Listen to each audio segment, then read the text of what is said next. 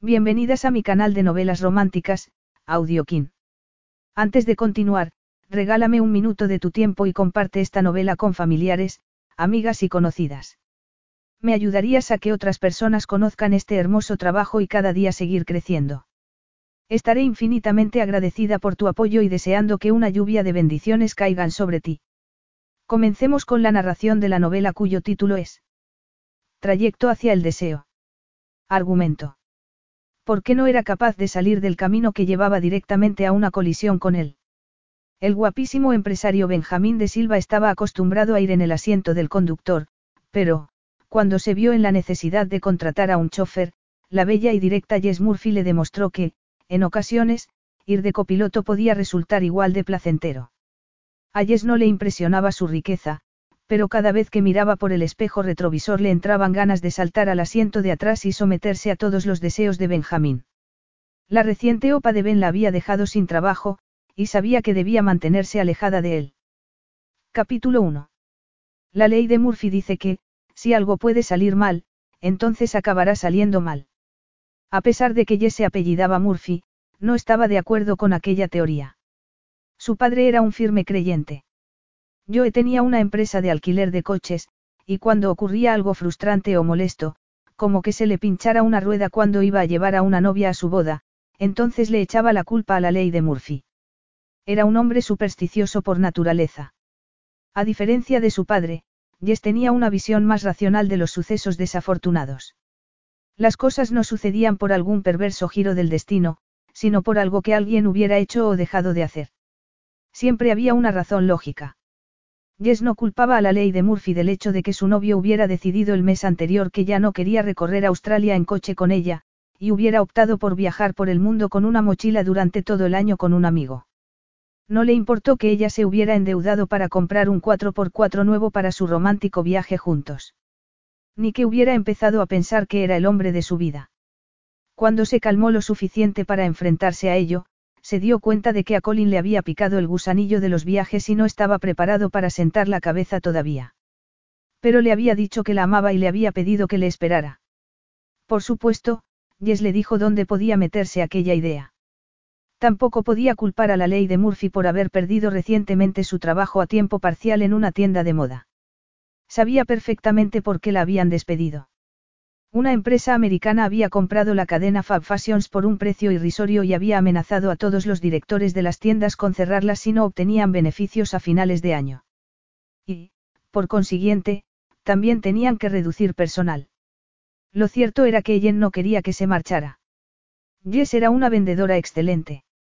Pero era ella o Lily, una madre soltera que necesitaba de verdad el trabajo, no como Jess. Ella tenía un trabajo a tiempo completo durante la semana en la empresa de alquiler de coches Murphy. Solo había aceptado aquel trabajo de fin de semana en Fab Fashions porque le encantaba la moda y quería aprender todo lo posible sobre el negocio con la idea de abrir algún día su propia tienda. Así que, dadas las circunstancias, no podía permitir que él echara a la pobre Lily. Pero eso no había evitado que se lamentara durante días por la codicia de la empresa americana. Por no mencionar su estupidez. ¿Por qué no había averiguado el idiota que habían enviado la razón por la que Fab Fashions no obtenía beneficios? Ella podría habérselo dicho.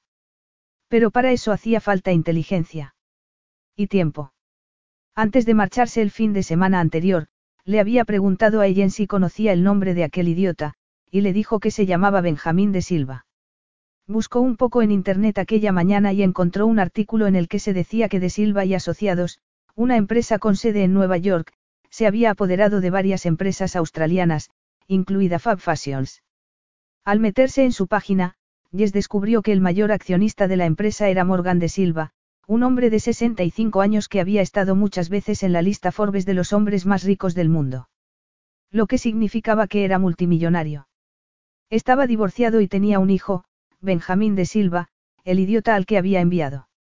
Un caso claro de nepotismo en el trabajo, teniendo en cuenta su falta de inteligencia. Sonó el teléfono de la oficina y Jess lo descolgó. Alquiler de coches Murphy, contestó tratando de contener la irritación. Hola. Tengo un problema que espero pueda ayudarme a resolver. Era una voz masculina con acento americano. Jess hizo un esfuerzo por dejar de lado la animadversión que sentía en aquel momento hacia todos los hombres americanos. Haré todo lo posible, señor, dijo con la mayor educación que pudo. Necesito alquilar un coche con conductor durante tres días. Empezaría mañana a primera hora. Jess alzó las cejas. Los clientes no solían alquilar coches con conductor durante tanto tiempo. Normalmente, se trataba de eventos de un solo día, bodas, graduaciones, trayectos al aeropuerto y cosas así. Estaban situados en la costa central, un par de horas al norte de Sydney, y no eran una empresa muy grande. Solo tenían siete coches de alquiler, incluidas dos limusinas blancas para bodas y otro tipo de eventos, dos Mercedes blancos y una limusina negra con cristales tintados para gente con dinero que buscara intimidad. Su padre había comprado hacía poco un Cadillac azul descapotable, pero no estaría disponible para alquilar hasta la semana siguiente porque había que cambiarle la tapicería de los asientos. Jess no tuvo que mirar siquiera las reservas de aquel fin de semana para saber que no podría ayudar al americano. Tenían varias bodas. Lo siento, señor, pero este fin de semana lo tenemos todo lleno. Tendrá que intentarlo en otro sitio. Su suspiro de cansancio despertó la simpatía de Jess. Ya lo he intentado en todas las empresas de alquiler de coches de Costa Central, aseguró. Mire, ¿está segura de que no puede encontrar algo? No necesito una limusina ni nada elegante. Me sirve cualquier coche y cualquier conductor. Tengo que estar el sábado en Mudgee para una boda, por no mencionar la despedida de soltero de mañana por la noche. El novio es mi mejor amigo y yo soy el padrino. Pero un conductor borracho me arrolló anoche, me destrozó el coche de alquiler y me dejó incapacitado para conducir. Tengo el hombro derecho lesionado. Eso es terrible, Jess odiaba a los conductores que bebían. Ojalá pudiera ayudarle, señor, y era cierto. Estoy dispuesto a pagar por encima de la tarifa normal, aseguró el hombre justo cuando ella estaba a punto de sugerirle que lo intentara con alguna empresa de Sydney. ¿De cuánto estamos hablando? Preguntó pensando en las cuantiosas letras que tenía que pagar por su coche nuevo. Si me consigue un coche y un conductor, podrá poner el precio que quiera. Vaya, pensó Jess. Aquel americano debía de estar forrado. Seguramente, podría permitirse alquilar un vuelo charter o un helicóptero, pero ella no iba a sugerírselo. De acuerdo, señor. De Silva, contestó él. Jess se quedó boquiabierta. Benjamín de Silva, especificó. Jess siguió con la boca abierta mientras pensaba en lo increíble que resultaba aquella coincidencia. ¿Sigue usted ahí? Preguntó finalmente él tras 20 segundos de silencio. Sí, sí, aquí estoy. Lo siento, yo, estaba distraída. El gato se ha subido al teclado y he perdido un archivo, lo cierto era que el gato familiar estaba dormido a 10 metros del escritorio de Jess. Tiene un gato en la oficina. Parecía escandalizado. Sin duda, no se permitirían gatos en la pomposa oficina del señor de Silva. Este es un negocio familiar, señor de Silva, aseguró con cierta tirantez. Entiendo. Lo siento, no era mi intención ofenderla. Entonces, ¿puede ayudarme o no? Bueno, por supuesto que podía. Y ya no era una cuestión de dinero. ¿Cómo iba a desaprovechar la oportunidad de explicarle al todopoderoso señor Benjamín de Silva cuál era el problema de Fab Fashions? Y, seguramente, tendría varias oportunidades de sacar a colación durante el largo trayecto que iban a hacer juntos el trabajo que había perdido. Mudgee estaba muy lejos. Jess nunca había estado allí, pero lo había visto en el mapa cuando Colin y ella planeaban su viaje. Era una ciudad de provincia situada en la parte central de Nueva Gales del Sur, a unas cinco o seis horas en coche de allí, tal vez más, según el estado de las carreteras y el número de veces que quisiera parar el cliente.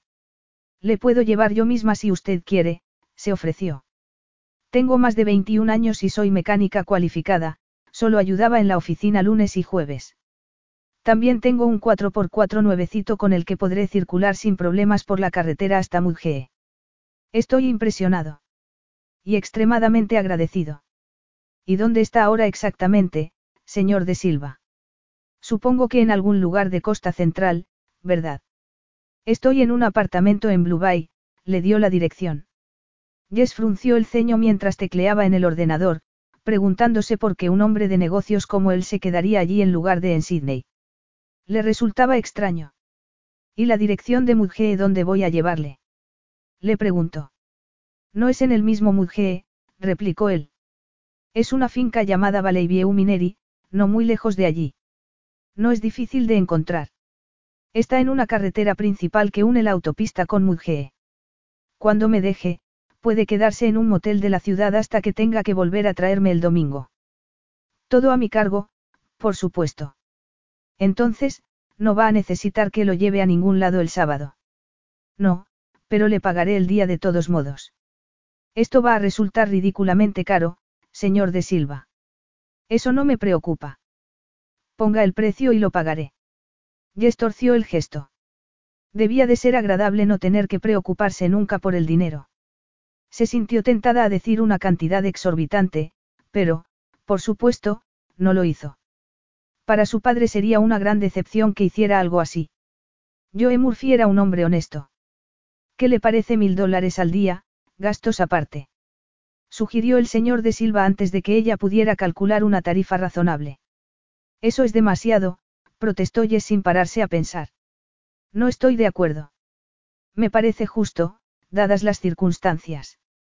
De acuerdo, dijo entonces Jess. ¿Quién era ella para discutir con don acaudalado?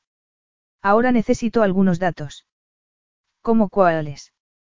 Preguntó él con tono algo irritado. Su número de móvil y el número del pasaporte. De acuerdo. Iré a buscar el pasaporte. No tardo. Jess sonrió mientras él iba a buscarlo. Tres mil dólares era una suma muy alta. Aquí está, dijo Benjamín al regresar. Le dictó el número. También vamos a necesitar un nombre y un número de contacto, aseguró ella mientras tecleaba los datos. En caso de emergencia. Dios santo, ¿es estrictamente necesario todo esto? Sí, señor, Jess quería asegurarse de que era quien ella creía. Normas de la empresa. De acuerdo. Tendrá que ser mi padre. Mi madre está de crucero. Pero mi padre vive en Nueva York. Se llama Morgan de Silva. Jess sonrió. Sabía que tenía que ser él. Benjamín le dijo un número y ella lo tecleó. ¿Quiere pagar con tarjeta de crédito o en efectivo? Le preguntó. Con tarjeta, respondió él con tono seco. Le digo la numeración. De acuerdo, ya está todo. Le cargaremos mil dólares por anticipado y el resto al finalizar. ¿A qué hora quiere que le recoja mañana por la mañana, señor de Silva? ¿A qué hora sugiere usted?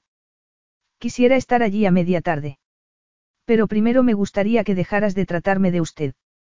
Llámame Benjamín. O Ben, si lo prefieres. Como quieras, murmuró Jess, algo sorprendida por el comentario. Los australianos solían tutear enseguida, pero sabía que la gente de otros países no era tan suelta. Sobre todo la gente tan rica. Tal vez el señor de Silva no fuera tan pomposo como ella creía. En cuanto a la hora, yo sugiero recogerte a las siete y cuarto. Así evitaremos lo peor del tráfico. Jess le escuchó suspirar. De acuerdo, a las siete y cuarto, dijo Ben abruptamente. Estaré esperándote fuera para no perder tiempo. Jess alzó las cejas. Había tenido que recoger a algunos turistas con dinero en el pasado y no solían actuar así. Siempre la hacían llamar, solían retrasarse y nunca la ayudaban a cargar las maletas. Estupendo, afirmó. No me retrasaré. Tal vez deberías darme tu número de móvil por si ocurre algo. Jess puso los ojos en blanco. Parecía otro seguidor de la ley de Murphy. Pero estaba acostumbrada. Le dictó el número. ¿Y cuál es tu nombre? Jessica. Jessica Murphy, estaba a punto de decirle que podía llamarla Jess, como todo el mundo, pero no fue capaz de mostrarse tan amigable.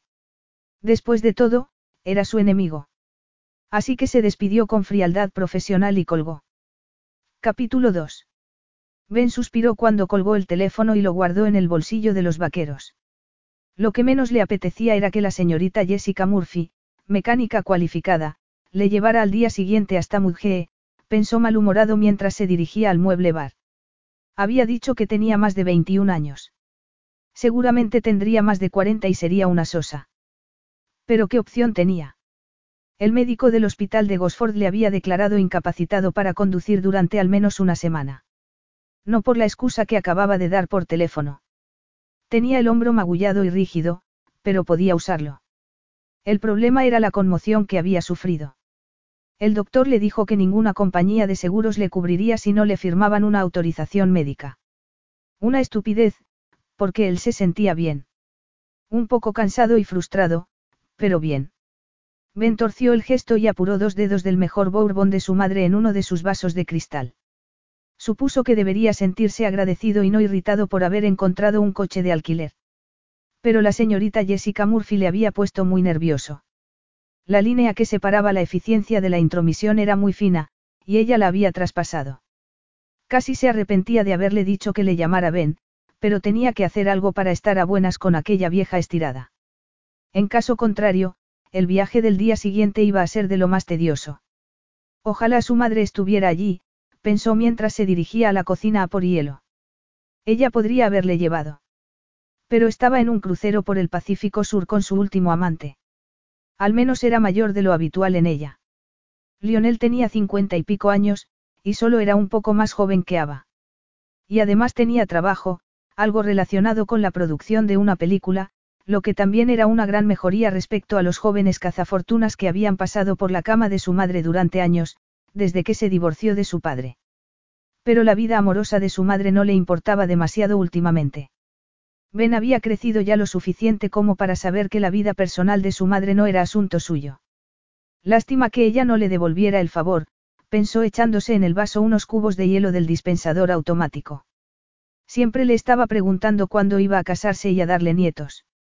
Así que tal vez fuera mejor que no estuviera allí ahora. Lo último que deseaba era presión exterior en su relación con Amber.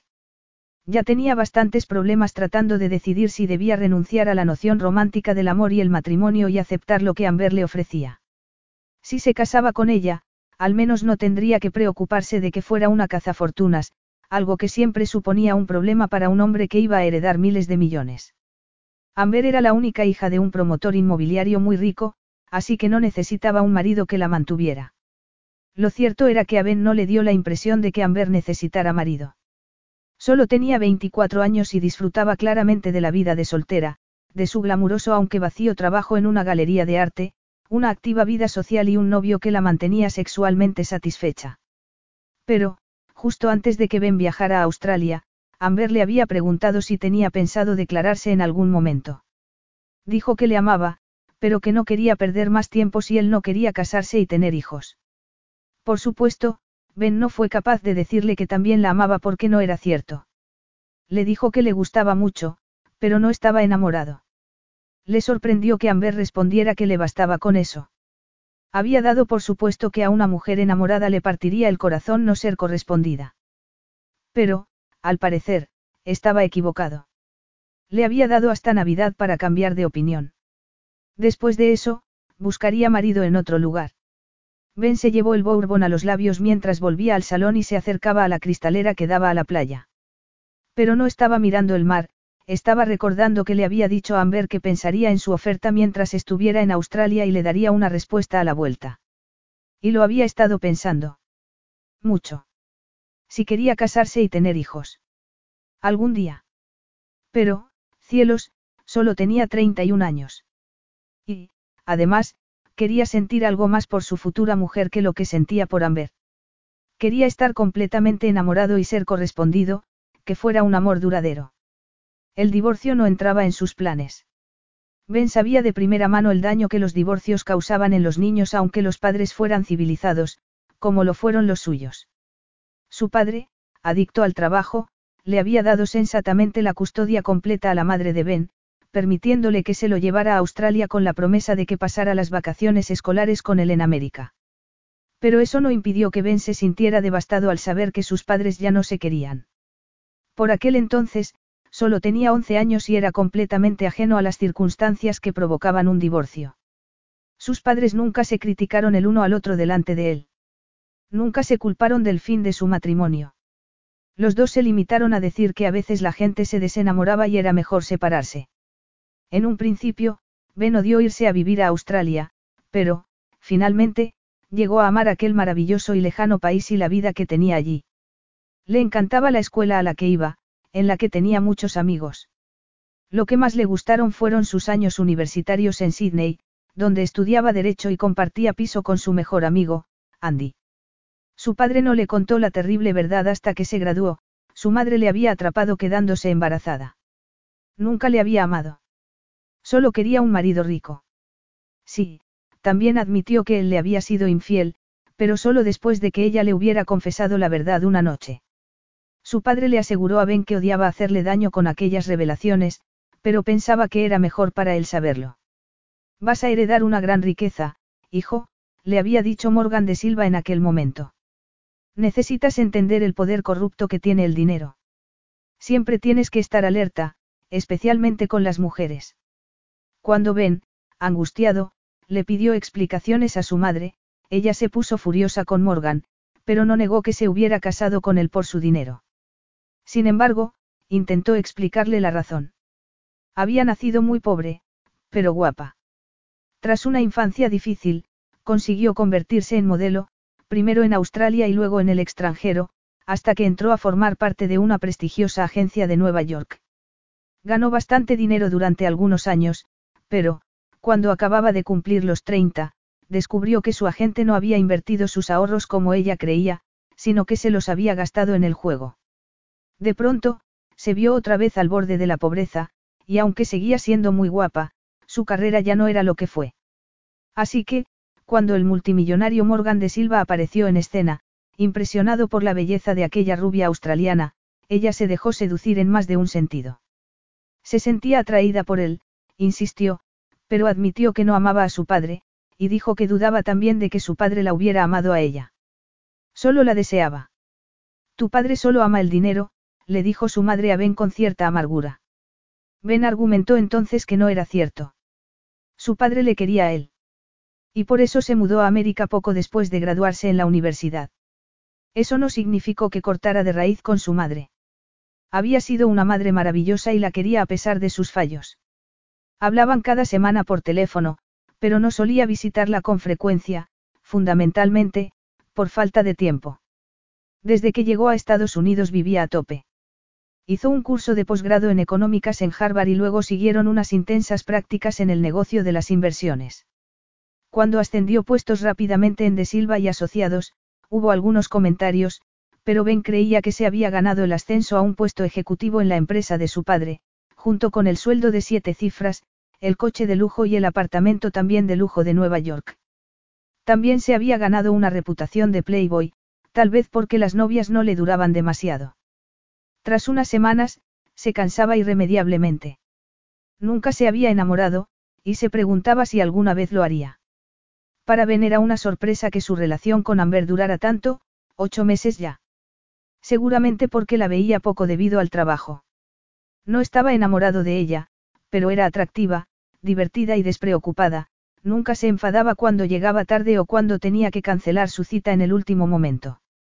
Nunca se comportaba de forma posesiva, algo que él odiaba. Tampoco le había dicho ni una sola vez en todos aquellos meses que le amaba, por eso su reciente declaración le había pillado por sorpresa. Al principio se sintió desconcertado, luego halagado y después tentado por su proposición de matrimonio, seguramente debido a la influencia de su padre. Los hombres ricos deberían casarse siempre con chicas ricas, le había dicho en más de una ocasión. Y los hombres ricos deben casarse con la cabeza, no con el corazón. Un consejo sensato. Pero inútil. Ben sabía, en el fondo de su corazón, que casarse con una chica a la que no amaba sería conformarse con menos de lo que siempre había querido. Con mucho menos. Así que su respuesta tenía que ser que no. Pensó en llamar a Amber y decírselo al instante, pero había algo de cobarde en romper por teléfono. Y peor aún con un mensaje. Amber le había pedido que no la llamara ni le pusiera mensajes mientras estuviera fuera, tal vez con la esperanza de que así la echara de menos. Sinceramente, había sucedido todo lo contrario. Sin las llamadas y los mensajes, la conexión entre ellos se había roto. Ahora que había tomado finalmente una decisión, Ben no sintió ni un ápice de remordimiento. Solo alivio. De pronto, le vibró el teléfono en el bolsillo y Ben confió en que no fuera Amber. No lo era, se trataba de su padre. Ben frunció el ceño y se llevó el teléfono al oído. No era propio de Morgan llamarle a menos que se tratara de un asunto de negocios. Hola, papá, lo saludo. ¿Qué ocurre? Siento molestarte, hijo, pero esta noche estaba pensando en ti y he decidido llamarte. Ben no podía estar más sorprendido. Qué bien, papá, pero no deberías estar dormido. Allí ya es de noche. No es tan tarde. Además, ya sabes que nunca duermo mucho. ¿Qué hora es allí? Media tarde. ¿De qué día? Jueves. Ah, de acuerdo. Así que dentro de un par de días te pondrás en marcha para asistir a la boda de Andy.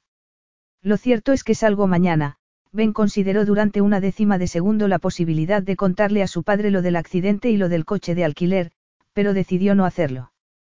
¿Para qué preocuparle sin necesidad? Buen chico, ese Andy. Su padre había conocido a Andy cuando Ben se lo llevó a América unas vacaciones. Habían ido a esquiar con Morgan y se lo pasaron de maravilla. Entonces, ¿cuándo crees que volverás a Nueva York? Preguntó su padre. Seguramente, a finales de la semana que viene. Mamá está de crucero y no vuelve hasta el próximo lunes. Me gustaría pasar un día o dos con ella antes de volver a casa. Por supuesto. ¿Por qué no te quedas un poco más? Te mereces unas vacaciones. Has estado trabajando mucho. Ben se quedó mirando la playa y el mar, lo cierto era que llevaba un par de años sin tomarse más de un fin de semana de descanso. Su madre le había acusado recientemente de haberse convertido en un adicto al trabajo, igual que su padre. Tal vez lo haga, dijo. Gracias, papá. Es un placer. Eres un buen chico. Dale recuerdos a tu madre, dijo su padre bruscamente. Luego colgó. Ben se quedó mirando el teléfono, preguntándose a qué había venido todo aquello. Capítulo 3.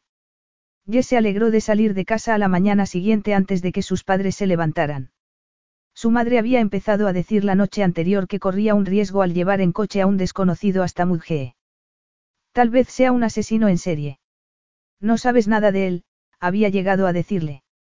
No paró de describir escenarios aterradores hasta que Jess le dijo todo lo que sabía sobre Benjamín de Silva, incluido el hecho de que era hijo de un hombre de negocios americano multimillonario, cuya empresa se había adueñado de varias firmas australianas, entre ellas Fab Fashions. No es un asesino en serie, mamá, aseguró con firmeza. Solo es un hombre con más dinero que sentido común. Para sorpresa de Jess, su padre, que a veces era muy pesimista, se había puesto de su lado. Jess sabe cuidar de sí misma, Ruth, afirmó. No le pasará nada. Tú llámanos cuando llegues, cariño, para que tu madre se quede tranquila, de acuerdo. Jess accedió encantada, pero temía que su madre se levantara temprano aquella mañana, así que hizo la bolsa de viaje la noche anterior y se levantó pronto para arreglarse. Dadas las circunstancias, no quería tener un aspecto desaliñado. Ni tampoco quería parecer una chofer. Desechó la idea de llevar el uniforme habitual de pantalón negro y camisa blanca con el emblema de la empresa en el bolsillo del pecho. Si se puso pantalones negros, unos ajustados que le destacaban las largas piernas, y los combinó con una camiseta blanca de cuello de pico y una chaqueta de flores que ella misma había hecho. Era una modista excelente, su abuela le había enseñado a coser. Tuvo dudas respecto al maquillaje, y, finalmente, optó por ser discreta. Se puso un poco de brillo de labios y algo de rímel. Su piel clara y algo aceitunada no necesitaba base alguna. Luego se recogió la abundante melena negra en una coleta sujeta con una goma roja a juego con las flores del mismo tono de la chaqueta. Por último, se calzó unos cómodos mocasines negros antes de salir de su casa a las seis y media, veinte minutos antes de tiempo. El trayecto de Glennin Valley a Blue Bay le llevaría 15 minutos como mucho. Seguramente menos a aquellas horas del día. Desayunó algo en una cafetería y luego se dirigió con calma hacia la dirección que le habían dado. Jess conocía bien la zona. Aunque todavía quedaban turistas de fin de semana normales, las propiedades de primera línea de playa costaban un riñón. La mayoría de los edificios antiguos que en el pasado cubrían la costa habían sido derribados, sustituidos por casas de una planta que costaban millones de dólares. Durante la última década, Blue Bay se había convertido en uno de los lugares más lujosos de la costa. Cuando giró hacia la entrada de la larga calle que llevaba hasta Blue Bay, Jess empezó a ponerse nerviosa. Aunque normalmente era una chica segura de sí misma y franca, de pronto se dio cuenta de que no iba a resultarle fácil sacar el tema de Fab Fashions con el hombre que se había apoderado de la compañía. Seguramente le diría que se ocupara de sus propios asuntos. Tampoco le gustaría que hubiera buscado información sobre él en Internet. Tal vez debería olvidar la idea de intentar salvar Fab Fashions y limitarse a hacer lo que el señor de Silva le había pedido, llevarle a Mudgee y luego de regreso. También podía esperar a ver qué clase de hombre era, si era de los que escuchaban o no.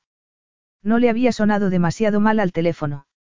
Tal vez un poco frustrado, algo comprensible teniendo en cuenta que acababa de sufrir un accidente de coche y todos sus planes le habían salido mal. Y le había pedido que le llamara Ben, un gesto amable por su parte.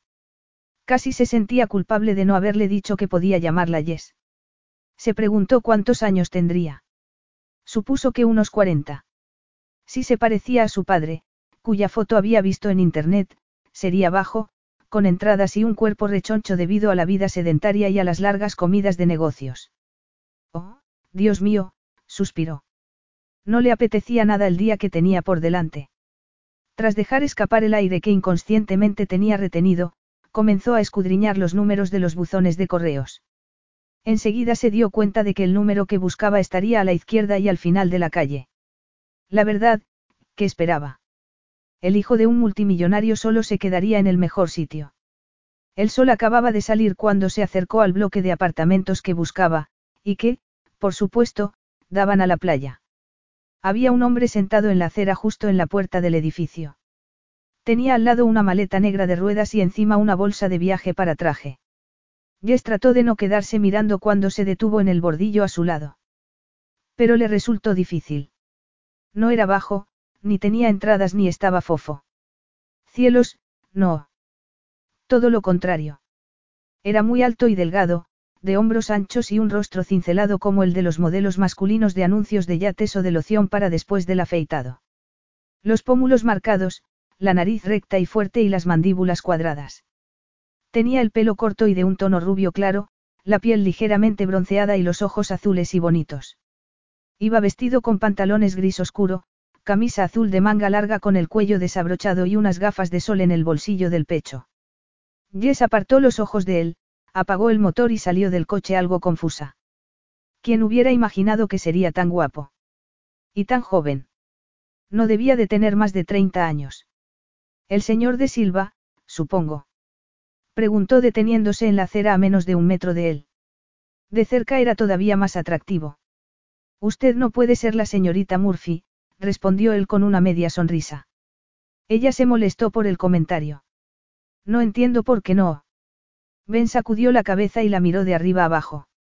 No es usted lo que esperaba. Ah, no. Respondió Yestirante. ¿Y qué esperaba? Alguien de mayor edad y un poco menos, atractiva. Jess agradeció no ser de las que se sonrojaban. En caso contrario, se habría vuelto roja bajo la mirada admirativa de aquellos preciosos ojos azules. Es muy amable por su parte, señor de Silva. Supongo, añadió preguntándose si habría sonado fea y vieja por teléfono. Te dije que me llamaras Ben, le recordó él sonriendo y mostrando una dentadura blanca y deslumbrante. Dios mío, pensó Jess tratando de no resultar deslumbrada. Pero no lo consiguió. Se quedó allí mirándole mientras el corazón le latía con fuerza. Tal vez deberíamos ponernos en marcha, sugirió él finalmente. Jess se sacudió mentalmente la cabeza. No era propio de ella quedarse embobada por un hombre, aunque fuera tan impresionante como aquel. Sí. Sí, por supuesto, dijo jadeando un poco para su gusto. ¿Necesitas ayuda con el equipaje? Le pregunto, recordando que le había dicho que tenía el hombro lesionado. Me las puedo arreglar, contestó él. Tú solo ábreme el maletero. Se las arreglaba muy bien. Abrió la puerta del copiloto sin ninguna ayuda tampoco. Cuando se subió y se puso el cinturón, Jess ya había recuperado el control de su acelerado corazón. Tenía que dejar de actuar como una adolescente. Tenía 25 años, por el amor de Dios. Sacó las gafas de sol y se las puso. ¿Te importa que te llame Jessica en lugar de señorita Murphy? Preguntó él antes de que pudiera arrancar siquiera el motor. Jess dio un respingo. Odiaba que la llamaran Jessica. Preferiría que me llamaras Jess, respondió con una sonrisa que le salió sin querer. Solo si tú prometes llamarme Ben, insistió él abrochándose el cinturón de seguridad.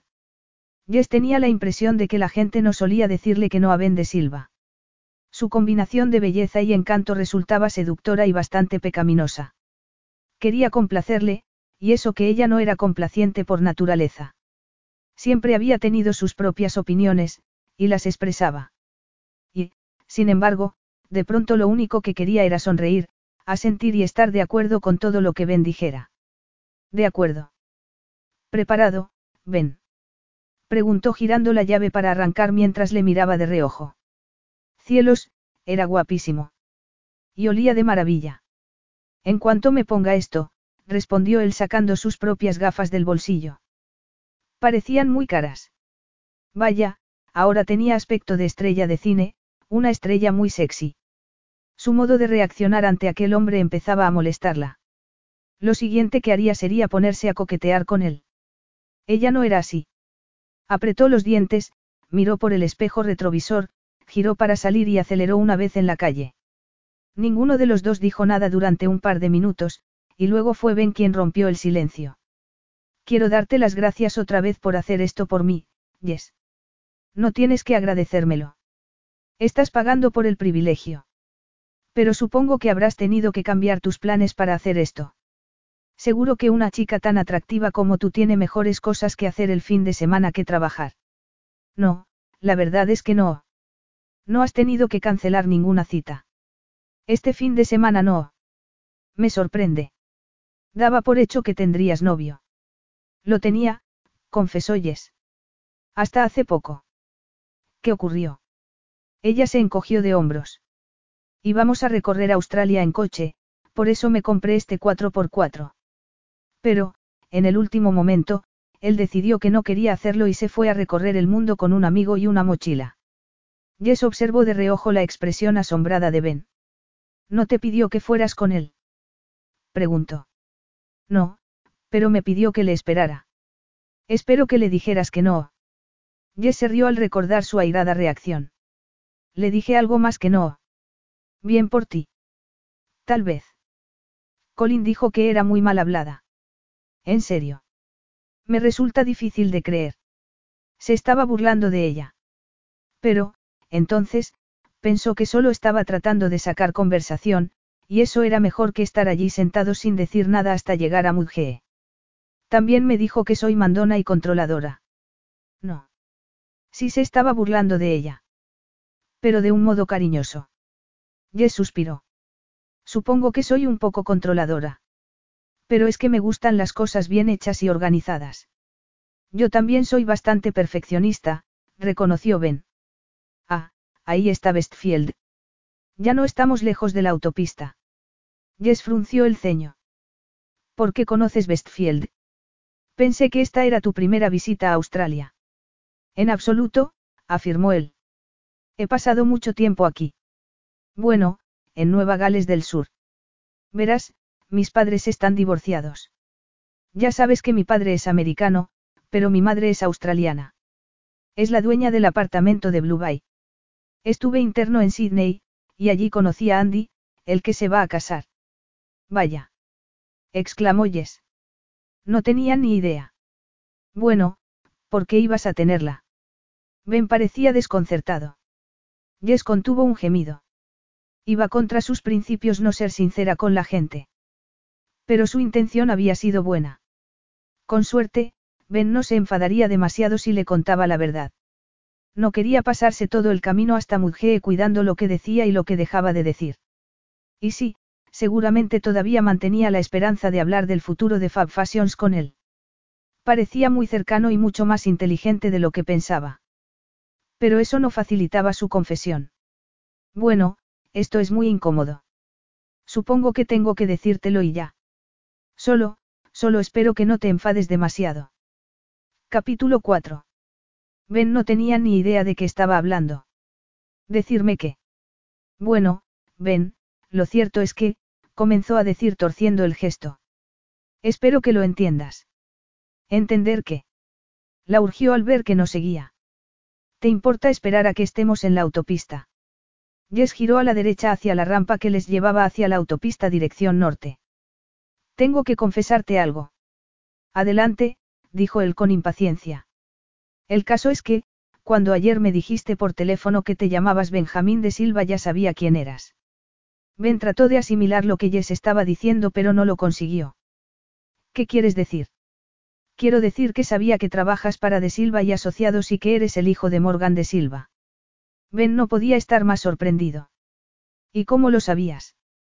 Preguntó más confuso que enfadado. No pensé que mi padre fuera tan conocido en Australia. Mantiene un perfil público muy bajo.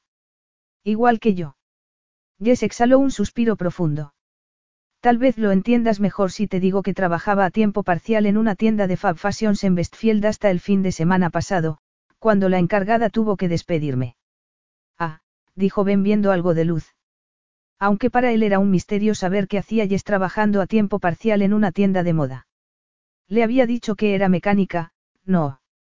Estaba claro que era una chica llena de sorpresas, en más de un sentido. Ben estuvo a punto de caerse de espaldas cuando la vio aparecer. No se parecía en nada a la matrona de mediana edad que había imaginado.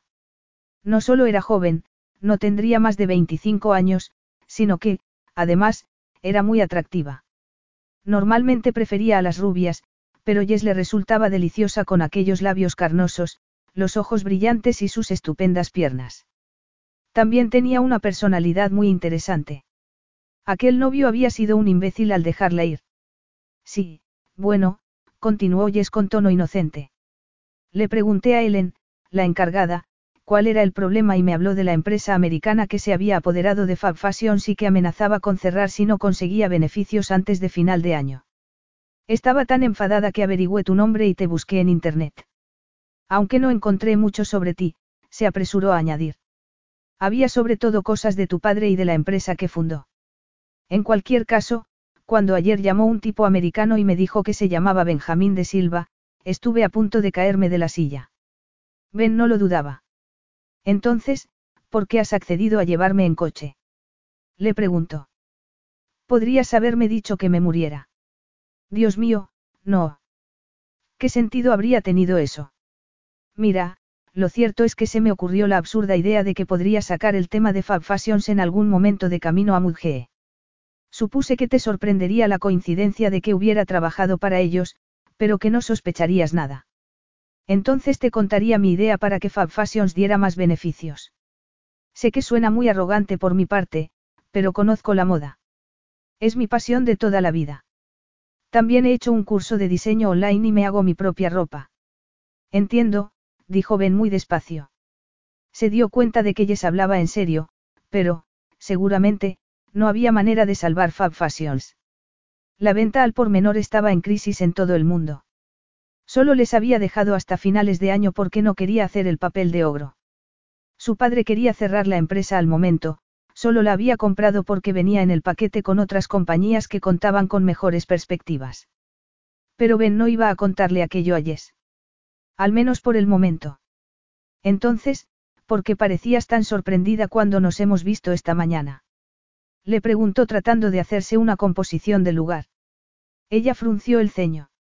Te has quedado mirándome fijamente, Yes, continuó Ben al ver que ella no decía nada. Sí, sí, verdad. Parecía un poco azorada. El caso es que había una foto de tu padre en internet y, bueno, no te pareces mucho a él. Ben tuvo que sonreír. Yes no tenía ni pizca de tacto. O tal vez lo que no tenía era doblez. Sí, eso era. Yes no era mentirosa por naturaleza. Era abierta y sincera. Deseó de pronto poder hacer algo por Fab Fashion solo para complacerla. No, reconoció. Me parezco a mi madre. Debe de ser muy guapa. Ben contuvo a duras penas otra sonrisa. Dios, era encantadora. Y completamente ingenua en su sinceridad. No estaba tratando de halagarle ni de coquetear con él. Y eso suponía todo un cambio. Hacía años que Ben no conocía a una chica que no intentara hacer alguna de las dos cosas con él. Mi madre era guapísima cuando mi padre se casó con ella, aseguró. Lo sigue siendo a pesar de haber superado ya los 60. En su momento fue una modelo bastante famosa. Pero eso terminó cuando se casó con mi padre. Tras el divorcio, regresó a Sydney y montó una agencia de modelos. También le fue muy bien. La vendió por un dineral hace un par de años. Pero tal vez ya sabías todo esto gracias a Internet, no. Cielos, no. La única información personal que leí es que tu padre está divorciado y tiene un hijo, Benjamín. Era un artículo empresarial. No mencionaba a tu madre. Ben supuso que aquello era cosa de su padre. Era un hombre poderoso y todavía guardaba resentimiento por lo del divorcio. No solía hablar de su exmujer, y por eso las palabras de despedida que le dijo la noche anterior al teléfono le resultaron extremadamente sorprendentes. Dale recuerdos a tu madre. Era muy extraño. Siento mucho haber indagado en tu vida de ese modo, Ben, dijo Jess de pronto. Tal vez había interpretado su silencio pensativo como enfado. En cuanto te conocí supe que no tendría que haberlo hecho. Pero no era mi intención causar ningún daño. De verdad. No pasa nada, Jess, la tranquilizó él. No estoy molesto. Estaba pensando en Fab Fashions, se inventó. Me preguntaba si podríamos hacer algo al respecto. Juntos. Oh, murmuró ella sonriéndole. Y aquella sonrisa le iluminó la cara de un modo que iba más allá de la belleza. Aquella sonrisa era una fuerza de la naturaleza. Ben sintió que se le clavaba en el alma. Oh, oh. Esto no es lo que necesitas en este momento, pensó. Y luego se dijo, ¿por qué no? Había terminado con Amber. ¿Qué le impedía explorar aquella atracción un poco más? Estuvo a punto de echarse a reír. Porque aquello no era solamente una atracción. Era deseo, una sensación que no le resultaba ajena. Aunque esta vez era más fuerte. Mucho más fuerte. Imposible de ignorar. Aunque no debería empecinarse demasiado. Pronto volvería a América. Lo único que le convendría sería una aventura corta. Le remordió un poco la conciencia. Jess no le parecía una chica de aventuras cortas. Aunque tal vez estuviera equivocado. Tal vez estuviera dispuesta a seguirle el juego. Después de todo, era hijo de un multimillonario, ¿verdad? Aquello le hacía súper atractivo para las mujeres. Y, además, Jess ya le había dicho que le encontraba guapo. ¿De verdad escucharás lo que tengo que decir sobre Fab Fashions? Le preguntó ella con ansia. Sería una tontería no hacerlo, replicó él, ya que eso le daría una excusa viable para pasar más tiempo con ella mientras estuviera en Australia. Está claro que eres una chica lista, Jess. No soy tan lista, aseguró ella con deliciosa modestia. No me lo creo. Mira, hay varios tipos de inteligencia. La escuela no se me daba bien. Pero siempre he sido buena con las manos. Ben lamentó que hubiera dicho aquello. Deslizó la mirada hacia sus manos, que estaban agarradas al volante. Cielos, quería que aquellas manos lo agarraran a él. Lo acariciaran, lo sedujeran mientras le hacía cosas deliciosas con la boca. Aquellos pensamientos le provocaron un torrente de sangre en las venas y le causaron una erección instantánea y bastante dolorosa. Ben apretó los dientes y trató de recuperar el control de su excitado cuerpo. No era un hombre al que le gustara perder el control, ni siquiera sexualmente.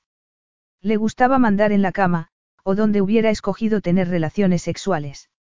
Disfrutaba teniendo el control de la situación, lo que significaba que tenía que controlarse el primero, algo que había practicado y perfeccionado a lo largo de los años. ¿Por eso te convertiste en mecánica? Le preguntó, satisfecho al darse cuenta de que sonaba normal a pesar de que su cuerpo continuaba desafiándole. Jess se encogió de hombros, mostrando una sorprendente indiferencia ante su elección profesional. Mi padre tenía un taller mecánico antes de montar el negocio de alquiler de coches. No aquí, en Sydney. El caso es que todos mis hermanos se hicieron mecánicos y yo seguí sus pasos. Entonces, cuando os mudasteis a Costa Central? Hace unos años, respondió ella. Acababa de terminar mis prácticas. Me acuerdo de que celebré mi 21 cumpleaños aquí, así que debía de tener 19 o 20. No estoy segura. ¿Por qué? Por hablar de algo, Yes, dijo él tratando de buscar más temas de conversación. No podía creer que siguiera teniendo una erección. Ya veo que no estás usando el GPS. Así que supongo que conoces el camino a Mudgee. Es todo recto. Tenemos que seguir por la autopista hasta que lleguemos al desvío de Nueva Inglaterra dirección Brisbane. Parece que has hecho este camino muchas veces. He ido a Brisbane, pero nunca he estado en Mudgee. Lo miré anoche en internet. Yo tampoco he pasado nunca por este camino, admitió Ben. Ella le miró con curiosidad. ¿Nunca has estado en casa de tu mejor amigo? Por supuesto que sí. Muchas veces. Pero desde Sydney se va por otro camino. Ah, claro, no se me había ocurrido. Dijiste que estuviste interno en Sydney, ¿verdad? Sí, en King's College. Está cerca de Parramatta. ¿Lo conoces? Capítulo 5. Jess apretó con más fuerza el volante durante un instante. Aunque hubiera dicho que no se le daba muy bien la escuela no significaba que fuera una ignorante. Por supuesto que conocía King's College. Era uno de los mejores colegios privados de Sydney, muy distinto al humilde instituto al que ella había ido. Sí, lo conozco, dijo pensando en lo lejos que estaba aquel hombre de su liga. Es un colegio muy bueno. Ahí fue donde conocí a Andy, mi mejor amigo.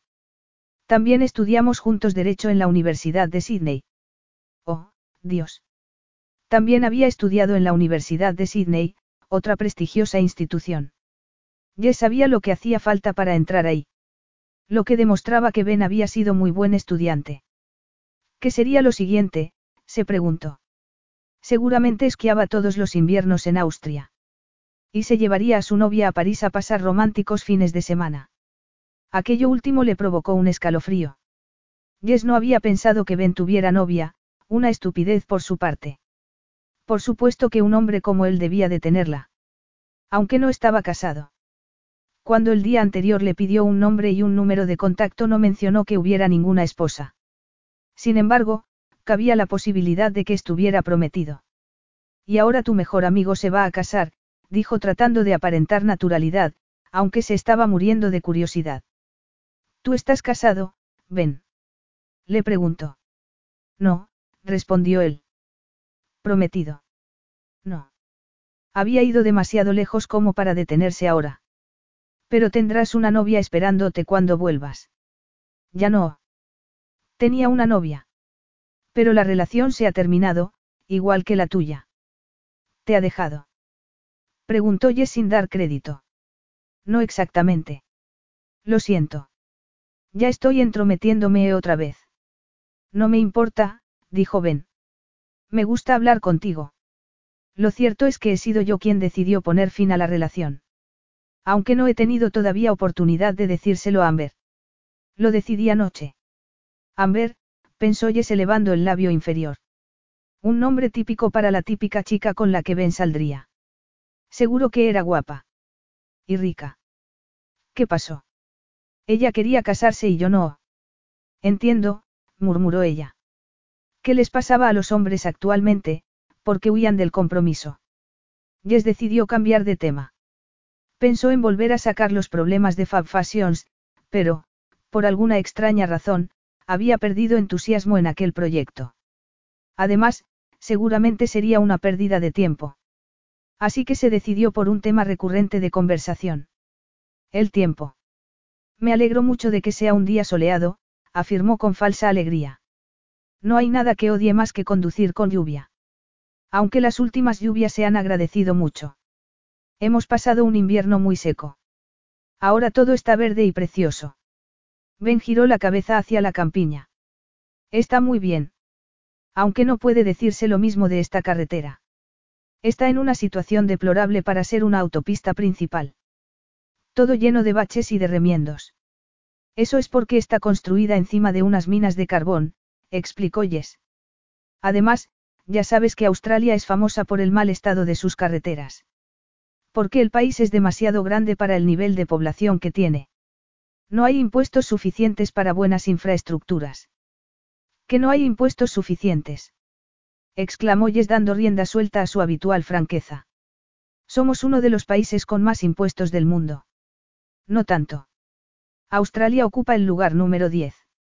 La mayoría de los países europeos pagan más impuestos.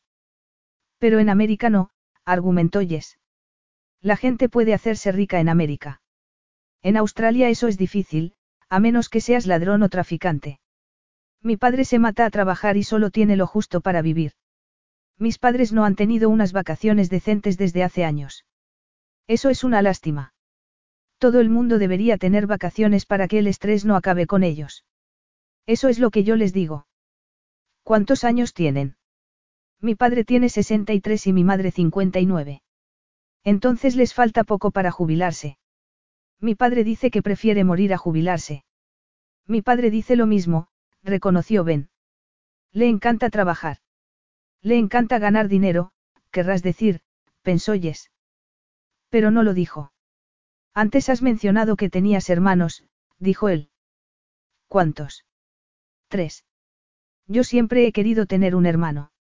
Háblame de ellos. Jess se encogió de hombros. Le pareció que no tenía sentido evitar el tema de su familia. De algo tenían que hablar. El mayor es Connor, dijo. Tiene 36 años. Está casado y tiene dos hijos. Luego viene Troy. Tiene 34 y también está casado. Tiene unas gemelas de 8 años, añadió sonriendo al pensar en Amy y Emily, dos niñas encantadoras. Y luego está Peter, el más cercano a mí. Tiene 27 años, se ha casado hace poco y su mujer espera un hijo para principios del año que viene. ¿No tienes hermanas? No. Así que eres la mimada de la familia. De mimada nada, te lo puedo asegurar, afirmó, pero era mentira.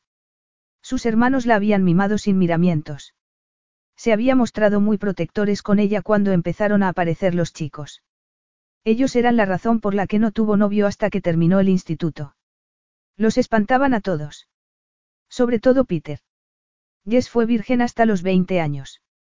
Supongo que también querrás tener hijos. He visto cómo sonreías al hablar de las gemelas. Me gustaría tener al menos dos hijos, admitió ella.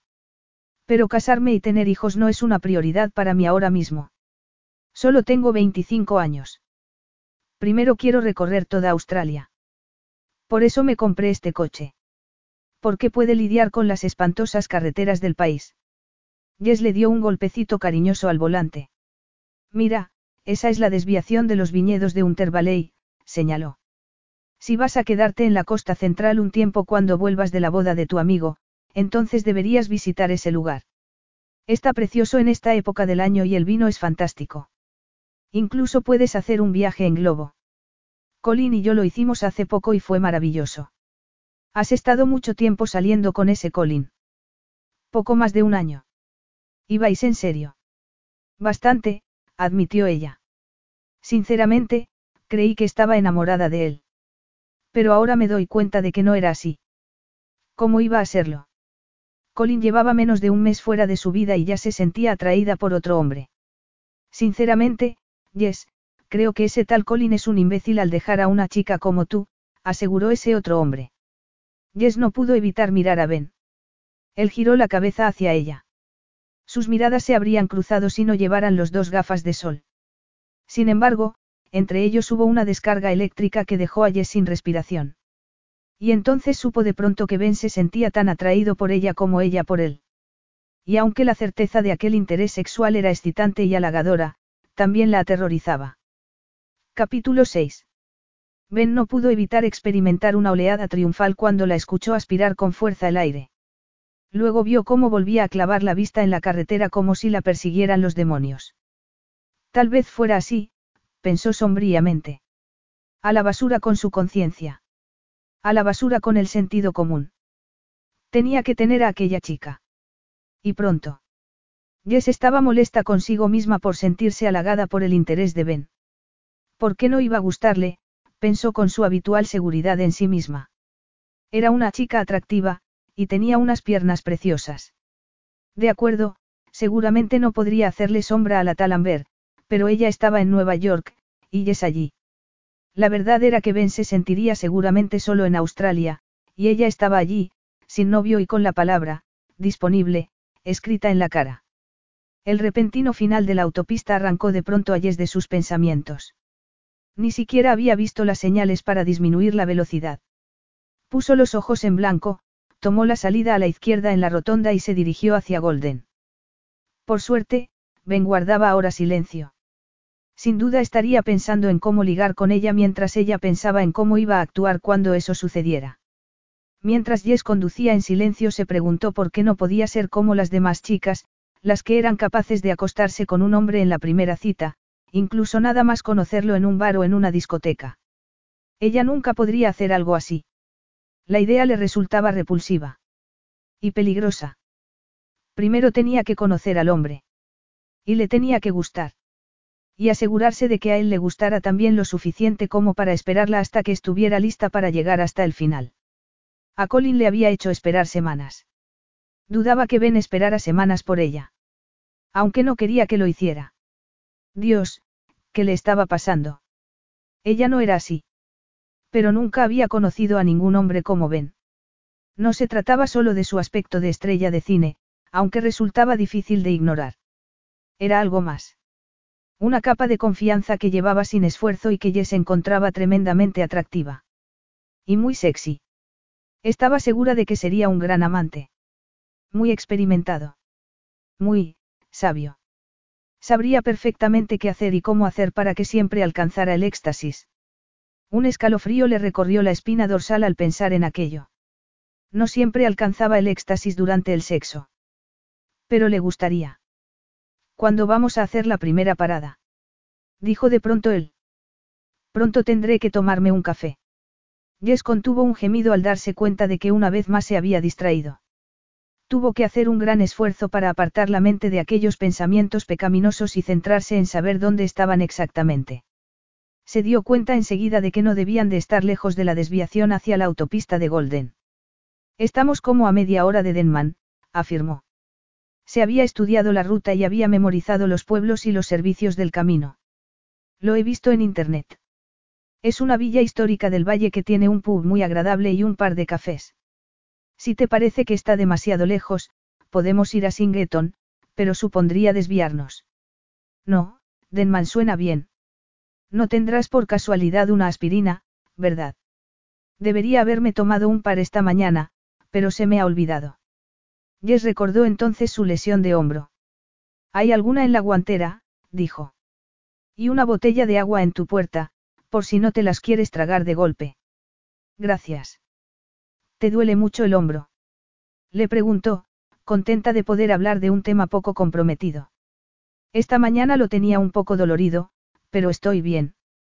Podría haber conducido, pero el médico del hospital me dijo que no. No por lo del hombro, sino porque además tuve una conmoción. Entonces mejor que no conduzcas. Me alegro de no haber podido hacerlo. En caso contrario, no te habría conocido. Jess no pudo evitar que se le hinchara el corazón de placer. Aunque sabía de qué iba aquello. Había visto cómo actuaban sus hermanos con las chicas a las que se querían ligar. Les había visto halagarlas. Y había visto cómo aquellas tontas se subían a su regazo y les daban lo que querían sin dudar. Tal vez por eso ella actuaba de otro modo con los chicos que se le acercaban. Al menos así había sido hasta que apareció este hombre tan guapo. No podía creer que estuviera planteándose la posibilidad de tener una aventura de una noche con él.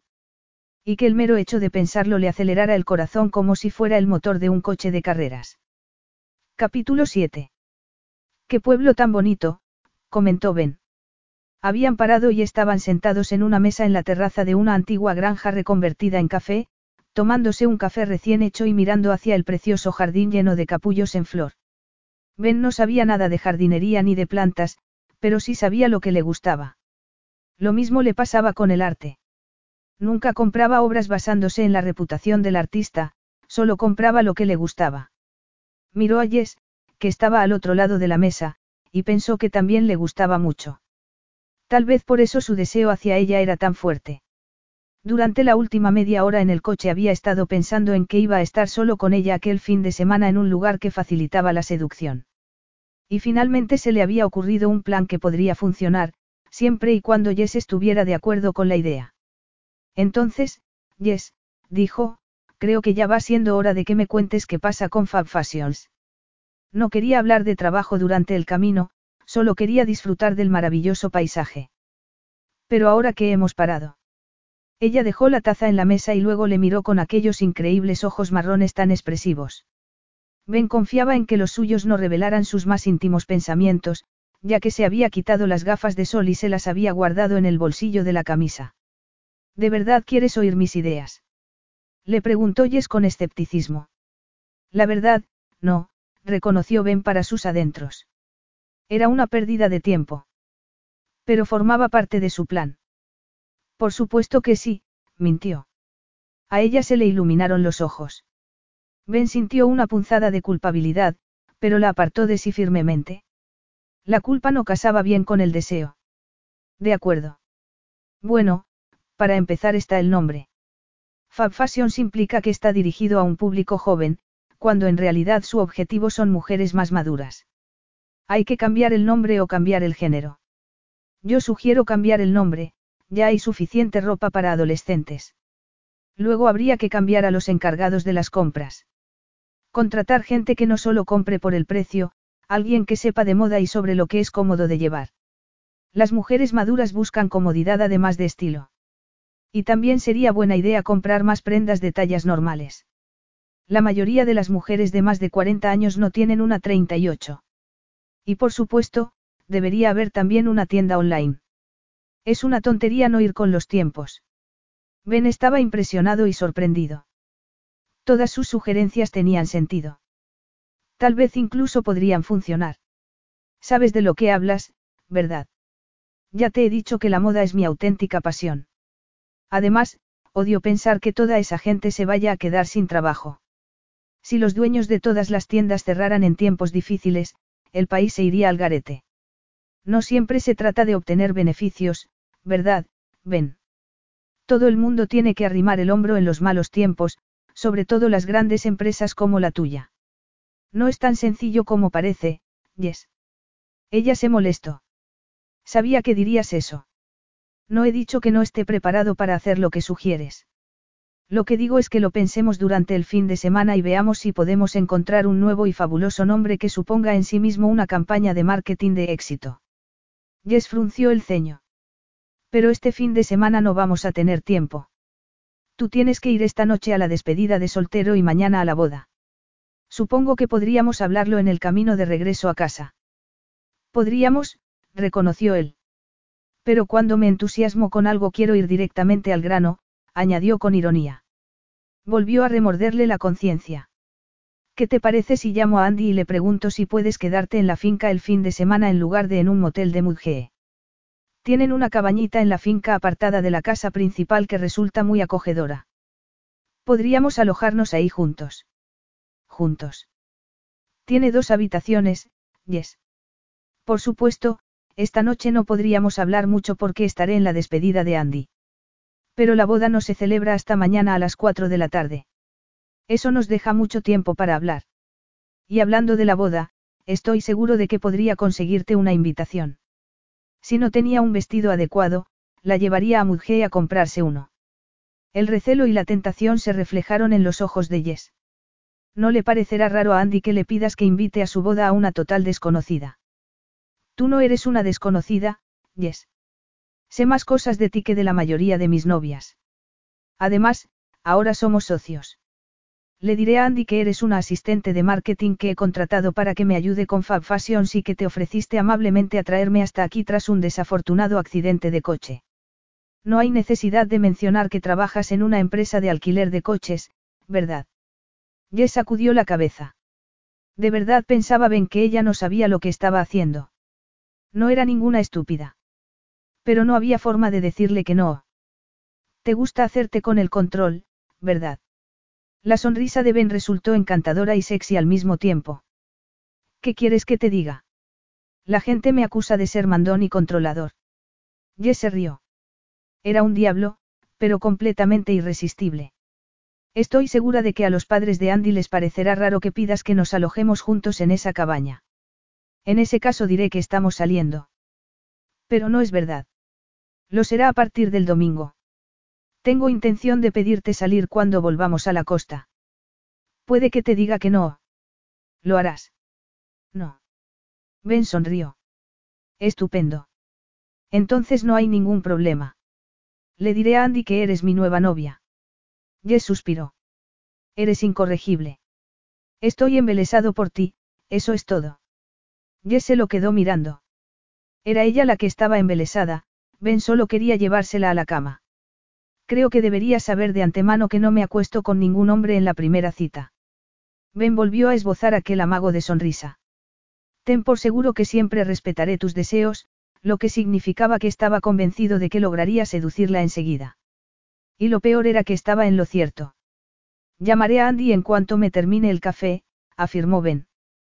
Parecía muy complacido consigo mismo. Fue a llamar al jardín, por el que se paseó mientras hablaba. Jess se preguntó qué le estaría diciendo a su amigo. Y ahora que lo pensaba, dudaba que Ben quisiera hacer realmente algo respecto a Fab Fashions. Su interés en sus ideas era una estrategia para ponerla de su lado. También se le pasó por la cabeza mientras Ben hablaba con su amigo que seguramente ella no era la primera chica que se llevaba a la cabaña a pasar el fin de semana. Jess solo sería otra más en su larga lista de conquistas, y no le gustaba nada aquella idea. Jess se puso de pie, le dio las gracias a la camarera y volvió al 4x4. Capítulo 8. Cuando Ben terminó de hablar con Andy, regresó a la mesa de la terraza, pero la encontró vacía. Miró a su alrededor y vio que Jess estaba apoyada en el coche con los brazos cruzados y expresión de disgusto. Se preguntó qué habría pasado en los últimos diez minutos, mientras él conseguía que Andy aceptara la historia con Jess y accediera a alojarlos a ambos en la cabaña. También dijo que no había problema en que acudiera al día siguiente a la boda. ¿Qué pasa? Le preguntó sin preámbulo cuando estuvo cerca de ella. Jess apretó los labios. No me gustan las mentiras, eso es lo que pasa. No soy tu novia, ven. Al menos no todavía. Si ni siquiera me has besado aún. Bueno, eso puede arreglarse, respondió Ben deslizando la mirada hacia su boca mientras la sostenía con firmeza de los hombros. No se precipitó. Jess dejó caer los brazos a los lados bastante antes de que la besara. Él la atrajo hacia sí muy despacio, sosteniéndole la mirada. Bajó la cabeza con la misma lentitud. A le latía con fuerza el corazón cuando sus labios hicieron contacto con los suyos. Ni siquiera entonces la besó de verdad, fue solo un roce de sus labios en los suyos. Una. Dos. Tres veces. Finalmente ella entreabrió la boca, desesperada por sentir más. Pero Ben no cumplió su deseo. Y al no hacerlo, provocó que aumentara. Jess gimió cuando él levantó la cabeza y se la quedó mirando fijamente. ¿Sirve esto por ahora para subirte a la categoría de novia? Preguntó, sorprendiéndola con su frialdad. Ella ardía por dentro. Y sin embargo Ben parecía completamente impasible. Como te he dicho, adorable Jess, continuó él, estoy embelesado contigo. Mucho. Tengo pensado prolongar mi estancia en Australia para pasar más tiempo contigo. Y ya que no te gustan las mentiras, te diré que dudo mucho que pueda arreglar lo de Fab Fashions a pesar de que tus ideas son excelentes. Era un demonio, pensó Jess. Ahora estaba utilizando la sinceridad para seducirla. Aunque estoy dispuesto a intentarlo, añadió Ben. Si eso te hace feliz. ¿Qué podía decir a aquello? No podía admitir que Fab Fashions no estaba en la primera página de su agenda en aquellos momentos. En lo único que podía pensar era en estar con aquel hombre. Pero al mismo tiempo, no quería que Ben pensara que podía tomarla por una idiota. Jess recuperó la compostura y trató de imitar su actitud controlada.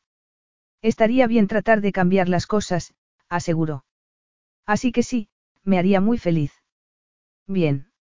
Y ya que estamos confesando, continuó él, la razón por la que he querido que nos alojemos juntos en la cabaña es, mucho más íntima. Ben la estaba observando de cerca, y se dio cuenta de que a Jess no le molestó su afirmación. Todo lo contrario, de hecho. Había un brillo de excitación en sus preciosos ojos. Estaba tratando de actuar con frialdad, pero los ojos la delataban. Además, la había sentido temblar antes entre sus brazos. Y el gemido de frustración que había soltado era muy revelador. Le deseaba tanto como él a ella.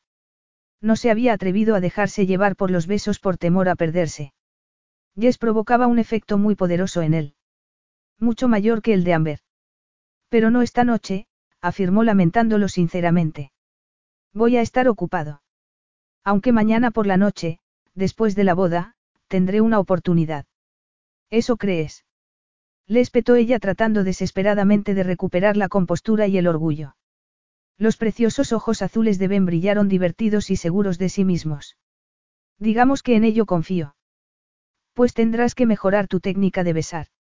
De verdad. Y yo que pensaba que te gustaba que te sedujeran.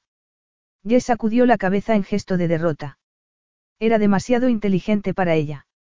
Y demasiado experto. Eres incorregible. Y tú eres irresistible. Jess no contestó, pero su cabeza continuaba dando vueltas. Sí, era un demonio y conocía las palabras adecuadas y los movimientos justos. Se preguntó cuántas mujeres habrían pasado por su vida. Suponía que muchas. Y ella solo sería una más. No resultaba un pensamiento muy alegre. Creo que deberíamos ponernos en marcha, dijo bruscamente. Eran casi las diez, habían tardado más en llegar a Denman de lo que pensaba. Buena idea, contestó Ben. Subieron al coche, se abrocharon el cinturón y se pusieron las gafas al mismo tiempo. Jess se cuidó de no mirarle para no mostrar todavía más su vulnerabilidad ante él. Odiaba que Ben pensara que lo de la noche siguiente era un hecho. Y en verdad lo era, no tenía sentido que se engañara a sí misma. Pero eso no significaba que tuviera que actuar como una estúpida que se sentía abrumada por sus atenciones. He pensado en parar en Casilis a comer, afirmó al arrancar el motor. La siguiente población es Sandy Joe, pero está demasiado cerca. Después ya es todo recto hasta la casa de tu amigo. Me parece un buen plan. Deberíamos llegar a media tarde, pero depende del tiempo que quieras pararte a comer. Supongo que eso depende de lo deprisa que nos sirvan. Resultaron ser muy rápidos. Se sentaron a comer en el jardín de un restaurante muy agradable. Jess pidió un único vaso de vino blanco con el filete y la ensalada porque iba a conducir, mientras que Ben se tomó una jarra de cerveza con el suyo. Comieron despacio y hablaron mucho. Y aunque fue una conversación muy superficial, Jess era consciente todo el rato de la peligrosa excitación que crecía dentro de ella. Cada vez que miraba a Ben, una imagen sexual le surgía en la mente. Cuando Ben se llevaba la comida a la boca, se le quedaba mirando los labios e imaginando cómo sería que la besara en las partes más íntimas de su cuerpo. Sintió una punzada en el estómago. Ella no era así. Al menos hasta ahora. Sus novios habían sido bastante poco imaginativos en los preliminares, tal vez aquella fuera la razón por la que no siempre alcanzaba el éxtasis. Miró a Ben y volvió a preguntarse cuántas mujeres habrían pasado por su vida. Y eso la llevó a pensar en Amber. Lamentó que Ben no hubiera roto ya con ella. Quería decirle que la llamara y lo hiciera en aquel mismo instante, pero no tenía valor. Además, sería una pérdida de tiempo. La cruda realidad era que finalmente volvería a América. Ben no quería casarse. Ella solo era una chica que acababa de conocer, que le gustaba y con la que quería estar. Una parte de Jess se sentía halagada, pero no se engañaba pensando que aquello podría ser un romance serio. Solo eran barcos que se cruzaban en la noche. Decidió, tal vez para proteger su femenino corazón, que se lo tomaría como una experiencia. Una aventura. Nada más. Enamorarse de un hombre como Ben sería una gran estupidez. Te has quedado muy callada, dijo entonces él. Jess dio un respingo. No quería que Ben pensara que estaba preocupada por algo, aunque lo estuviera. Pero ahora que había tomado la decisión de seguir por aquel camino, estaba decidida a hacerlo con mente positiva. Estaba pensando que debería llamar a mi madre pronto, aseguró con una sonrisa. Para tranquilizarla y que sepa que sigo viva. ¿Cómo? No creo que esté preocupada por la carretera. Eres una excelente conductora. No, lo que le preocupa es que seas un asesino en serie. La cara de asombro de Ben resultó épica. Le aseguré que no, que solo eras un hombre de negocios rico sin un ápice de inteligencia. Él entornó los ojos y fingió sentirse ofendido. Lo cierto es que soy bastante inteligente. Eso todavía tengo que verlo, Dios, le encantaba aquella batalla dialéctica. Nunca había coqueteado así con ninguno de sus novios anteriores y le resultaba muy divertido. Déjame decirte que era uno de los mejores del colegio. Sí, pero eso es ser listo en el colegio, algo muy distinto a ser listo en la calle.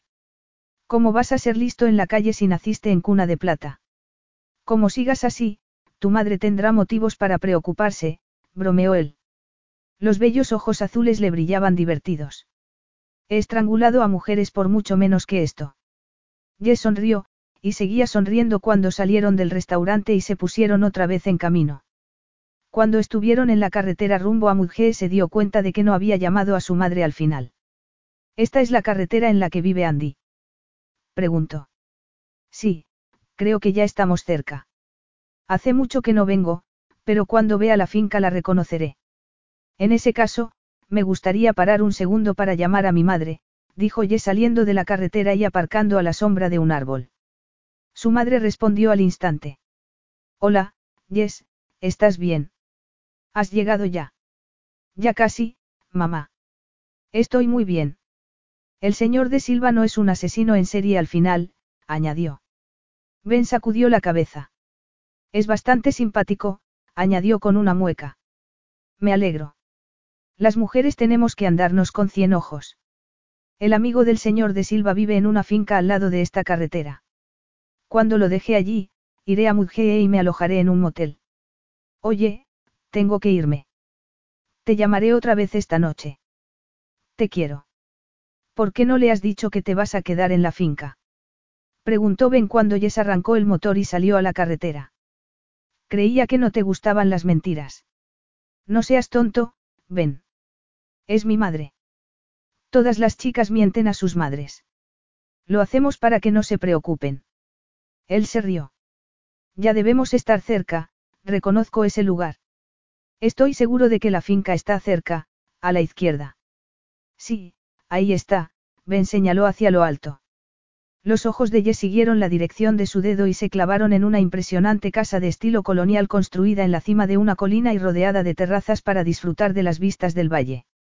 La entrada no queda muy lejos, añadió Ben. Sí, ahí está.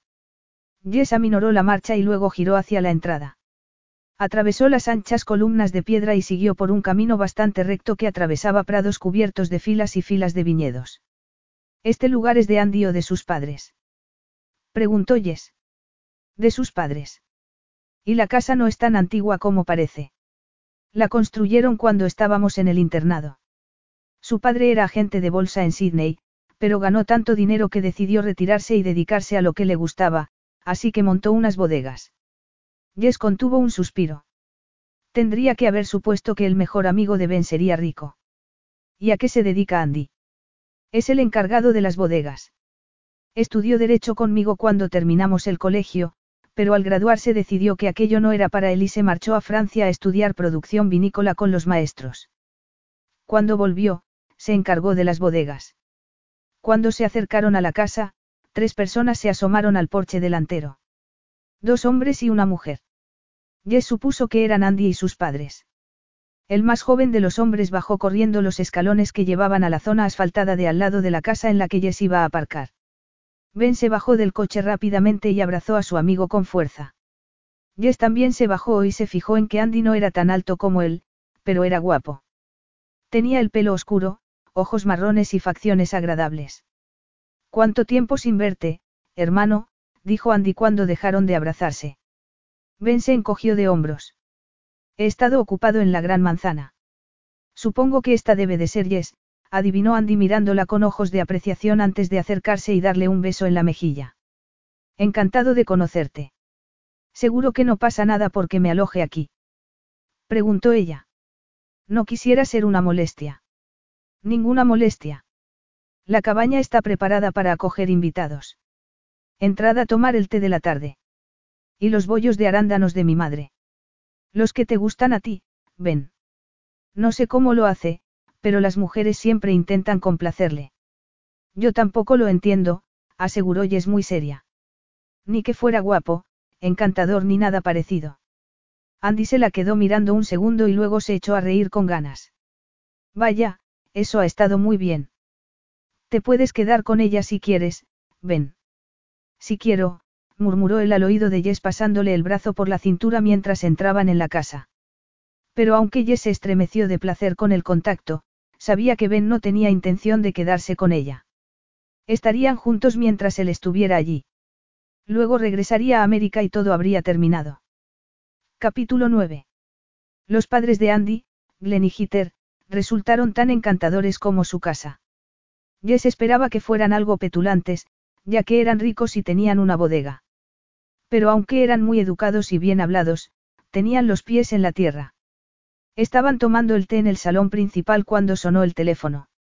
Disculpadme, Giter se dirigió a la mesita auxiliar en la que estaba el teléfono.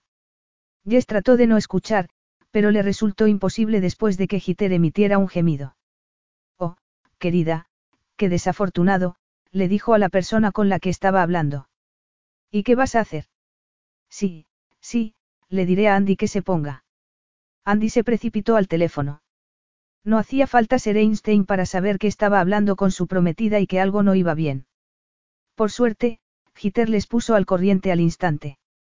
Una de las damas de honor de Caterina ha tenido que ir al hospital por amenaza de aborto. Se encuentra bien, pero tendrá que estar ingresada al menos una semana y no podrá venir mañana a la boda. Caterina está muy disgustada. Va a ser una comitiva nupcial muy corta, pero ¿qué otra cosa podemos hacer? Podríamos poner a Jess en su lugar, sugirió Ben. Ella le miró horrorizada. No digas tonterías, Ben. La novia de Andy ni siquiera me conoce.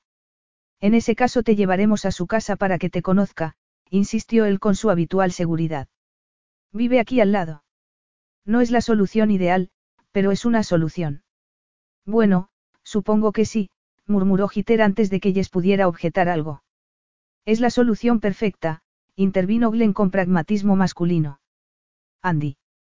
Dice Ben que Jess estaría dispuesta a ocupar el lugar de Crisis y a Catherine le parece bien. Jess contuvo el aliento mientras Andy le contaba a su novia quién era ella y lo que proponía Ben. No estaba muy segura de si quería que dijera que sí o que no. Andy se giró para mirarla. Dice que gracias por ofrecerte. Que le has salvado la vida, pero que tiene que verte cuanto antes para saber si el vestido te servirá o no. Chrissy estaba embarazada. De acuerdo, dijo Ben poniéndose de pie. Dile a Catherine que vamos para allá ahora mismo. Andy puso los ojos en blanco. Dice que yo no puedo ir para no ver el vestido. No pasa nada, Andy, Ben tomó a Jess de la mano, se despidieron y salieron del salón. Asegúrate de venir esta noche, le gritó Andy cuando ya se iban. Lo haré, contestó Ben. Jess se contuvo y no dijo ninguna de sus objeciones mientras salían. Lo hecho, hecho estaba. No te enfades conmigo, le pidió él cuando se subieron al coche. No estoy enfadada, aseguró Jess arrancando el motor. Pero no estaría mal que dejaras de presuponer que siempre voy a hacer lo que tú quieras. Me gustaría que me preguntaras antes. Ben parecía sorprendido por la declaración. Al parecer estaba acostumbrado a que las mujeres le obedecieran sin rechistar. Lo siento, dijo. Solo quería solucionarle la papeleta a Andy. Sí, ya lo sé. Por eso no estoy enfadada. Bien. En el futuro intentaré ser más considerado. Gira a la izquierda cuando lleguemos a la carretera. Es la siguiente entrada. Los padres de Catherine tienen cuadras con caballos de carreras. Entonces, también son ricos. No tanto como los padres de Andy, pero sí. Ahí está la entrada. Era más impresionante que la de la finca de Andy, con un inmenso arco negro. La casa era de un estilo parecido a la de Glen, pero esta era antigua de verdad, hecha de piedra y no de madera. Tenía también dos pisos, terrazas y muchas chimeneas. Jess aparcó detrás de la casa. Antes de entrar, ¿qué le has contado exactamente a Andy de mí? Le dije que eras una consultora de marketing relacionada con Fab Fashions. Pero he dejado que creyera que nos conocemos desde hace una semana aproximadamente, no desde esta mañana. Aquello le recordó a Jess lo lejos que habían llegado en tan solo unas horas. Supuso que debería estar más sorprendida, pero no era así. Sacudió la cabeza, y entonces Ben le rozó los labios con los suyos. No te estreses, Jess, murmuró contra su trémula boca. Déjate llevar por la corriente. Cuando Ben levantó la cabeza, ella parpadeó. No era una corriente, eran aguas turbulentas que amenazaban con tragársela. Ah, ahí está Catherine. Y supongo que la otra chica es la dama de honor, dijo Ben agarrando el picaporte de la puerta. Jess hizo un esfuerzo por recuperar la compostura. Catherine resultó ser un encanto. Tendría veinte muchos años, era más alta de lo normal y tenía una figura atlética, el cabello rubio y los ojos azules. No había en ella ni un ápice de esnovismo ni de malos modos. La dama de honor no le cayó tan bien a Jess, seguramente porque le hizo ojitos a Ben desde que apareció. Se llamaba Leanne, y había estado interna en el colegio con Catherine y con Chrissie, la única de las tres que estaba casada por el momento. Tras charlar un poco, entraron en la casa, donde les recibió Joan, la madre de Catherine. Era una mujer guapa, pero demasiado delgada y con la mirada ansiosa. Eres preciosa, querida, le dijo a Jess mirándola con el ceño fruncido. Pero no creo que quepas en el vestido de Chrissie. Yo tampoco lo creo, reconoció Catherine. Eres más o menos de su altura, pero Chrissy engordó bastante con el embarazo. No te preocupes, mamá, la modista puede meterle el vestido. La llamaré, pero antes deberíamos subir a que Jess se lo pruebe. No, tú quédate aquí, ven, le ordenó Catherine cuando fue tras ella. No quiero que veas el vestido. Mamá, llévate a Ben al salón y ponle la televisión. A Jess le hizo gracia ver la expresión de Ben. No estaba acostumbrado a que ninguna mujer le dijera lo que tenía que hacer. No te preocupes, le susurró Catherine en tono confidencial mientras subían por las escaleras con Leán detrás. No se irá a ninguna parte. Es encantador, afirmó Leán a su espalda. Y muy rico. Ah, sí. Preguntó Jess con fingida naturalidad. Me dijiste que su padre era multimillonario, ¿verdad, Catherine? Eso fue lo que Andy me dijo, confirmó la joven. Jess se encogió de hombros cuando entraron en el dormitorio, que era enorme. No estoy interesada en su dinero, afirmó con sequedad. ¿Vais en serio? preguntó Catherine. Acabamos de conocernos, pero creo que nos gustamos mucho, replicó Jess. Catherine sonrió. Bueno, vamos a probarte el vestido a ver qué se puede hacer. El vestido era de seda rosa pálido sin tirantes con corte bajo el pecho y una larga falda plisada que llegaba hasta el suelo. Era muy romántico, no del estilo de Jess, pero le quedaba sorprendentemente bien. Sin embargo, resultaba demasiado suelto en la parte del corpiño. Había que meterlo por los extremos. Por suerte, el largo le quedaba bien. Los zapatos eran media talla más grande que la suya, pero mejor eso a que fueran demasiado pequeños. Catherine ladeó la cabeza mientras la observaba. Te queda mejor que a Chrissie, pero eso no se lo diremos a ella, añadió con una sonrisa. Voy a llamar a la modista para que me haga el favor de arreglarlo. Pero resultó que la modista estaba en Melbourne visitando a su hermana. La ley de Murphy atacaba de nuevo, pensó Jess mientras se quitaba el vestido para volver a ponerse su ropa. Pero ella podía hacer algo para borrar el gesto de desmayo de la novia. No pasa nada, Catherine, le dijo con tono tranquilizador. Yo puedo arreglar el vestido. Sé cómo hacerlo. Y antes de que preguntes te diré que llevo una máquina de coser en el maletero del coche. Leanne y Catherine la miraron con la boca abierta. Pero, pero, Catherine no parecía muy segura de la proposición. Jess sonrió para tranquilizarla. No tienes de qué preocuparte. Soy una experimentada modista. Me dedicaba a ello antes de entrar en el marketing, añadió para respaldar la mentirijilla de Ben. Yo misma me hice la chaqueta que llevo, y creo que tiene un diseño muy bonito. ¿Y que lo digas? exclamó Catherine. La he estado envidiando desde que llegaste. Yo también, reconoció Leanne. Las chaquetas de flores se llevan mucho esta primavera. Pero dime una cosa, Jess, Catherine parecía desconcertada, siempre viajas con la máquina de coser. Jess se dio cuenta al instante de que no podía decir que tenía pensado coser la mayor parte del fin de semana en el motel hasta que el destino lo cambió todo. Dios, no, afirmó riéndose. Es que el fin de semana pasado le cosí unas cosas a una amiga y se me olvidó sacarla del maletero. Ya puestos a decir mentirijillas, esta no era de las peores. Pero Jess se dio cuenta de que no tenía amigas como las que tenía Catherine. Cuando se marchó de Sydney para ir a vivir en la costa central dejó atrás todas las amigas que había hecho en el colegio. Veía a un par de ellas ocasionalmente, pero no formaban parte de su vida. Jess no se había visto a sí misma como una persona sola hasta ahora. Tenía una familia numerosa, pero de pronto envidió a Catherine por sus amigas.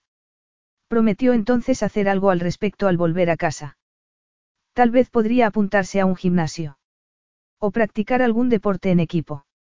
En el colegio era buena al baloncesto, ser más alta que las demás le proporcionaba ventaja.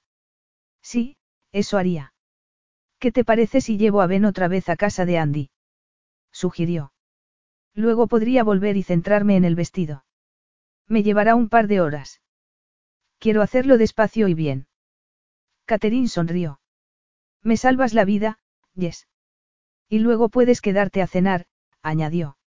Después podemos celebrar una pequeña fiesta nosotras. No tiene sentido que vuelvas a casa de Andy, Ben y él van a estar esta noche en Mudgee. Unos cuantos amigos suyos de la universidad se alojan allí en un motel y se van a reunir todos. Ya sabes cómo son esas cosas. Al menos la boda es a las cuatro y media, así que tendrán tiempo para reponerse. ¿Dónde va a ser la boda, Catherine? Preguntó Jess. En el jardín de rosas de mi madre. Y la fiesta se celebrará en una carpa situada en el jardín de atrás. ¿Y cuál es la predicción del tiempo para mañana? Quiso saber Jess. Le preocupaba que la ley de Murphy asomara su fea cabeza en el último minuto. Perfecto. Cálido, sin lluvia a la vista. Bueno, vamos a bajar para tranquilizar a mamá mientras tú dejas a Ben en casa de Andy. Pero no tardes mucho, añadió con una sonrisa. Nada de ñacañaca. Reserva eso para después de la boda. Capítulo 10. Seguro que quieres hacer esto, Yes. Dijo Ben cuando ella puso el coche en marcha. Cambiar un vestido no es lo mismo que hacerlo desde el patrón. No supondrá ningún problema. Mi abuela hacía muchos arreglos y yo la ayudaba. Así me gané mi primer dinero.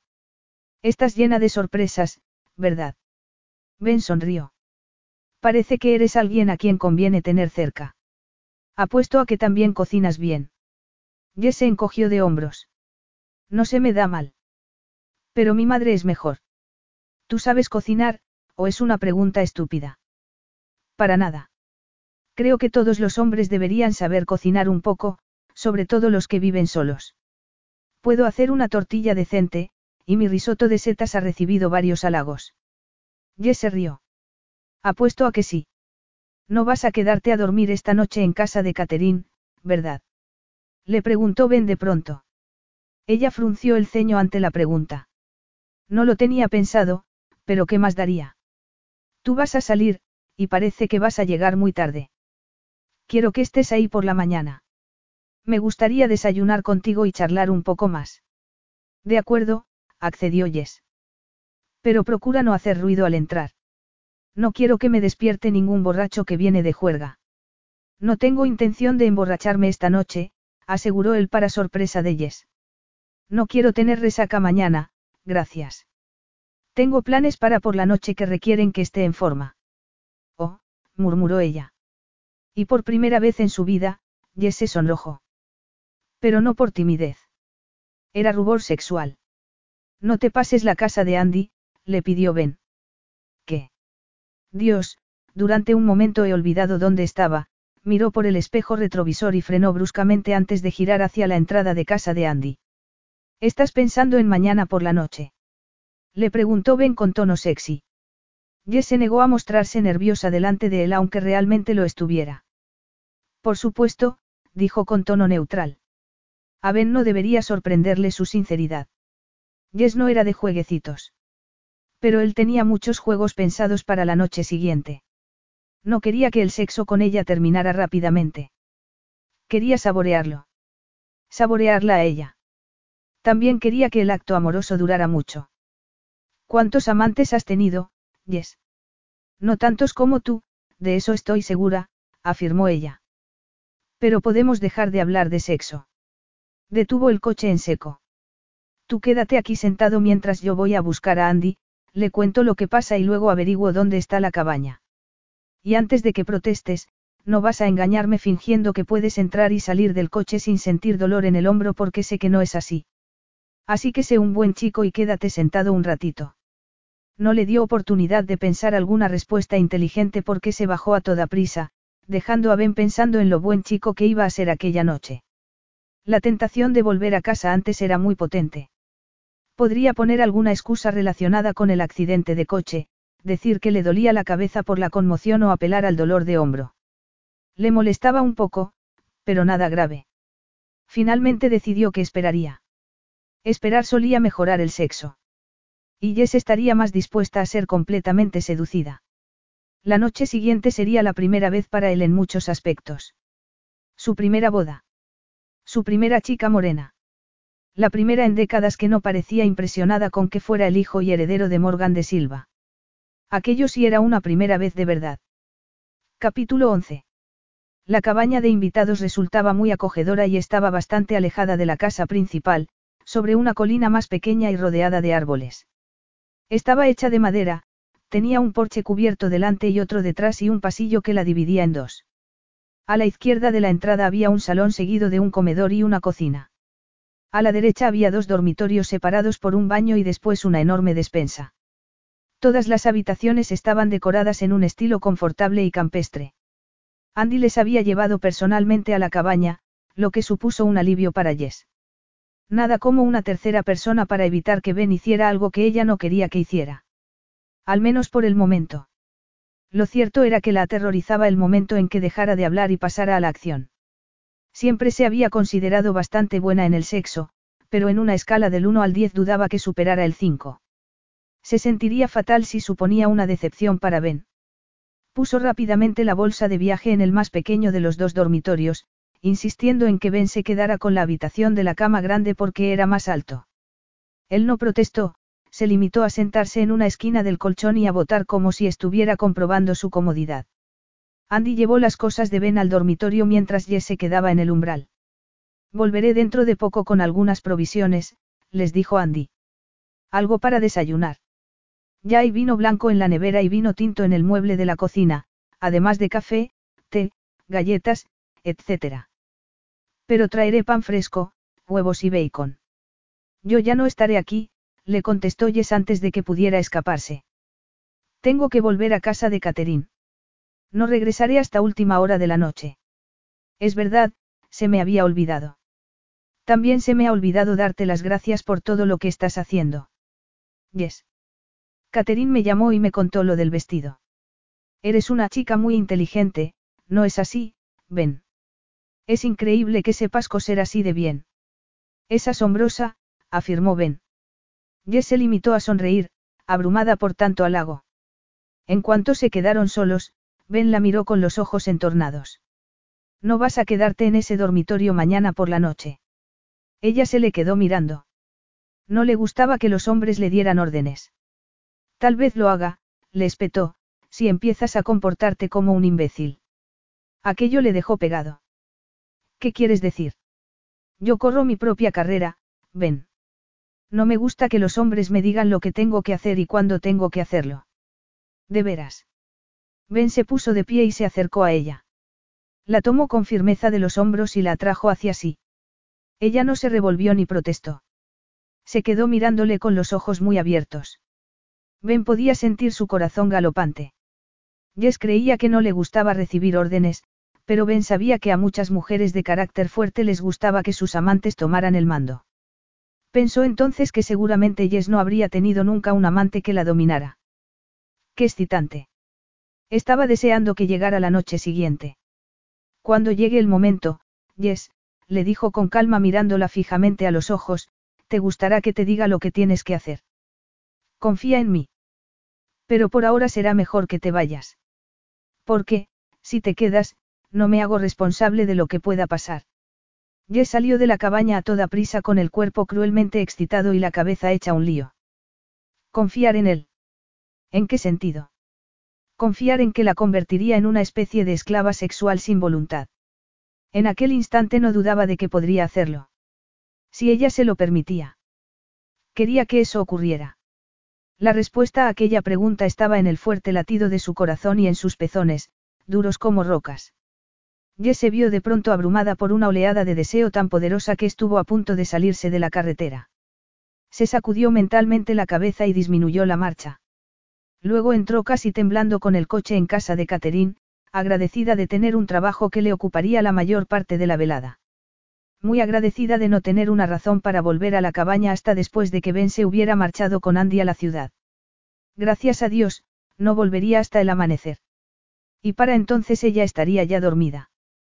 Jess no pudo evitar reírse. Aquella noche no podría dormir. Pero al menos lo fingiría. Sin embargo, las cosas no salieron como tenía pensado. Jess terminó el vestido sobre las nueve y media, rechazó la oferta de tomarse un vino alegando que estaba cansada y volvió en coche a la cabaña. Fue entonces cuando recordó que había prometido llamar a su madre. Y eso fue lo que hizo mientras abría una botella de vino blanco de la nevera. Se sirvió una copa y la fue bebiendo sentada en la mesa de la cocina. Le contó a su madre una versión editada de lo que había ocurrido, contándole la verdad sobre el drama de la boda y cómo había arreglado el vestido. Por supuesto, no mencionó que todo el mundo pensaba que era la novia de Ben ni que se alojaba con él a solas en la cabaña. Solo admitió que la habían invitado a dormir en la finca, nada más. Parece que está siendo un viaje lleno de sorpresas, dijo su madre. Desde luego que sí, reconoció Jess con ironía sirviéndose otra copa de vino. Tendrás que llamarme mañana por la noche y contarme cómo ha ido la boda. Jess se estremeció. No podía decirle a su madre por qué no iba a hacerlo. Mamá, la boda es por la tarde. Cuando haya terminado la celebración y me vaya a la cama estaré agotada. Te llamaré el domingo por la mañana. Pero no muy temprano, puede que me levante tarde. Jess agradeció que su madre no pudiera ver el interior de su mente en aquellos momentos. Las imágenes no eran aptas para ella. De acuerdo, dijo su madre. Pero no te olvides de tomar fotos. Me encantaría verte con ese vestido. Me encantaría ver a todos. Y, por cierto, ¿qué aspecto tiene ese tal Ben? Dijiste que era simpático, pero tengo la sensación de que también es guapo, ¿verdad? Sí, es muy guapo, admitió Jess tratando de mantener un tono calmado. Y también muy alto. Alto, moreno y guapo, ¿eh?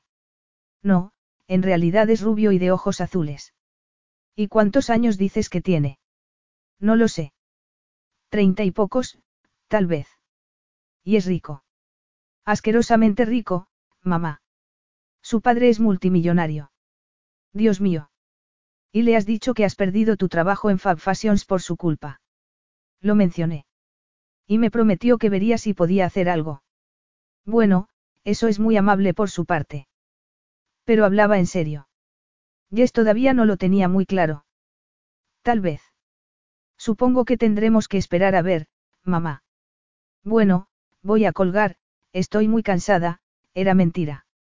Tenía demasiada adrenalina por el cuerpo en aquel momento como para pensar en dormir. Por eso se estaba bebiendo todo aquel vino, a veces la ayudaba a dormir. Desgraciadamente, ahora no parecía funcionar. Conducir cansa mucho, afirmó su madre. Buenas noches, cariño, que duermas bien. Te quiero. Jess se sintió de pronto conmovida. Yo también te quiero, mamá, dijo con un nudo en la garganta antes de colgar. Tras la tercera copa de vino, Jess decidió que aquello definitivamente no funcionaba. Así que guardó la botella medio vacía en la nevera y se dirigió al cuarto de baño. Pasó otra hora dándose un largo baño caliente, pero no se relajó lo más mínimo. Acababa de salir del baño en camisón cuando escuchó la frenada de un coche delante de la cabaña.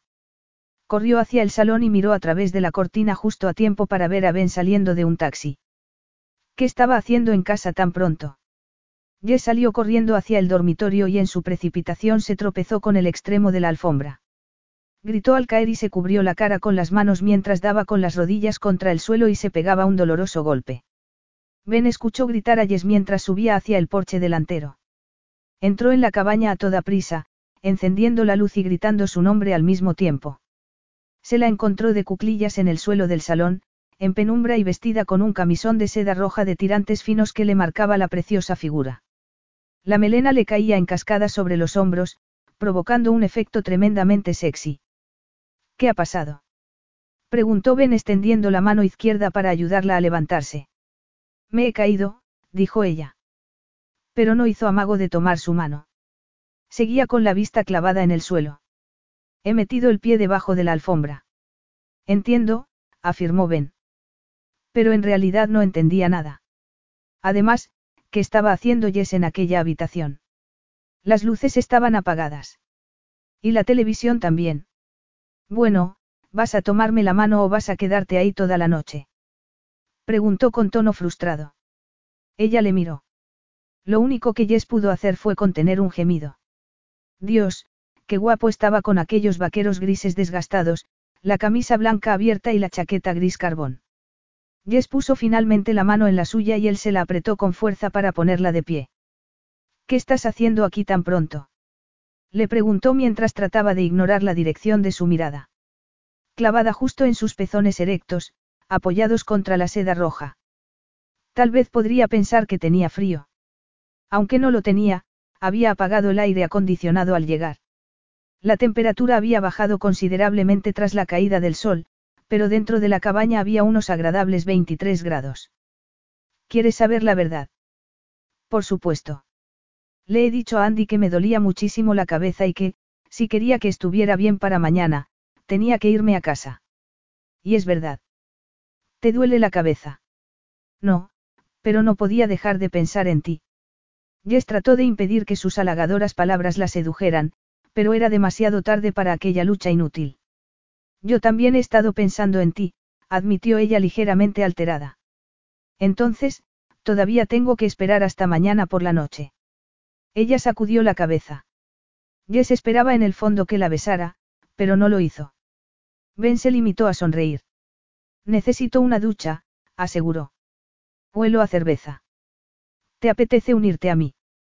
Jess sintió el intenso deseo de humedecerse los secos labios, pero se contuvo. Tragó saliva. Yo, acabo de darme un baño, afirmó con voz ronca. Entonces puedes venir y mirar. Jess parpadeó y abrió brevemente la boca antes de volver a cerrarla. De acuerdo, dijo, preguntándose si aquello tenía algo que ver con lo que Ben le había dicho antes respecto a que terminaría gustándole que le dijera lo que tenía que hacer. Le gustaba. Y eso era lo raro.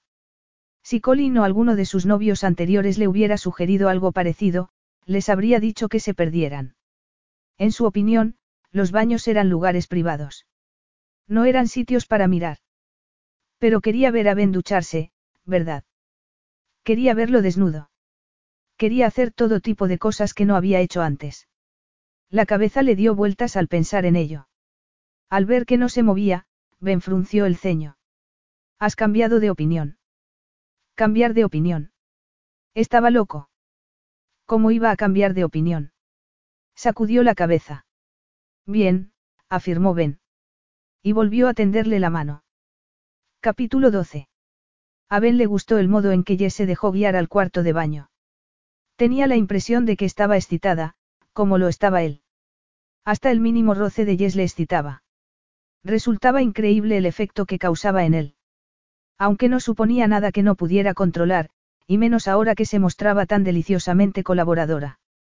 La acomodó en la esquina de la bañera con garras y empezó a desvestirse.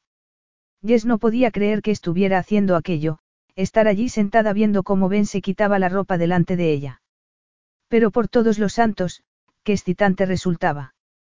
Después de descalzarse, se quitó la chaqueta y luego la camisa, dejando al descubierto un torso que no parecía propio de alguien que se pasaba el día sentado tras la mesa del escritorio. Debía de ir mucho al gimnasio, pensó Jess, o a nadar. El tenue bronceado sugería que tal vez ese fuera el caso.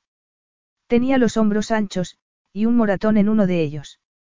Pero al parecer eso no le impedía mover el brazo. Tenía los músculos del pecho bien tonificados y los abdominales marcados. Poco bello, observó, y eso le gustó.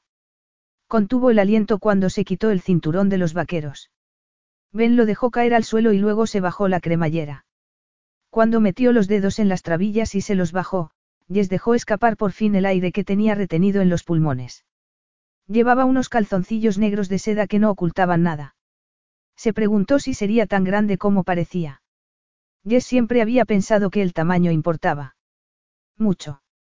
Le gustaba que los hombres estuvieran bien construidos en esa zona. Y Ben lo estaba. Mejor que sus novios anteriores. Y tenía una erección magnífica. Estaba circuncidado, con apenas vello en la base. Supo que tendría una textura y un sabor fantástico. Estaba de pie frente a ella como un Adonis dorado. Ahora tú, Jess, le ordenó él. Levántate y quítate ese camisón. Quiero verte entera. Jess se levantó con piernas temblorosas, se veía en la obligación de obedecerle. Sintió una punzada en el estómago mientras se deslizaba los tirantes por los hombros, primero uno y luego el otro. No llevaba ropa interior. Nunca se la dejaba para dormir.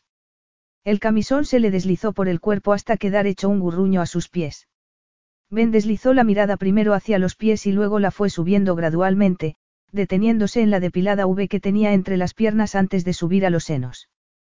Preciosa, dijo. Jess sabía que era atractiva, pero nunca se había considerado preciosa. Tenía defectos físicos, como la mayoría de la gente. No veía Ben que tenía la nariz demasiado grande para la cara. Igual que la boca. En la parte de atrás de los muslos tenía unos cuantos hoyos de celulitis que ni los masajes ni las cremas lograban quitar, aunque no se los vería a menos que la ordenara que se diera la vuelta. Sospechaba que Ben no lo haría. Estaba disfrutando mucho de la visión de sus senos. En realidad eran lo mejor de su figura. Grandes y altos, con pezones rosados que crecían de manera significativa cuando se jugaba con ellos. O cuando estaba excitada. Como en aquel momento. Dios, sí. Sentía los senos henchidos bajo su ardiente y hambrienta mirada. No más excusas, Yes, afirmó Ben con voz seca. Vas a entrar en la ducha conmigo y luego vamos a meternos en la cama. Juntos.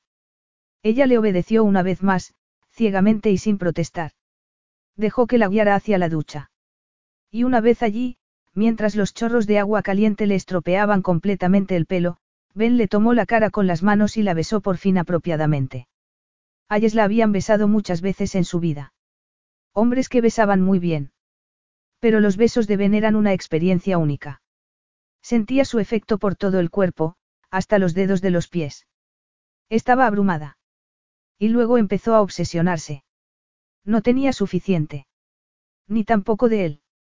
Cuando Ben levantó por fin la cabeza, se apretó contra su cuerpo en total rendición, rodeándole la cintura con los brazos. ¿Estás tomando la píldora, Yes? Ella se apartó lo suficiente para poder mirarle. ¿Qué? ¿Estás tomando la píldora? Yes se aclaró un poco la garganta. Bueno, sí, pero... Pero quieres que use protección de todos modos. Por favor, le pidió ella, aunque se sintió tentada a decir que no, que la tomara allí mismo, en aquel instante. En ese caso, Creo que esta vez la ducha tendrá que ser corta. Una vez más, Jess no protestó. Se quedó allí de pie mientras él cerraba los grifos y luego agarraba una de las toallas que había en la repisa, frotándola con cierta brusquedad antes de secarse él. Luego la tomó en brazos y la llevó al dormitorio. Jess se estremeció cuando la depositó suavemente en la parte superior de la cama. Sintió escalofríos por todo el cuerpo. ¿Tienes frío? Le preguntó Ben tumbándose a su lado y apoyándose en el codo izquierdo para elevarse. Un poco, mintió ella. ¿Quieres meterte entre las sábanas? Jess sacudió la cabeza. Llevo todo el día pensando en esto, aseguró él inclinando los labios hacia los suyos una vez más y deslizándole la mano derecha por el pelo todavía húmedo. El hecho de que volviera a besarla con dulzura la sorprendió primero y la embelesó después. Jess suspiró bajo su dulce suavidad. Pero la presión de su boca se fue haciendo cada vez más fuerte. Cuando Ben le mordió el labio inferior, contuvo el aliento y él le deslizó la lengua dentro. Jess gimió mientras le exploraba la sensible piel del paladar. Y volvió a contener el aliento cuando le cubrió el seno derecho con la mano, jugando con el pezón de un modo que nunca antes había vivido, acariciándoselo suavemente con la palma hasta que sintió que le ardía en llamas. Y todo sin dejar de besarla, introduciéndole la lengua y retirándola antes de volver a hundirla en ella. Cuando movió la mano hacia el otro pezón, Jess sintió una fugaz sensación de abandono. Si pudiera haber jugado con los dos al mismo tiempo, entonces estaría en el cielo. Oh, Dios. Jess no sabía si estaba gozando o sufriendo, pero tampoco le importaba siempre y cuando Ben no se detuviera. Entonces se detuvo, dejó de besarla y de pellizcarle el pezón. Jess gimió consternada hasta que se dio cuenta de por qué había parado. Ya estaba abajo con aquella boca y aquella lengua tan sabias, haciéndola gemir y retorcerse mientras la lamía, la succionaba y le demostraba que todos sus amantes anteriores eran unos ignorantes del cuerpo de la mujer. Ben sabía exactamente qué hacer para llevarla al borde del éxtasis, y no una vez, sino varias. Sabía cuándo retirarse. Tal vez tuviera algo que ver con el hecho de que sus dedos estuvieran todo el tiempo muy dentro de ella. Tal vez podía sentir cómo apretaba los músculos cuando estaba a punto de alcanzar el clímax. Ben levantó finalmente la cabeza. Creo que ya es suficiente, murmuró. Entonces se dejó caer a su lado boca arriba, respirando agitadamente. Jess se incorporó apoyándose en el codo y se lo quedó mirando fijamente. No vas a parar ahora, ¿verdad? Solo unos segundos. Quiero recuperar el aliento y ponerme el preservativo. He dejado dos en el cajón de arriba esta tarde, dijo señalando con la cabeza hacia la mesilla de noche.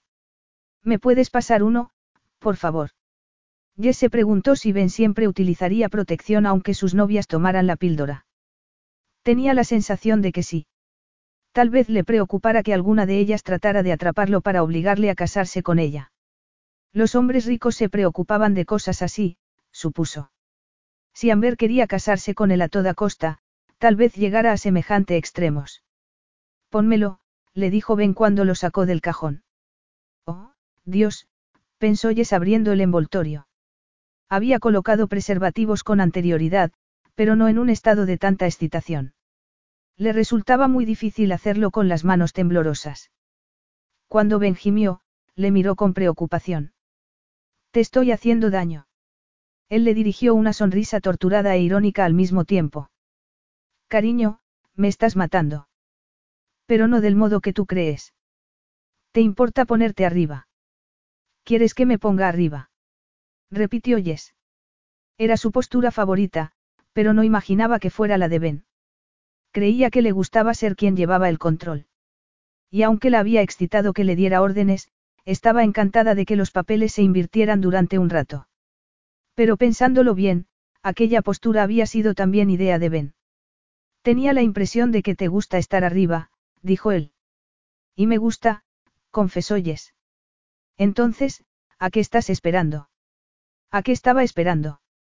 A Ben se le formó un nudo en el estómago cuando se puso encima de él a horcajadas. El corazón le latía con fuerza dentro del pecho cuando colocó su punta ardiente en la entrada de su sexo. Podía sentir el calor y la humedad de Jess, pero no podía verlo. No era de aquellas chicas que se depilaban por completo, ella lo tenía protegido por una pizca de suave vello rizado. A Ben le gustaba. Era distinto. Ella era distinta. En todos los sentidos. No era nada pretenciosa. Era dulce y muy natural, y la deseaba como nunca antes había deseado a ninguna mujer. Estaba tan excitado que aquella noche no tenía paciencia para juegos. La deseaba en aquel momento. Se le escapó un gemido de entre los labios cuando Jess se adentró en él, engulléndolo con su suavidad de un modo que resultaba increíblemente placentero. Se preparó mentalmente para lo que iba a sentir cuando se moviera. No quería llegar demasiado pronto. Cielos, no. Eso no podía ser. Jess no se había equivocado. Estar dentro de él era algo increíble, la llenaba por completo. Era obvio que a él también le gustaba, a juzgar por la expresión de su rostro. Pero lo que estaba viendo era arrebato o tortura. Imaginó que se trataría de una mezcla de las dos cosas. Los hombres podían ser muy impacientes en aquella situación. Así que al principio mantuvo los movimientos lentos y suaves, levantando poco las caderas antes de volver a bajar. Pero no pasó mucho tiempo antes de que su propio deseo de satisfacción se apoderara de ella, urgiéndola a alzar las caderas más alto y luego hundirse más. Trató de no pensar en otra cosa que no fuera el placer sexual, ignorando con valentía las respuestas emocionales que se le asomaban al cerebro. Aquello no era amor, se dijo con firmeza. Era sexo. Un sexo increíble, sí, con un hombre tremendamente guapo. Pero solo era sexo. Disfrútalo, chica. ¿Por qué podrías pasarte el resto de tu vida sin encontrar otro amante como Ben?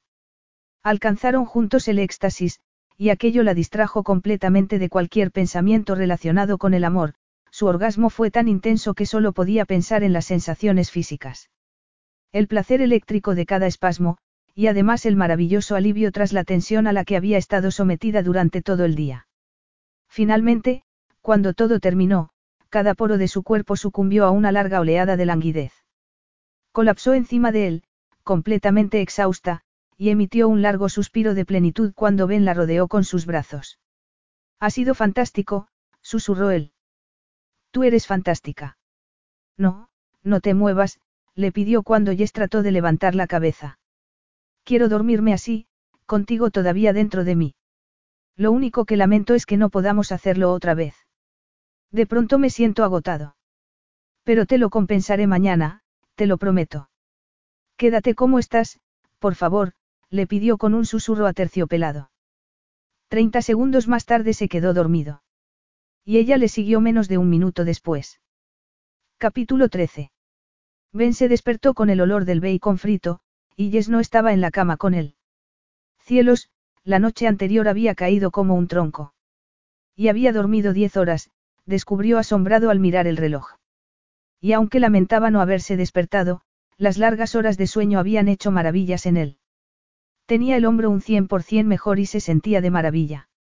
Se levantó de la cama de un salto y se metió en el baño. Tras una ducha rápida, se envolvió una toalla a la cintura y se dirigió a la cocina. Estaba deseando volver a ver a Jess. Cuando le dio los buenos días, ella se giró y los ojos se le iluminaron al verle. Estás muy guapo con esa toalla, le dijo sonriendo. Y tú estás preciosa con cualquier cosa, contestó Ben mirándola de arriba abajo. Llevaba los mismos pantalones negros ajustados, pero la parte de arriba era distinta. Se había puesto un suéter sencillo de cuello redondo color verde brillante que casaba con su pelo oscuro y su piel aceitunada. No llevaba maquillaje y tenía el pelo recogido hacia arriba de modo informal, en un moño del que se le escapaban algunos mechones. Su falta de artificio no dejaba de asombrarle. Amber siempre estaba arreglada y con el pelo perfecto antes incluso de ducharse por la mañana. Jess hacía que Amber pareciera tremendamente superficial y vana. Adulador, dijo ella riéndose antes de girarse otra vez hacia el horno. Eso huele muy bien, aseguró Ben colocándose detrás de ella y deslizándole las manos por la cintura. Jess trató de no ponerse tensa al sentir su contacto, estaba decidida a actuar con naturalidad delante de él. Le había resultado difícil no quedarse mirando su hermoso cuerpo cuando entró en la cocina, pero lo había conseguido diciéndose que ninguna mujer sofisticada de Nueva York se lo quedaría mirando. Se movería aquella mañana con estilo y elegancia. No buscaría asegurarse de que quería algo más que sexo con ella. Sería amable y despreocupada, un poco coqueta pero no pesada. Así que cuando Ben le puso la mano bajo la barbilla y le giró la cara hacia la suya, ocultó el pánico que sentía y dejó que la besara. Por suerte no fue un beso demasiado largo ni apasionado. Pero el corazón se le aceleró de todas maneras y la cabeza se le llenó de imágenes de Ben tirando todo lo que había en la mesa y tomándola allí mismo. A él le brillaron los ojos cuando levantó la cabeza. Si ese bacon no está ya preparado, dijo, te tomaré a ti de desayuno. Ah, sí. Respondió ella con total desenfado. Tal vez yo tenga algo que decir al respecto. La mirada de Ben indicaba que sabía que estaba lanzando un farol. Vamos, Jess, dejémonos de juegos esta mañana. Los dos sabemos que lo que compartimos anoche fue algo especial. Y muy adictivo. Pero tienes razón. Primero deberíamos comer. El moratón del hombro está mucho mejor, aseguró ella centrando otra vez la atención en el desayuno. Cuando los moratones empiezan a adquirir todos los colores del arco iris, normalmente significa que se están curando. Y ahora siéntate, por el amor de Dios, y deja que siga con esto. Parece que estás familiarizada con los moratones, dijo Ben tomando asiento en una de las sillas de la cocina. Tengo tres hermanos, le recordó ella. No había día que no llegaran del colegio a casa con moratones. Se metían en peleas. No, solo eran muy deportistas. Y tú eres muy sexy. Jess se sintió algo disgustada, y también irritada. Ben parecía estar centrado únicamente en el sexo. Y ella era algo más que eso, ¿verdad? Se las arregló de alguna manera para servir las tostadas, el bacon y los huevos sin quemar nada. Ben comió su parte con avidez, Jess apenas probó la suya. Siempre perdía el apetito cuando estaba disgustada por algo. Trató de decirse a sí misma que era una tontería esperar de Ben algo más que sexo, pero fue inútil. No has comido mucho, comentó él cuando terminó de desayunar. No tengo demasiada hambre. Me tomé un café antes de que te levantaras. No serás una de esas chicas que se alimenta solo de café, ¿verdad? Normalmente no.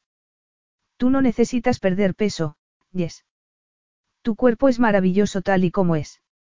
Jess trató de que no se le notara en la cara lo que sentía. Pero porque tenía Ben que centrarse en su cuerpo. Me alegro de que pienses eso. Por cierto, ayer dijiste que podríamos hablar de Fab Fashions por la mañana. Ben parecía asombrado. Sí, ya sé que lo dije. Pero eso fue antes de lo de anoche. Jess le miró fijamente desde el otro lado de la mesa. ¿Quieres decir que ya no tienes que mimarme porque ya hemos tenido relaciones sexuales? Ben disimuló su culpabilidad. Porque Jess tenía razón, no era cierto. Pero, cielos, no quería perder el tiempo hablando de trabajo cuando podría estar teniendo sexo con ella otra vez. No, aseguró midiendo las palabras. Eso no es verdad. Aunque lo que compartimos anoche cambia las cosas, Yes. Fue algo muy especial. Podemos hablar de Fab Fashions mañana en el camino de vuelta a casa. Y todos los días de la semana que viene. Mientras tanto, seguramente tendremos solo un par de horas para nosotros antes de prepararnos para la boda de esta tarde. ¿A qué hora tienes que estar en casa de Catherine? Jess pareció haberse apaciguado con la explicación. Dije que estaría allí a las tres. Pero primero tengo que arreglarme el pelo. Catherine y Leanne van a ir a la peluquería en Mudge esta mañana, pero prefiero peinarme yo misma. Me conozco mejor que cualquier peluquera. Ben sonrió. No me cabe ninguna duda. De acuerdo, Andy dijo que pasaría a recogerme sobre las dos y media. Nos vamos a reunir todos en su casa antes de dirigirnos a la de Caterina eso de las cuatro. Al parecer, la comitiva del novio no puede llegar tarde. No ha sido nunca a una boda. La verdad es que no. Tú sí. He sido dama de honor en las bodas de mis tres hermanos. Tal vez en la próxima seas tú la novia. Lo dudo, afirmó ella con tono seco. ¿No quieres casarte? Bueno, sí. Dentro de mucho tiempo. Estoy dispuesta a esperar la llegada del hombre correcto. Después de lo de Colin, no tengo ninguna prisa. Ben tampoco tenía ninguna prisa. Pero se le pasó por la cabeza que Jess sería una esposa maravillosa. ¿Y cómo tiene que ser el hombre correcto? Preguntó. Jess se encogió de hombros. Esa es una pregunta difícil. Para empezar, tiene que tener un éxito razonable en el trabajo que haya escogido. Me gustan los hombres seguros de sí mismos. Tiene que ser rico. Rico como tú, no, Ben de Silva. Nunca me casaría con alguien tan rico como tú. Ben se sintió ofendido. ¿En serio? Muchas mujeres sí lo harían. Sí.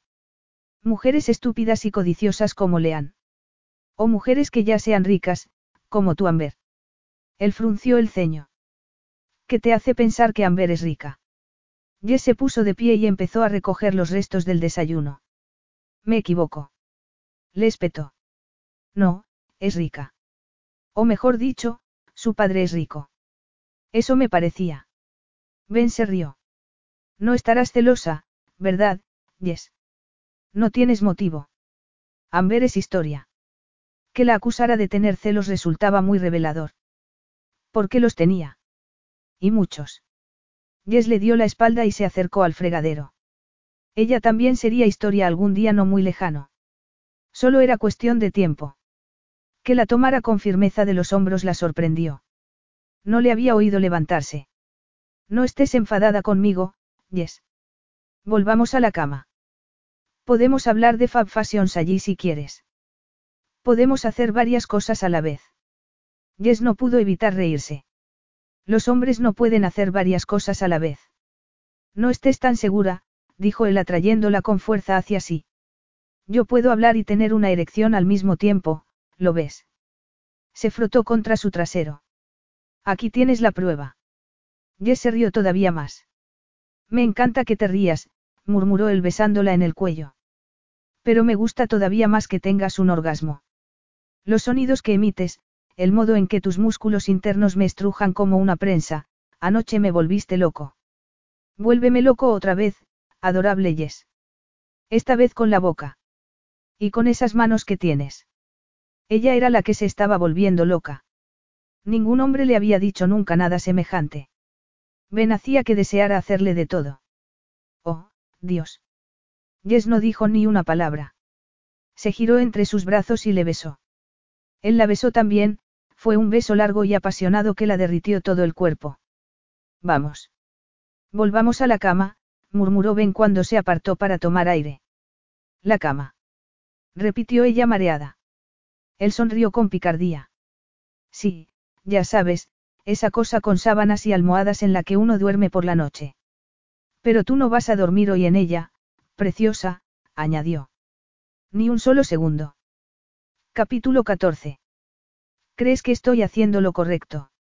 Jess sacudió la cabeza con desesperación. ¿Por qué le preguntaba aquello la novia? Ella no sabía nada de su relación con Andy. Además, ya era un poco tarde para echarse atrás. La comitiva nupcial estaba a punto de avanzar por el jardín de rosas hacia donde el novio esperaba impaciente.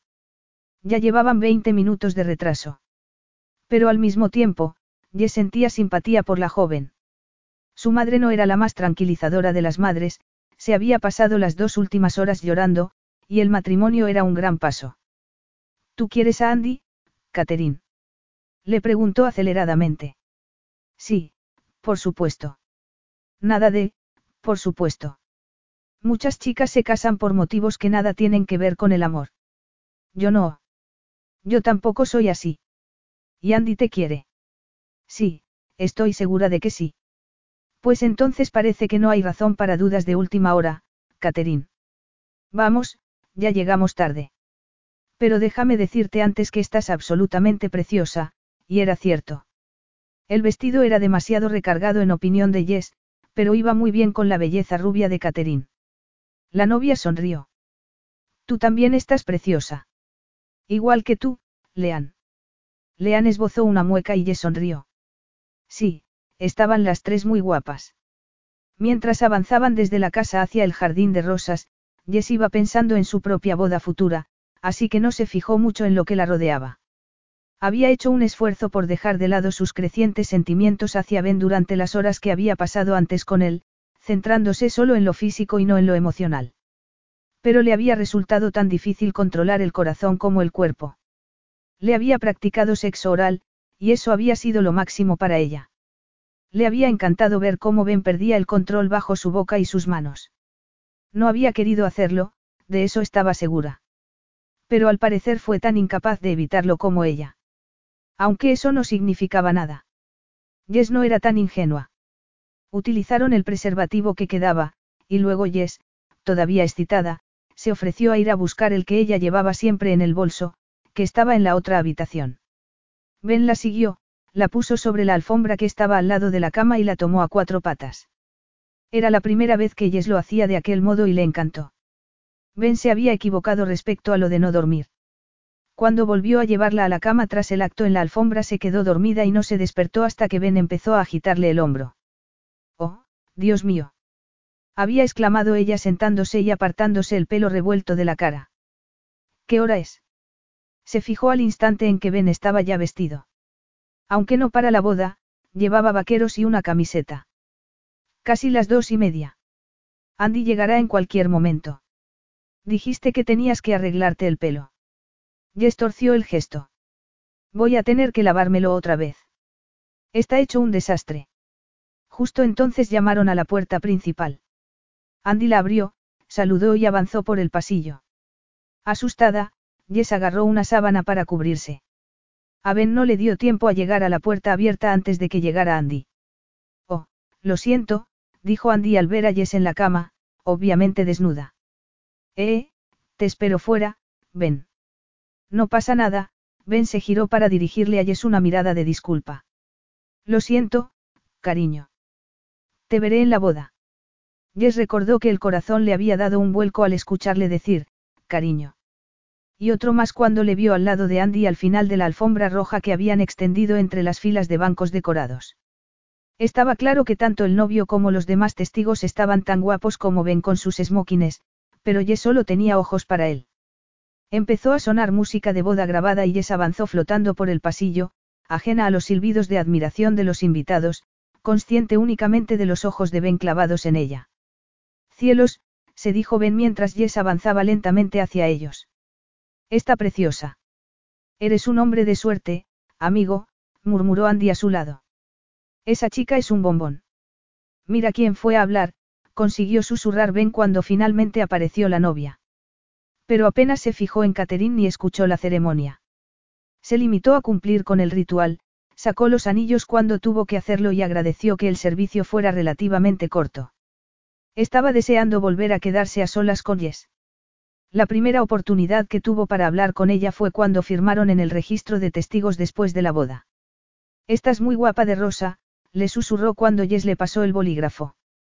Pero te prefiero sin nada. Se dio cuenta de que le tembló la mano cuando firmó. Le excitaba saber que podía seducirla con tanta facilidad. No era como las demás chicas con las que se había acostado.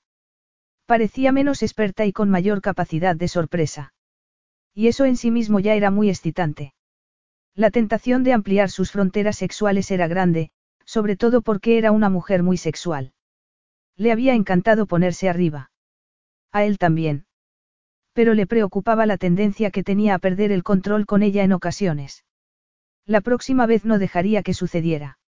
A Ben le gustaban los juegos eróticos, y tenía una idea en mente para aquella noche, una idea que esperaba que Jess aceptara gustosa. Estaba seguro de que así sería. Pero, lamentablemente, todavía quedaba mucha velada por delante. Jess no podía creer lo larga que fue la noche. Las fotos fueron de lo más tedioso, igual que la cena de tres platos. Todavía no habían servido el café cuando Ben finalmente se puso de pie y pronunció su discurso de padrino. No parecía nervioso en absoluto, y eso la irritó. Tal vez porque remarcaba la seguridad que tenía en sí mismo. Y eso era absurdo. ¿Acaso no le había dicho que le gustaban los hombres seguros de sí mismos?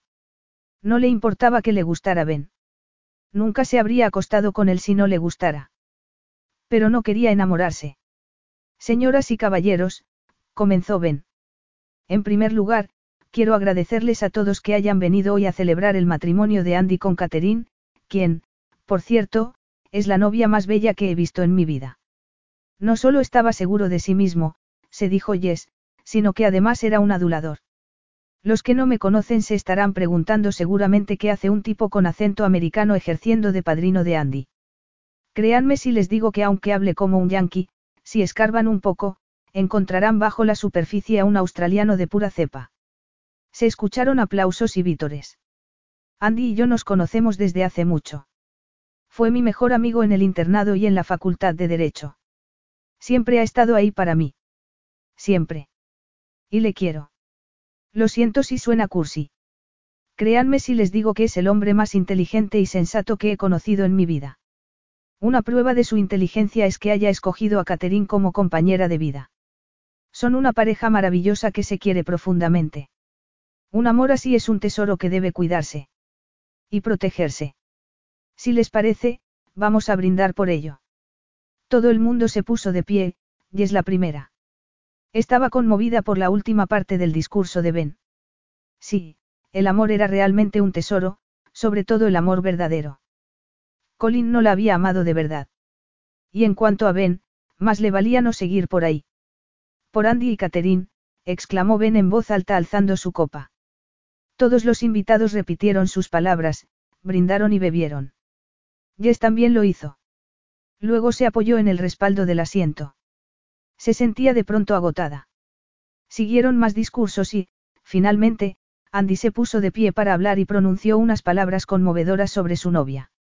A se le llenaron los ojos de lágrimas, pero tuvo que contenerse porque Andy propuso un brindis por las damas de honor, contando el gran favor que les había hecho Jess en el último momento y lo agradecidos que estaban. Eran una pareja encantadora. Y sí, estaban muy enamorados. Jess no podía evitar envidiar su felicidad. Ya no le hacía gracia que Ben tuviera planeado quedarse en Australia un poco más. Sabía a lo que se atenía. Quería sexo apasionado con ella, y luego volvería a Nueva York y se olvidaría por completo de su existencia. Y para entonces, seguramente, Jess se quedaría con el corazón roto. El sentido común le decía que no tuviera nada más que ver con Ben cuando acabara el fin de semana. Pero el sentido común no podía competir con el ardor sexual que le corría por las venas desde que firmaron juntos el certificado de matrimonio. Unas cuantas palabras susurradas al oído y había estado a punto de arder en el sitio. Todavía le ardían los pezones erectos que se le apretaban contra la seda del vestido. Estaba deseando que terminara la celebración para poder estar otra vez con Ben. Pero tenía que esperar, aceptó a regañadientes. Dios mío, estaba como loca por aquel hombre.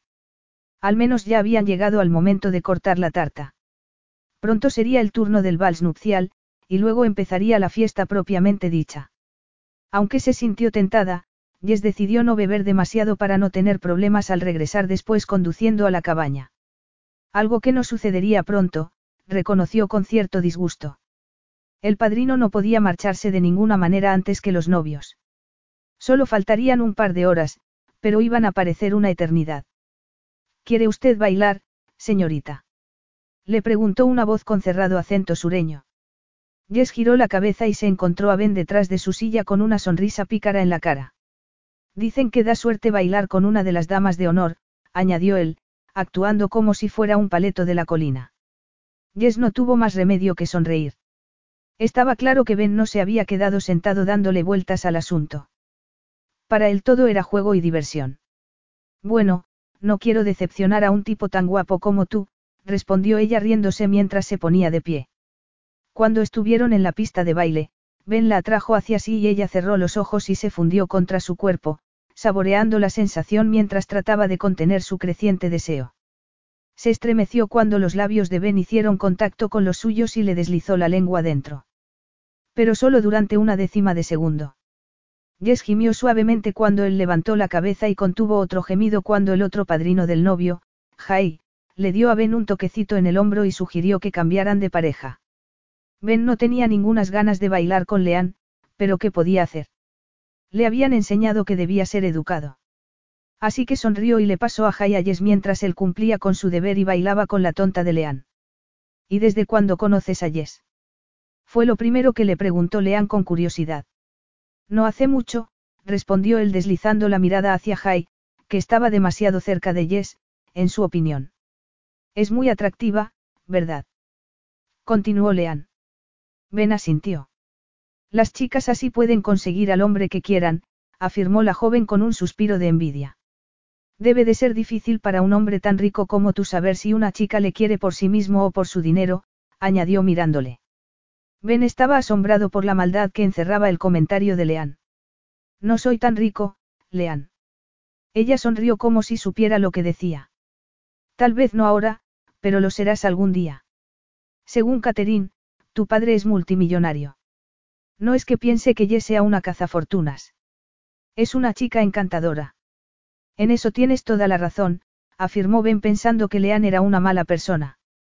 De todas las chicas con las que había salido, Jess era la que menos estaría con él por su dinero. De hecho, su riqueza era un punto en contra. ¿Acaso no le había dicho que nunca se casaría con un hombre tan rico como él? Fue un alivio que Andy le diera un golpecito en el hombro y le acercara a Catherine. Que lidiara él con la malicia de Leanne. Ben ya había tenido suficiente por una noche. Sin embargo, tuvo que sonreír al ver cómo Andy le devolvía a Leanna Jay en menos de un minuto y se ponía a bailar con Jess. Y eso le puso contento. No le importaba que Jess bailara con Andy. Pero no le había gustado nada que lo hiciera con Jay. No le había gustado que otro hombre la tuviera tan cerca. Ben frunció el ceño al darse cuenta de lo posesivo que estaba empezando a ser respecto a Jess. No era propio de él mostrarse celoso. Siempre había despreciado aquel sentimiento, al que consideraba destructivo. Pero con Jess no tenía el control que solía ejercer sobre sus emociones. Ni tampoco sobre su cuerpo. Se había pasado la noche luchando para no tener una erección, y finalmente había perdido la batalla al estrecharla entre sus brazos para bailar. Aunque no se le notaba. La chaqueta del smoking cubría la prueba de aquel deseo casi obsesivo. Pero él podía sentirla, cielos. No solo en la piel, sino también en la mente. Nunca había deseado a ninguna mujer como deseaba a Jess. Estaba deseando quitarle aquel vestido y hacerle todo lo que deseaba hacerle. Capítulo 15. Gracias a Dios que ya se han ido, murmuró Ben entre dientes cuando Andy y Catherine se marcharon en su coche, decorado para la ocasión. La feliz pareja iba a pasar la noche de bodas en una posada cercana muy estilosa, y menos mal, porque Andy había bebido mucho champán. Ben no había tomado ni una gota. Necesitaba tener la cabeza despejada y el cuerpo libre de intoxicaciones para los juegos que tenía en mente llevar a cabo con Jess aquella noche. Seguramente sería la última vez que podría disfrutar de ella de aquel modo. La noche siguiente podría tener acceso total al apartamento de su madre en Blue Bay, ya que ella no regresaba hasta el lunes, pero tal vez Jess no quisiera pasar la noche con él allí. Estaba claro que todavía vivía con sus padres y tendría que darles cuentas. Al menos a su madre. Pero mientras tanto. Jess vio a Ben al final del grupo de invitados que habían salido a despedir a los novios. Durante la última hora había estado un poco distraído. No había hablado mucho. Ni tampoco había bebido. Ella había mantenido el consumo al mínimo, pero porque tenía que conducir. Ben no. Cuando se acercó a él, Ben tenía el ceño fruncido. ¿Por qué tienes esa cara? Le preguntó. ¿Te duele el hombro? No, afirmó él mirándola de un modo extraño. Estoy bien. Y más que dispuesto a darte unos azotes cuando llegue el momento. Jess contuvo el aliento. Azotes. Repitió con tono convulso. Se lo quedó mirando mientras trataba de dilucidar si la idea la excitaba o le resultaba repugnante. Creo que podrías disfrutar de la experiencia. Pero solo lo haré si tú quieres, Jess, continuó con aquel tono seductor que adoptaba con frecuencia. Nunca te obligaría a hacer algo que no quisieras. Pero ese no era el problema. El problema era que, una vez metidos en harina, quería que hiciera todo lo que quisiera. Ya se estaba preguntando entonces qué sentiría si le diera unos azotes. Jess trató de actuar con frialdad aunque estuviera totalmente nerviosa. Lo, lo pensaré, dijo. Y por supuesto, eso suponía un problema añadido. Cada vez que pensaba en hacer algo sexual con él, se excitaba. Ya lo estaba. Lo había estado toda la velada. Pero ahora la temperatura de su cuerpo y su deseo se habían disparado. Vamos, dijo Ben con brusquedad. Salgamos de aquí. Jess vaciló. Pero no deberíamos despedirnos antes de la gente. ¿De quién? Mañana veremos a Glenn y a Giter antes de irnos. Podemos despedirnos entonces. Pero no veremos a los padres de la novia por la mañana. Deberíamos decirles adiós por educación. Ben torció el gesto. Despídete tú si quieres. Te esperaré aquí. No tardes mucho. Jess se dio la vuelta y volvió a la carpa. Tardó menos de cinco minutos en despedirse apropiadamente y recoger el ramo. Ben seguía teniendo una expresión impaciente cuando regresó a su lado. ¿Por qué has tardado tanto? Gruñó mientras la guiaba hacia el coche. Jess no pudo disimular la exasperación y se detuvo en seco. Por el amor de Dios, Ben, ¿qué te pasa de repente? Estás actuando como un imbécil. Él suspiró. Lo siento. Es que estoy impaciente por estar contigo a solas, eso es todo. ¿Tienes las llaves? Le preguntó cuando se acercaron al coche. Sí, por supuesto. Bien. Jess se subió al coche, dejó el ramo en la parte de atrás y luego condujo. La única conversación que mantuvieron fue para hablar de cuál era el camino más corto para volver a la cabaña. Cuando Jess detuvo el coche frente al pequeño porche, tenía el estómago del revés y el corazón le latía con fuerza. De verdad iba a dejar que le diera azotes. Oh, Dios, pensó dejando escapar un suspiro de pánico. Ben lo escuchó y entendió la razón que lo había provocado. No estés nerviosa, le dijo con dulzura. Lo estoy un poco. Nunca antes me han dado azotes. Lo entiendo. ¿Y alguna vez te han atado? Jess abrió los ojos de par en par. No, yo, creía que esas cosas solo se hacían en los burdeles. A mucha gente le gustan los juegos eróticos. Eso es lo que estoy sugiriendo. Nada serio. No se trata de humillar ni de hacer daño. Solo quiero darte placer, Yes. Puedes decir que no en cualquier momento cuando algo no te guste. Pero, pero puede que no sepas si me gusta o no hasta que lo hayas hecho. Entiendo, Dios, era maravillosa. Y deliciosa. La deseaba locamente. Te prometo que me lo tomaré con mucha calma. Te daré tiempo para decir que no antes de que la cosa vaya demasiado lejos. Oh, de acuerdo. Vamos. Primero la llevó al baño y allí la desnudó despacio, como había prometido. Los pezones erectos dejaban en evidencia que estaba disfrutando de verdad. Hasta el momento. Contuvo el aliento cuando Ben le pellizcó uno de los rosados picos, y gimió cuando repitió la operación en el otro. ¿Todavía están sensibles?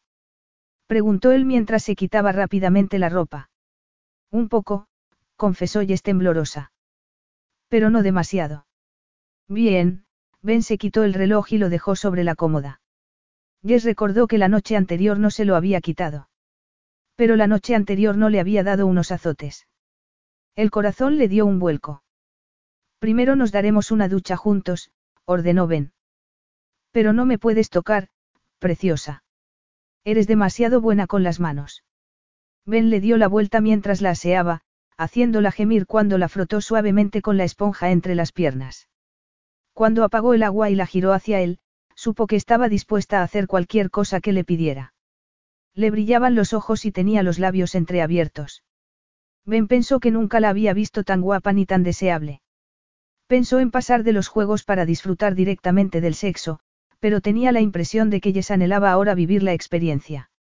Ben confió en ser capaz de controlarse en aquel juego que normalmente duraba bastante. Salió de la ducha y agarró los dos albornoces blancos que había colgados detrás de la puerta. Se puso uno y le pasó el otro a Jess. Póntelo, le ordenó.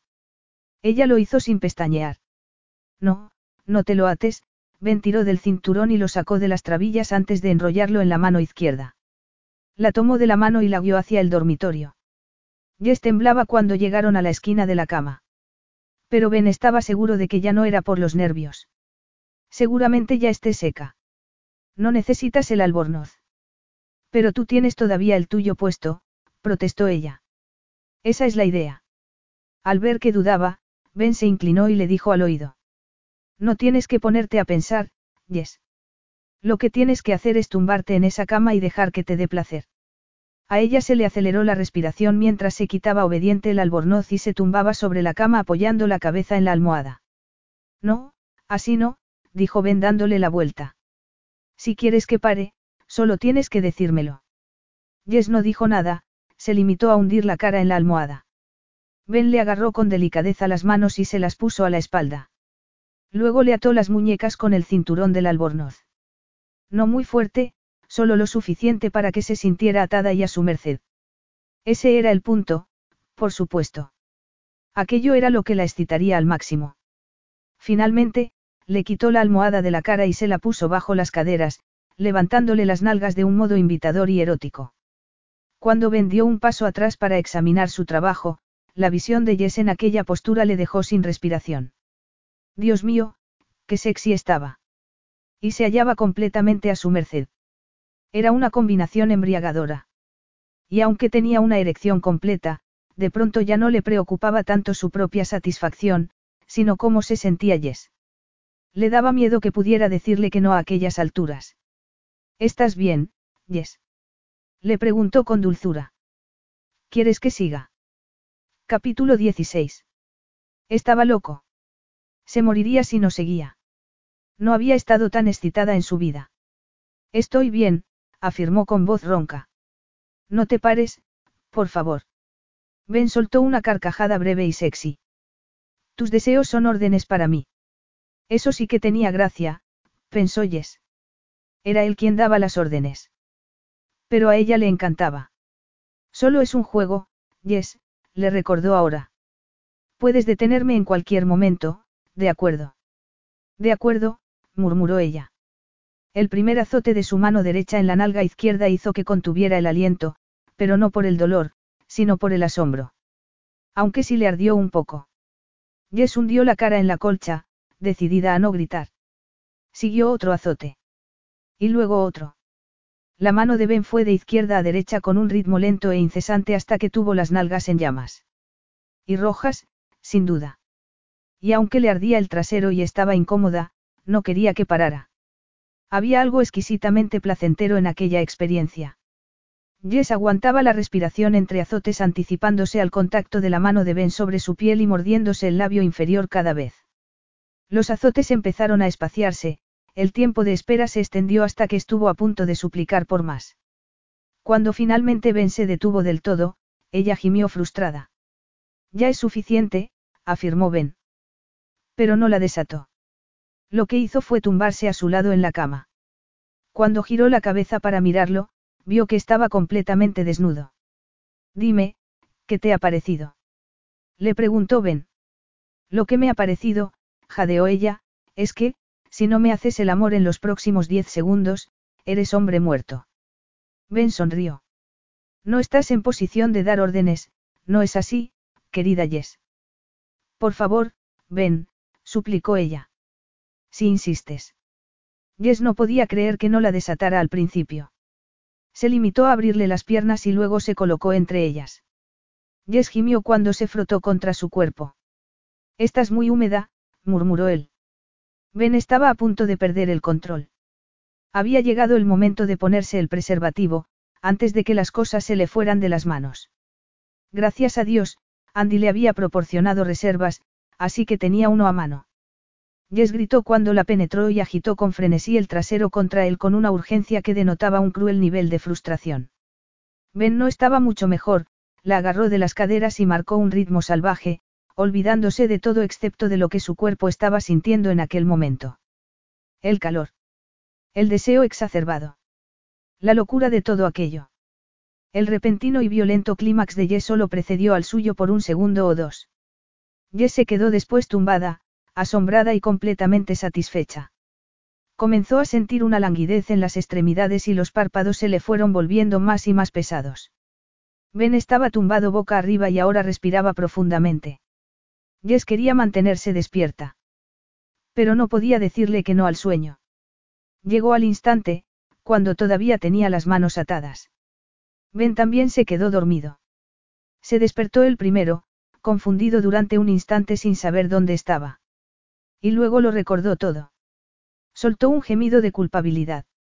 ¿Cómo era posible que la hubiera dejado así? No se despertó cuando la desató con sumo cuidado. Se estiró levemente cuando sacó la almohada de debajo de sus caderas, pero gracias a Dios no se despertó. Se puso en posición semifetal. Ben le cubrió el delicioso trasero con una sábana y se dirigió al cuarto de baño. Se dio una ducha rápida y regresó al dormitorio. Se quedó al lado de la cama con la vista clavada en el cuerpo de Jess. Supuso que no debía sentirse culpable de nada, Jess había disfrutado. Nunca tenía la certeza absoluta de que sus novias cumplieran sus deseos sexuales porque estaban en la misma onda que él o porque era el hijo y heredero de Morgan de Silva. Con Jess no tenía esas dudas. Cielos, ojalá viviera en América. Tal vez pudiera pedirle que se fuera con él. Podría conseguirle un trabajo y un apartamento bonito. O incluso podría pedirle que se fueran a vivir juntos. Ben frunció el ceño ante aquel último pensamiento. Su padre le había advertido que nunca hiciera aquello, llevarse a una mujer a vivir con él. A menos que estuvieran casados. Por mucho que Jess afirmara que nunca se casaría con un hombre rico, no había visto el estilo de vida que Ben tenía en Nueva York. Su apartamento tenía vistas a Central Park y contaba con una piscina en la azotea y un gimnasio completamente equipado con spa. Tenía un vestidor lleno de trajes de marca y zapatos hechos a mano, un Ferrari en el garaje y una cuenta corriente que le permitía cenar en los mejores restaurantes de Nueva York. También tenía acceso al jet privado de la empresa, que lo llevaba a pasar el fin de semana a Acapulco en verano y a esquiar en Aspen en invierno. Aquel estilo de vida podía corromper a la chica más sencilla, sobre todo si nunca había vivido semejante lujo. No, sería mejor no pedirle a Jess que se fuera a América con él. Lo mejor sería seguir con el plan original, tener una aventura con ella y dejarlo así. No estaba enamorado de Jess. Solo le gustaba y la admiraba mucho.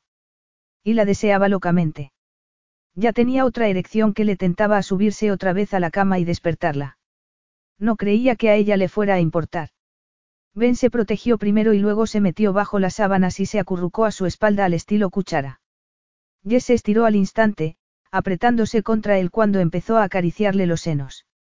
Estaba claro que los seguía teniendo muy sensibles, así que bajó un poco más y le acarició el vientre y luego los muslos. Sí, por favor, susurró ella cuando se apretó contra su sexo, todavía húmedo. Ben sintió una oleada de ternura al deslizarse en su interior. Dios, nunca había sentido nada parecido con ninguna chica. Era tan dulce y tan sexy al mismo tiempo, era única. Se tomó su tiempo y marcó un ritmo lento. Disfrutó de los sonidos que Jess emitía, de cómo se retorcía contra él. Y entonces, cuando supo que estaba a punto de llegar al orgasmo, la acarició del modo que sabía que ella llegaría también. Alcanzaron juntos el clímax. Ben se sorprendió al experimentar otra oleada de emoción. Esta vez no fue solo ternura, sino algo más profundo. Mucho más profundo. La estrechó con fuerza entre sus brazos y se preguntó si no estaría a punto de enamorarse. Capítulo 17. Jess se despertó cuando Ben le sacudió el hombro, y también por el sonido del teléfono. Estaba en la cocina preparando café cuando empezó a sonar, le explicó él pasándoselo. Jess trató de agarrar el teléfono, sentarse y cubrirse los senos desnudos a la vez, pero no lo consiguió. Cielos, pensó desesperada. Ni que Ben no le hubiera visto los senos antes. Y, sin embargo, de pronto sentía vergüenza delante de él. Supuso que no todos los días se levantaba una con semejantes recuerdos. En cierto modo le parecía irreal. De verdad la había atado y le había dado unos azotes. Estaba claro que sí, a juzgar por lo sensible que tenía el trasero. Es mi madre, dijo tratando de sonar natural. ¿Te importa? Le hizo un gesto para que se fuera. Ben sonrió, se dio la vuelta y salió del dormitorio. Gracias a Dios. Aquel diablo de hombre estaba completamente desnudo. Estaba claro que él no sufría de timidez. Hola, mamá, dijo Jess al teléfono. Es un poco temprano, no. Acabo de despertarme. ¿Te importa que te cuente de la boda cuando llegue a casa? Supongo que no. Pero también te llamaba para recordarte que hoy es el día de la barbacoa familiar. Pensé que a lo mejor te habías olvidado. Y así era. Era una tradición que se celebraba una vez al mes, cuando la familia se reunía en casa de sus padres. Estaba pensando que podrías decirle a Ben que viniera. A tu padre y a mí nos encantaría conocerle. Lo que significaba que su madre quería ver qué aspecto tenía. Su madre era una mujer muy intuitiva, y seguramente habría captado algo en su tono de voz. Se lo diré, mamá, accedió Jess. Pero no te garantizo que diga que sí. Tal vez quiera irse a su casa después de un viaje tan largo. Entiendo. Bueno, ¿qué te parece si me llamas cuando pares y me dices si ven viene o no? Lo haré. Ahora tengo que irme, mamá. Antes de irte, ¿qué tal la boda? No ocurrió ningún desastre relacionado con la ley de Murphy. Todo salió perfecto, mamá, aseguró Jess. Te llamaré más tarde. Adiós. Jess se levantó y se metió rápidamente al baño, donde la visión de su vestido rosa de dama de honor colgado en la bañera le recordó al escenario de su misión que Ben había insistido en crear. Ahí fue cuando comenzó su pérdida de voluntad, por supuesto. En aquella ducha. Para cuando Ben cerró el agua, estaba tan excitada que podría haber hecho cualquier cosa con ella. La velocidad con la que se había convertido en una esclava sexual sumisa era alarmante. Entonces, ¿por qué no estaba alarmada? Tal vez porque debajo de todo aquel juego de dominación, Ben era un buen hombre. Un hombre decente. Jess estaba convencida de que nunca la haría daño. No había más que ver cómo le había hecho el amor por la noche, de forma dulce y suave. Jess había disfrutado de aquella vez más que en otras ocasiones. Y había habido bastantes hasta el momento, pensó. Ben parecía incapaz de mantener las manos alejadas de ella. Tras darse una ducha rápida, Jess se puso en el trasero un poco de crema hidratante que encontró en la cómoda. Todavía le ardía un poco, aunque no demasiado. Luego se cepilló los dientes, se recogió el pelo en una coleta y corrió a la otra habitación para agarrar ropa limpia, unos vaqueros blancos y una camiseta de tirantes azul y blanca. Se calzó unas sandalias blancas y se dirigió a la cocina. Por fortuna, Ben llevaba ahora el albornoz blanco que antes estaba en el suelo del dormitorio. Estaba sentado a la mesa con una tostada y un café delante. Creo que tu madre te quiere sonsacar, aseguró. Seguramente. Es difícil que se le escape algo, reconoció Jess. Quería saber cómo había salido la boda. Y también quería invitarte esta noche a nuestra barbacoa familiar. Ben alzó las cejas. ¿Tú quieres que vaya, Jess? Ella se encogió de hombros. No creo que te fueras a divertir mucho. Mi madre te interrogaría, y mi padre seguramente te sometería al tercer grado si pensara que estabas interesado en mí. Y lo estoy. A le molestó que dijera aquello. ¿Por qué no estaba realmente interesado en ella? Solo quería seguir practicando el sexo mientras estuviera en Australia. Sí, Ben era básicamente un hombre bueno, pero también era mimado y egoísta. Aunque eso no era culpa suya, por supuesto. Había nacido guapo y rico, y ambas cosas suponían factores de corrupción. Seguramente habría desarrollado el gusto por las perversiones porque había practicado demasiado sexo en su vida y se había aburrido de hacer el amor a la manera tradicional. Jess suspiró. Sinceramente, creo que no deberías ir. ¿Por qué? Por las razones que acabo de darte. Pero quiero conocer a tus padres. Jess puso los ojos en blanco. Por el amor de Dios, ¿por qué? Porque quiero pedirles que te den esta semana libre para que podamos ir a Sydney y trabajar juntos en Fab Fashions. He pensado que podríamos quedarnos allí en lugar de tener que conducir todos los días por la autopista. Mi madre tiene un apartamento en Bondi que podríamos usar. Jess no supo qué decir. Ella quería ir, por supuesto. Quería tener la oportunidad de hacer algo por Fab Fashions. Y sí, quería pasar más tiempo a solas con Ben. Pero en el fondo, en el lugar reservado para las decisiones difíciles, sabía que, si lo hacía, se implicaría más emocionalmente con él. No, no sé, ven, murmuró vacilante apartándose para prepararse un café. Como tú mismo dijiste, seguramente no hay forma de arreglar Fab Fashions. Sería una pérdida de tiempo. No estoy de acuerdo. Hablaremos de ello en el camino de regreso a casa y pensaremos en un nombre nuevo, uno que suponga un éxito de marketing. Porque tienes razón, Yes. Las empresas como la nuestra no deberían largarse cuando las cosas se ponen difíciles. Podemos permitirnos sufrir algunas pérdidas durante un tiempo, sobre todo si la alternativa es que haya gente que pierda su trabajo. Jess quería creer que hablaba en serio. Pero le costaba. Empresas como De Silva y Asociados solo buscaban beneficios. No les importaba nada la gente corriente. Y eso era ella. Gente corriente. Jess terminó de preparar el café y lo llevó a la mesa. Lo siento, Ben, dijo sentándose en una silla. Pero prefiero no hacerlo. Soy mecánica, no experta en marketing. Entonces, no vas a luchar por Fab Fashions. Ya te conté lo que no iba bien del negocio. Eres un hombre inteligente. Me pondré la capa de las ideas en el camino de regreso a casa y pensaré un nombre que pueda funcionar. Luego dependerá de ti. Ben se la quedó mirando durante un largo instante y luego se encogió de hombros. Como quieras, dijo. Pero no me importaría ir a esa barbacoa, Yes. No, Ben, yo prefiero que no vengas. Él frunció el ceño. ¿Y eso? No quiero que mis padres se enteren de lo que hemos estado haciendo este fin de semana. Y se enterarán. A mi madre le bastará con vernos juntos para saberlo. Somos adultos, Yes. No es ningún crimen que tengamos relaciones sexuales. No, pero no es propio de mí meterme tan rápidamente en la cama de un hombre. Seguramente mi madre llegará a la conclusión equivocada. ¿Y qué conclusión es esa? Que me he enamorado locamente. Una vez más, Ben se la quedó mirando largamente.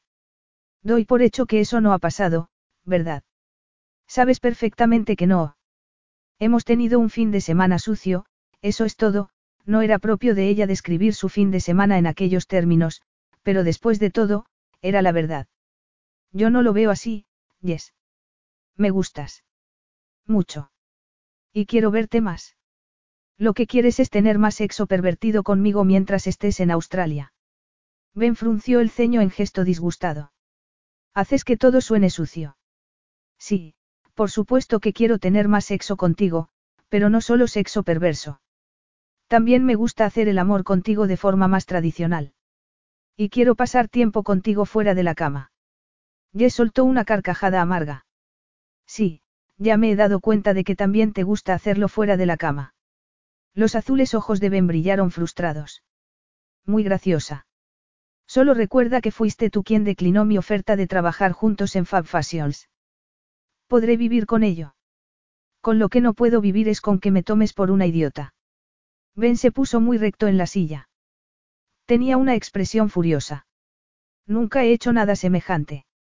Creo que eres una de las mujeres más inteligentes que he conocido en mi vida. Y la más obstinada. Supongo que, si te pido que vengas a Nueva York conmigo, me dirás también que no. Jess no podía estar más sorprendida. Tanto que se quedó sin palabras. Y bien. Le espetó Ben al ver que no decía nada. ¿Qué contestarías a esa oferta? Jess aspiró con fuerza el aire y luego lo dejó escapar muy despacio. Te diría que muchas gracias, pero no.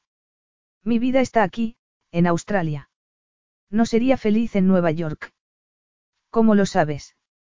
Sencillamente, lo sé. Ben la miró ahora con desesperación. La mayoría de las chicas no dejaría pasar la oportunidad. Por el amor de Dios, Jess, no tendrás que pagar por nada. Podrías quedarte en mi apartamento y pasar las mejores vacaciones de tu vida. La palabra, vacaciones, reafirmó lo que Jess ya sabía. No estaba interesado seriamente en ella. Y nunca lo estaría. Ben ya había dicho que no quería casarse. Solo se estaba divirtiendo, y con el tiempo se cansaría de ella. No podríamos dejar las cosas como están, Ben. Estaré encantada de salir contigo mientras estés aquí. Me gustas mucho, pero no quiero ir a América contigo. Ben supuso que debería haberse sentido aliviado de que no aceptara su impulsiva oferta. Pero no era así. Se sentía decepcionado. Quería enseñarle Nueva York, quería que se lo pasara como nunca. De acuerdo, murmuró. Por favor, no me consideres una ingrata, continuó Yes mirándole con cariño. Ha sido una oferta muy generosa. Pero es mejor que me quede aquí, en Australia. Ben suspiró y luego sonrió. Bueno, pero mañana por la noche cenamos juntos, de acuerdo. Ella sonrió también. Por supuesto. ¿Dónde vas a llevarme? No tengo ni idea. Le preguntaré a mi madre cuando vuelva mañana. Ella conoce los mejores sitios de la zona. Pero tendrás que venir a buscarme. No puedo conducir hasta que consiga el alta médica. Con suerte, el martes ya la tendré y podré conducir el coche de mi madre. Entonces, tu madre estará allí cuando pase a recogerte. Preguntó Jess con cierto pánico. Sí, pero no te preocupes. Mi madre es muy simpática, a pesar de todo. ¿Qué quieres decir con eso? Te lo explicaré en el camino de regreso, dijo Ben, pensando que no tendría que haber hecho aquel comentario tan revelador. Pero ya era demasiado tarde. Además, así tendrían algo de qué hablar. Contarle a Jess las proezas de su madre a lo largo de los años le llevaría tiempo. Iré a ducharme y a afeitarme mientras tú desayunas. Luego deberíamos ponernos en marcha. Capítulo 18. Cuando se pararon en Sandy Joe para comer, Jess entendía ya mucho mejor por qué Ben no estaba interesado en el matrimonio. Descubrir que tu madre se había casado con tu padre por el dinero debía de ser un golpe duro. De todas formas, había sido una buena idea que su padre no le contara nada hasta que Ben cumplió los 21 años. Así había podido crecer queriendo a su madre, quien, a pesar de ser materialista, había sido claramente una buena madre para él. En cualquier caso, sus acciones habían provocado que su hijo perdiera la fe en las relaciones con el sexo opuesto. Teniendo en cuenta que algún día sería tan rico como su padre, Ben siempre buscaría en sus novias alguna señal para saber si eran unas cazafortunas. Debía de ser una vida difícil. Y también explicaba por qué Ben se centraba en el sexo cuando estaba con una chica que le gustaba. El sexo era un lugar seguro, sobre todo el tipo de sexo que Ben practicaba. Aquella dinámica mantenía a sus novias alejadas, tanto física como emocionalmente. Jess se dio cuenta de que la única vez que habían mantenido relaciones sexuales cara a cara fue cuando ella se puso encima. Pero incluso entonces, Ben adoptó el papel de Mirón y no el de un compañero amoroso. Ni tu padre ni tu madre se han vuelto a casar, señaló Jess cuando estuvieron sentados en el restaurante tomando un sándwich de carne con ensalada. ¿Por qué crees que no lo han hecho? Ben se encogió de hombros. Mi madre siempre decía que se volvería a casar si se enamoraba. Pero no creo que eso pase, teniendo en cuenta la clase de hombres con los que sale. Tipos jóvenes y guapos sin mucho cerebro. A mi madre le gusta la inteligencia cuando sale de la cama. Jess trató de no mostrar asombro por el modo en que hablaba de la vida sexual de su madre. Pero quién sabe. El tipo con el que se ha ido de crucero parece distinto. No es tan joven y además trabaja. Me enteraré de más cosas cuando vuelva mañana a casa. En cuanto a mi padre, tal vez suene absurdo, pero creo que mi madre es la única mujer a la que ha amado. Aunque no te creas, le fue infiel durante el matrimonio. Al parecer tenía varias amantes. Todavía hay muchas mujeres detrás de él aunque tenga 65 años y no sea el hombre más guapo del mundo. El dinero es un poderoso afrodisíaco, añadió con ironía. Jess suspiró. Ahora entiendo por qué no te quieres casar. ¿Qué? Preguntó Ben con asombro. Yo nunca he dicho que no me quiera casar. Ella frunció el ceño. Claro que sí. Cuando te pregunté por qué rompiste con Amber me dijiste que ella quería casarse y tú no. Con ella no. No la amo. Eso no significa que no me lo llegara a plantear con otra persona.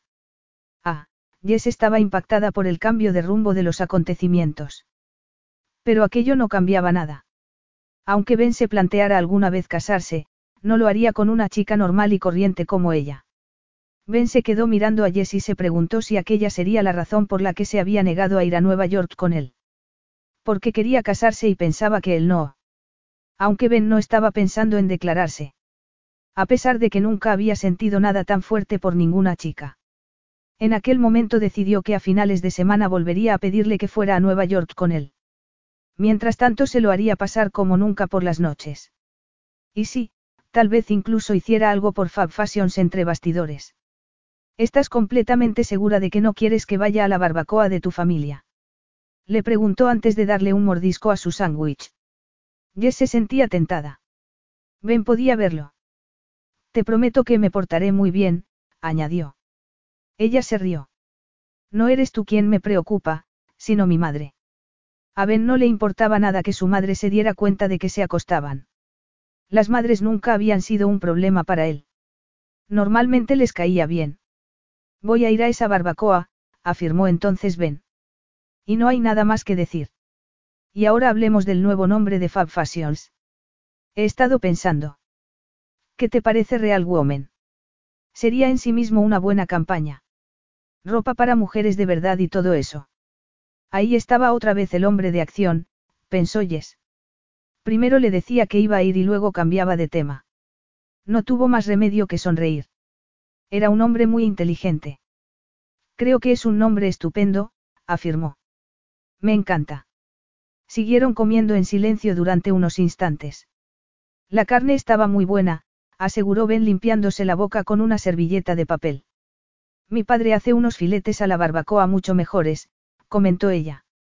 En ese caso, me reservaré para más tarde. No dejes que mis hermanos te den demasiada cerveza. ¿Por qué? ¿Te da miedo que luego no cumpla cuando me lleves a casa? ¿Cómo? Por supuesto que no. No has tenido suficiente sexo este fin de semana. El sexo nunca es suficiente. Sí, cuando implica que te azoten el trasero, Jess bajó la voz para que los de la mesa de al lado no pudieran oírlo. Ben frunció el ceño. Lo siento. Anoche me dejé llevar un poco. En ese caso, hoy puedes tomarte el día libre. Jess trató de enfadarse con él, pero no fue capaz. Se limitó a sonreír. Algún día, Ben de Silva, alguna mujer te mandará a freír espárragos. Él asintió. Puede que tengas razón. Y me da la sensación de que esa mujer está sentada frente a mí. Ojalá, pensó Jess. Pero se limitó a reírse y se terminó el café. Diez minutos más tarde estaban otra vez en la carretera de regreso a casa. Entraron en la autopista justo después de las tres y media. Capítulo 19. La casa de Jess era más grande de lo que Ben esperaba, se trataba de una construcción familiar de dos plantas en ladrillo rosado, con un cobertizo enorme situado en el prado de al lado. Sin duda se trataba del taller, y además hacía las veces de garaje para los coches de alquiler. El terreno que rodeaba la casa era también mayor de lo que Ben esperaba, al menos cinco acres. Era una finca muy bonita, con jardines bien cuidados, zonas de césped y árboles. Jess llevó el coche hacia la entrada y lo dejó sobre la gravilla, al lado de la casa. El reloj marcaba las cuatro cuando se bajaron. Jess le había dicho que la barbacoa empezaría sobre las cinco, así que tenían tiempo antes de que llegaran sus hermanos con sus familias. ¡Qué sitio tan bonito! afirmó Ben. Jess sonrió. A nosotros nos gusta. Mi madre estará en la cocina, preparando las ensaladas. Ven a conocerla. Supongo que eso es la oficina, dijo cuando pasaron por delante de una especie de garaje con puertas corredizas en las que se leía alquiler de coches Murphy en legras negras. Sí, dijo Jess. Estos son los dominios de mi madre. Mamá, estamos aquí, exclamó abriendo la puerta de entrada. Una mujer apareció al final del recibidor. Era más bajita que Jess y un poco más oronda. Vaya, rápido. No os esperaba al menos hasta las cuatro y media. Ben la vio con más claridad cuando se acercó. No se parecía en nada a Jess, tenía el pelo rubio ceniza y los ojos azules, aunque resultaba atractiva para su edad. Hola, dijo la mujer sonriendo mientras le miraba de arriba abajo. Tú debes de ser Ben. Y usted debe de ser la señora Murphy, contestó él inclinándose para darle un beso en la mejilla. Encantado de conocerla. La expresión de su madre era la de una fan de una estrella de rock al ver a su ídolo. Jess no daba crédito. Oh, puedes llamarme Ruth. Jess se consoló pensando que no podría encandilar tan fácilmente a su padre. Joe Murphy era duro de pelar. No le iba a impresionar un tipo de Nueva York que nunca se había ensuciado las manos. De acuerdo, Ruth, Ben sonrió y mostró la blancura brillante de sus dientes.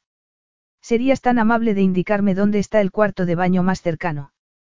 Su madre no se lo indicó, sino que le acompañó personalmente al servicio que había al lado del salón y dejó a Jess en el recibidor más sola que la una. Jess suspiró y luego subió las escaleras para ir al baño de la habitación principal. Cuando volvió a bajar, Ben estaba acomodado en uno de los taburetes de la cocina, charlando animadamente con su madre mientras ella seguía preparando las ensaladas. El nombre que se le ha ocurrido a Ben para Fab Fashions es estupendo, ¿verdad? Le hizo un gesto a Jess para que se uniera a ellos. Sí, fantástico, reconoció Jess. Ben la miró con ojos entornados. Habría captado el sarcasmo en su tono de voz. Tal vez puedas recuperar pronto tu trabajo allí, continuó Ruth. Nunca se sabe, mamá. Supongo que papá está en el cobertizo trabajando en el Cadillac azul, ¿verdad? Sí, ayer llegaron por fin los asientos. Lleva todo el día trabajando en él. Creo que debería llevar a Ben a conocer a papá antes de que lleguen los demás, ¿no crees? Pero acabo de poner el agua a hervir para el té. Ben dice que prefiere el té al café. Igual que yo. No tardaremos mucho, mamá, dijo Jess mirando a Ben de un modo que no dejaba espacio para la protesta. Ben se bajó del taburete y la siguió hasta que salieron por la puerta. Eres mandona y controladora, le dijo mientras avanzaban hacia el cobertizo. Y tú eres un encantador de serpientes, le espetó ella. Te sugiero que contengas tus encantos con mis cuñadas. Los Murphy son muy celosos. Las mujeres también. También. Así que ándate con ojo. Me gusta que estés celosa. Claro que te gusta. Tienes un ego que no te cabe en el cuerpo. Su padre escogió aquel momento para salir del cobertizo secándose las manos en un trapo. Me ha parecido escuchar a alguien, dijo avanzando. Tú debes de ser Ben, le tendió la mano. Ben se la estrechó y pensó que de ahí le venía a su belleza. Joe Murphy era un hombre muy guapo, de pelo negro y grueso con algunas canas y ojos marrones y profundos que en aquel momento lo observaban con detenimiento a él. Bueno, ¿y qué tal el fin de semana? Miraba a Ben, no Jess. Salió bien la boda al final. Todo fue perfecto gracias a la ayuda de Jess. Sí, Ruth me lo contó todo. Bueno, tengo que terminar esto y luego ir a asearme. ¿Puedo ayudarle, señor Murphy? Lo dudo. Estoy colocando asientos nuevos en un viejo Cadillac descapotable que he comprado. A los chicos les gusta alquilar ese tipo de coches para la noche de su graduación. Hubo un tiempo en que mi padre coleccionaba coches antiguos. ¿Qué modelo de Cadillac es? Jess no se lo podía creer. Los dos hombres entraron juntos en el cobertizo hablando de coches. Ella se dio la vuelta echando humo y volvió a la casa tratando de controlar la desesperación. ¿Dónde está Ben? Le preguntó su madre sin más preámbulo cuando Jess entró en la cocina. Ayudando a papá con el Cadillac, te lo puedes creer. Pero, si estás preparándote, yo sí me tomaré una taza. Puedes servírtela tú misma, cariño. Tengo que ir a arreglarme un poco. No puedo ir así vestida con un invitado como ven. Solo es un hombre, mamá, no una estrella de cine. Bueno, pues parece una estrella de cine. Ya sé que dijiste que era guapo, pero nunca imaginé que lo sería tanto. Nunca había conocido a un hombre así, y apuesto a que tú tampoco. Ha pasado algo entre vosotros este fin de semana que yo deba saber. Jess trató de mantener un gesto inexpresivo. ¿A qué te refieres? Ya lo sabes. Mamá, yo creo que mi vida sexual es asunto mío, ¿no te parece? Su madre la miró durante un largo instante antes de sonreír. Por supuesto que sí. Eres una mujer adulta. Pero déjame decirte que no te culpo, cariño. Si yo tuviera 30 años menos habría hecho exactamente lo mismo. Jess se quedó mirando a su madre mientras se iba. Esperaba que la sometiera al tercer grado, o su desaprobación, o algo. Desde luego, no esperaba que su madre aprobara a Ben sin reservas. Jess suspiró. Aquel hombre era un diablo. Incluso a su padre la caía bien. Sin duda toda la familia caería bajo su hechizo en cuestión de minutos. Capítulo 20. Ben estaba ayudando a Joe con la barbacoa cuando Jess se unió a ellos llevando en brazos un enorme gato blanco y negro. No le estará sirviendo demasiada cerveza a Ben, ¿verdad, papá? Dijo Jess con un tono cariñoso que Ben no se imaginaba utilizando con su propio padre. Ni con su madre tampoco. Pensaba que tenía una buena relación con los dos, pero al ver a Jess interactuar con sus padres se había dado cuenta de muchas cosas. Y también al verla con el resto de su familia. Era cálida con ellos, cariñosa y considerada, cuando llegaron les preguntó cómo estaban con auténtico interés. Ben vio que los quería mucho, y ellos también a ella. Los niños la rodeaban intentando llamar su atención. Incluso el gato la quería. Los chicos quieren que Ben juegue al cricket con los niños y con ellos, dijo Jess. Yo ocuparé su lugar aquí, se ofreció antes de dejar al gato en el suelo. ¿Sabes jugar al cricket? Preguntó Joe mientras Jess se hacía con el tenedor para dar la vuelta a la carne. No es un deporte muy popular en América. Ben sonrió. Había sido capitán del equipo de su escuela, pero sería mejor no mencionarlo para no parecer presumido. No olvides que he estudiado en un internado australiano, Joe. Allí los deportes son esenciales. Jugábamos al fútbol en invierno y al cricket en verano. De acuerdo, pues entonces ve. Pero procura no lanzar la bola hacia aquellos matorrales. He perdido la cuenta de todas las que hemos perdido a lo largo de los años. Ben se mordió la lengua. No tenía necesidad de hacerse el listillo. Jess vio cómo Ben se alejaba con una sonrisa en los labios. Estaba segura de que Ben jugaría de maravilla al cricket, porque era excelente en todo lo que hacía. Era un hombre excepcional con grandes habilidades sociales. Todavía estaba asombrada de cómo había sabido por instinto de qué hablar con cada uno de los miembros de la familia. Habló de coches con su padre, de deportes con sus hermanos y de avances tecnológicos con sus inteligentes cuñadas.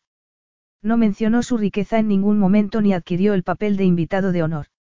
Se mostró encantado de ayudar con la comida y de beber cerveza. Jess imaginó que su vida social en Nueva York sería muy distinta. Iría a restaurantes elegantes y a fiestas glamurosas donde comería caviar y bebería el champán más caro. Jess frunció el ceño. Ella no se sentiría cómoda con aquel tipo de vida. Era una chica sencilla con ilusiones sencillas, como el amor, el matrimonio y la familia. No estaba hecha para la gran vida. Aquellos pensamientos renovaron su decisión de no ir a Nueva York con él, si es que volvía a pedírselo. La barbacoa terminó pronto porque los niños más pequeños estaban cansados y los mayores tenían que ir al colegio al día siguiente. Sin embargo, Ben parecía reacio a marcharse. Ayudó a recoger y se tomó una última cerveza con su padre. Cuando Jess consiguió por fin sacarlo de allí eran ya más de las diez. Tienes una familia maravillosa, Jess, fue lo primero que le dijo en el camino hacia Blue Eres muy afortunada. Sí, lo soy, reconoció ella. Por cierto, mi madre sabe lo nuestro. Ben giró la cabeza en su dirección. ¿Se lo has contado? No, lo ha adivinado. Como te dije, es muy intuitiva. Pero no conoce los detalles, solo sabe que hemos tenido relaciones sexuales. Entonces está bien. Así no se preocupará si llegas tarde a casa. Seguirá preocupándose, ese es el trabajo de las madres. Sinceramente, me sorprende que se haya tomado con tanta calma que me acueste contigo. ¿Por qué sabe que soy un buen tipo? No creo que sea por eso. Bueno, esta noche no voy a quedarme contigo, ven, afirmó Jess, decidida a no dejarse seducir por él. Una vez más.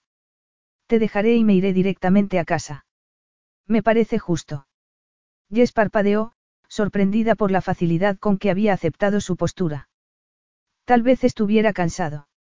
Sí, seguramente sería eso. Había sido un fin de semana agotador. Cuando aparcó en la entrada, Jess se bajó, abrió el maletero para sacar el equipaje y sí, le dejó darle un beso de buenas noches. Resultó no ser un beso muy largo porque ambos alzaron la cabeza cuando sonó el móvil de Ben.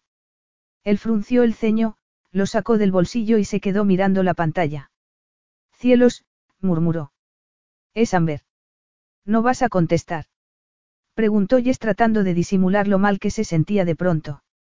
Debería hacerlo, aseguró él. Tiene que saber cuánto antes que lo nuestro ha terminado. Se llevó el móvil a la oreja. Hola, Amber. Creí que habías dicho que no nos pondríamos en contacto hasta que yo volviera.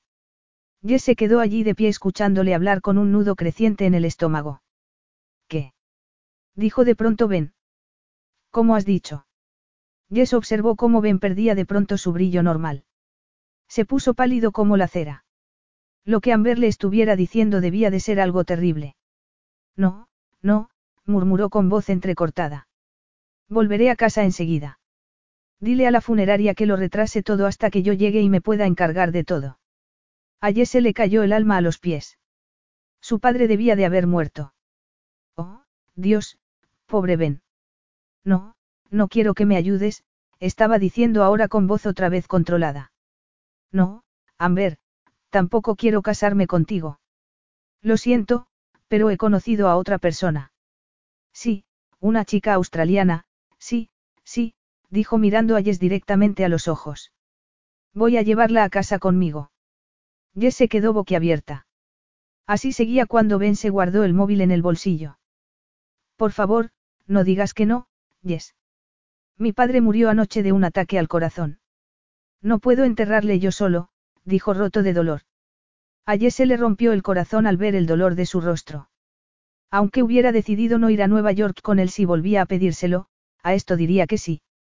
¿Cómo iba a darle la espalda al hombre que amaba en su momento más vulnerable? Porque por supuesto que le amaba. No podía seguir negándolo. Al menos a sí misma. Sí, por supuesto que iré contigo, aseguró con dulzura.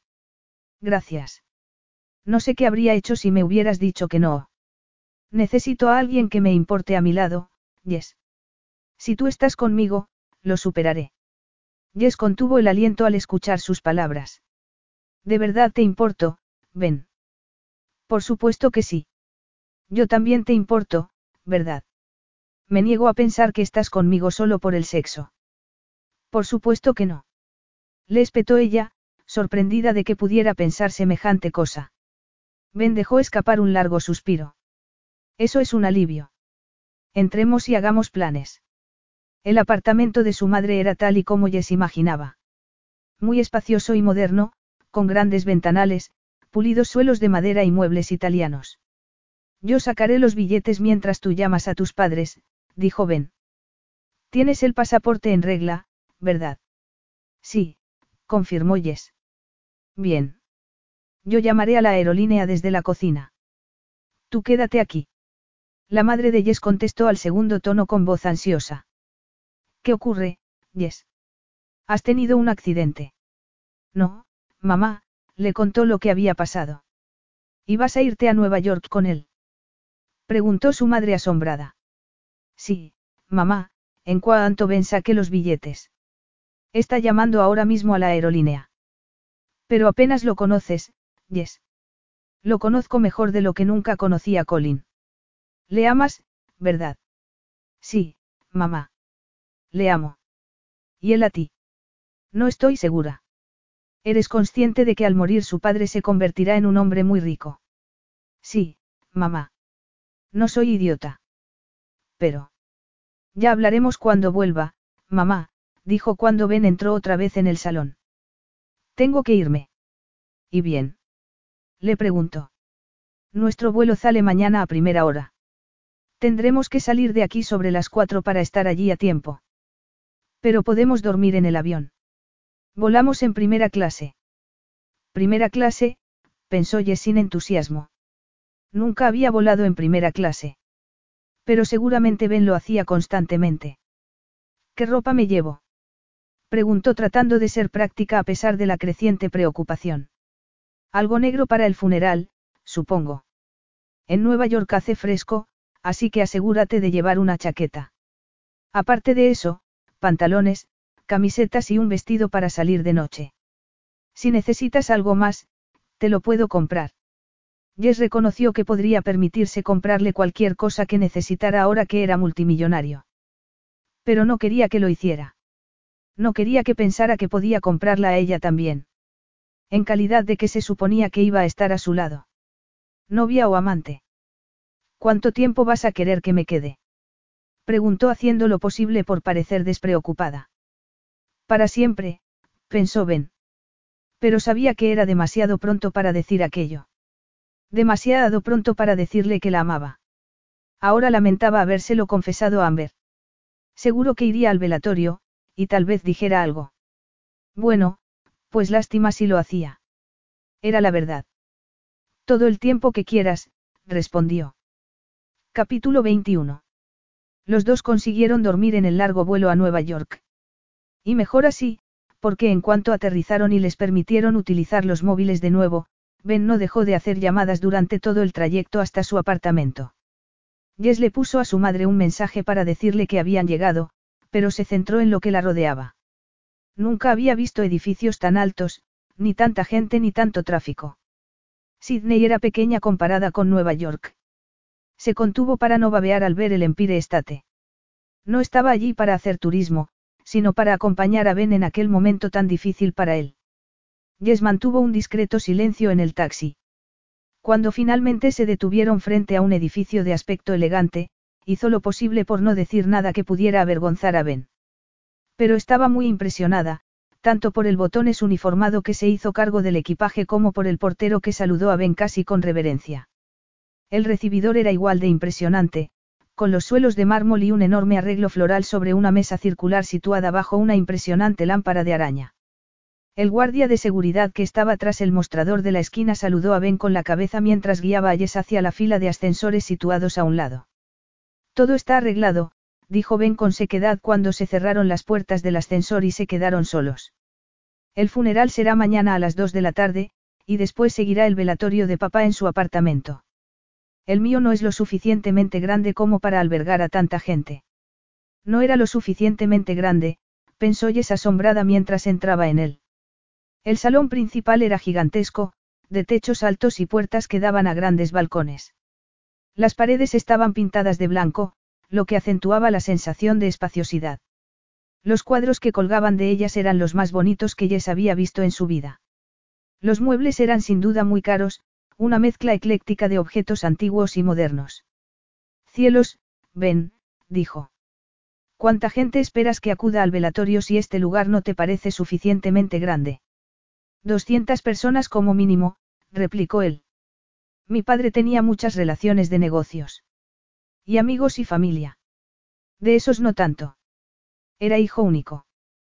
Tal vez tuviera primos en alguna parte, pero nunca mantuvo el contacto con ellos, Ben sonrió sin ganas. Tal vez aparezca también alguna antigua amante con la esperanza de que mi padre le haya dejado algo, pero me temo que se llevará una decepción. Me dijo hace poco que me lo iba a dejar todo a mí. Ben miró a Jess a los ojos al decir aquello, preguntándose si el hecho de que ahora fuera multimillonario cambiaría algo para ella. Aunque, sinceramente, le daba igual. La amaba y tenía intención de casarse con ella. Ahora entendía lo que su padre sintió cuando se declaró a su madre. El amor provocaba un efecto de ceguera. Pero Jess no era en absoluto como su madre. De eso estaba seguro. Puede que también vaya a ver, dijo pensando que debería advertir a Jess. Su padre era socio del mío. No pasa nada, aseguró ella. Pero sí pasaba. Una parte de ella sentía curiosidad por conocer a Amber. Aunque también podría haberse ahorrado la experiencia. Sonó el timbre de la puerta. Era el portero, que le subía el equipaje. Déjelo dentro, le pidió Ben sacando la cartera y ofreciéndole al hombre un billete. Había olvidado que aquí hay que darle propina a todo el mundo, dijo Jess cuando el portero se marchó. Qué distinto era aquel país de Australia. Más te vale, aseguró Ben. Sin propina no hay servicio. ¿Vas a quedarte conmigo en la habitación principal o prefieres estar en uno de los dormitorios de invitados? ¿Dónde quieres tú que esté? Respondió Jess. Se sentía de pronto muy nerviosa. Conmigo, por supuesto. De acuerdo. Siempre y cuando no, ya sabes. A Ben se le ensombreció la mirada. No te preocupes. No estoy de humor para juegos y diversión en este momento, Yes. No, claro, por supuesto que no, yo solo, dejó escapar un largo suspiro. Lo siento. Ha sido una falta de delicadeza por mi parte. Entiendo cómo te sientes. Cuando mi abuela murió el año pasado, sentí como si me hubieran horadado el corazón con una cuchara. Lo tuyo tiene que ser peor todavía. Era tu padre. Ben la miró con ojos tristes. Creo que sabía que algo no iba bien. Dicen que a veces la gente tiene la premonición de que va a morir de un ataque al corazón aunque no sienta los síntomas. Sí, he oído que eso es verdad, dijo ella. Me llamó, ¿sabes? La noche antes de que fuéramos a Mudgee. No era propio de él llamar si no era para hablar de negocios. Pero charló conmigo. Y justo antes de colgar me pidió que le diera recuerdos a mi madre. En aquel momento me pareció un poco extraño. Ahora creo que es porque sabía que iba a morir y quería dejar atrás toda la antigua amargura. Ben exhaló un suspiro de tristeza. En el taxi le mandé un mensaje a mi madre para decirle que papá había muerto y me contestó diciendo que lo sentía mucho por mí pero que no iba a venir para el funeral. Sabía que no vendría, por eso hice todos los preparativos para mañana. Ella creía que mi padre la odiaba, pero se equivoca. Creo que en realidad la amaba. Sí. Por supuesto que sí, fue lo único que se le ocurrió decir a Jess. Parecía que Ben se iba a echar a llorar, pero aspiró con fuerza el aire y estiró la espina dorsal. Papá querría que fuera fuerte, afirmó. Jess quiso decirle que las lágrimas no hacían débil a un hombre, pero sabía que sería una pérdida de tiempo. Su padre nunca había llorado delante de ella, y sus hermanos tampoco. Así eran muchos hombres. Voy a dejar esto en el dormitorio, dijo Ben agarrando el equipaje y enfilando hacia el pasillo. Jess le siguió con el corazón en un puño. La habitación principal era magnífica, por supuesto. Lujosamente decorada, con una inmensa cama de matrimonio y todo lo que se pudiera desear, incluida una pantalla plana de televisión encastrada en la pared frente a la cama. Ben abrió la puerta de un vestidor que resultó ser más grande que la habitación de Jess. Ella trató de no quedarse boquiabierta mientras colgaba la ropa que iba a llevar en el funeral, pero el tamaño del vestidor de Ben era impactante. ¿Cómo podía un hombre tener tantos trajes? Jess terminó de deshacer el equipaje en silencio, agradecida de haber llevado su mejor y más nuevo camisón. No le habría parecido bien llevar algo barato en un lugar así. Era de seda blanca, adornado con encaje. El color casaba incluso con la habitación, donde no había ni un solo mueble de madera oscura. Supongo que te apetecerá darte una ducha después de un vuelo tan largo, sugirió Ben. Y no, no me uniré a ti, así que no tienes que preocuparte. Tampoco quiero salir a cenar esta noche. Pediré algo. ¿Te gusta la comida china o prefieres otra cosa? No, me encanta la comida china, aseguró Jess. Bien. Tómate tu tiempo en la ducha. O date un baño si lo prefieres. Jess odiaba verle tan triste. Se acercó instintivamente a él y le rodeó con sus brazos, estrechándole con fuerza contra su cuerpo. Todo va a estar bien, ven, susurró. Él la abrazó también durante un largo instante antes de zafarse de sus brazos y exhalar el más profundo de los suspiros. Querida y dulce Jess, dijo acariciándole suavemente la mejilla. Tal vez todo llegue a estar bien. Con el tiempo. Mientras tanto, mañana va a ser un infierno. Capítulo 22. Aquello era peor que el infierno, se dijo Jess a eso de las 5 de la tarde del día siguiente. En primer lugar, había llovido toda la noche y se había quedado congelada tanto en la iglesia como en el cementerio. Se había puesto una chaqueta estilo Chanel a juego con la falda negra de crepé, el mismo conjunto con el que fue al funeral de su abuela. Pero aunque era acolchado, no resultaba cálido. Se fijó en que todos los demás llevaban abrigo. Entró un poco en calor en el camino de regreso desde el cementerio a la ciudad, aunque Ben no dijo ni una palabra. Sin duda debió de ser un trago duro ver cómo bajaba a la tierra el ataúd de su padre. Había apretado la mano de Jess con tanta fuerza que pensó que le iba a romper los dedos. Ella no había sabido qué decir entonces para hacerle sentirse mejor, así que guardó silencio. Pero aquello no fue nada comparado con el infierno que resultó ser el velatorio. Jess se había sentido intimidada desde que puso el pie en el apartamento del padre de Ben, que parecía un mausoleo. Tal vez, si hubiera podido quedarse al lado de Ben, habría sido capaz de lidiar mejor con aquello. Pero la gente no hacía más que apartarlo de su lado, hombres de traje oscuro con modales arrogantes y voces zalameras. Todo el mundo parecía querer estar cerca de él ahora que ya no era el heredero, sino el multimillonario. Todo resultaba repugnante. Y deprimente.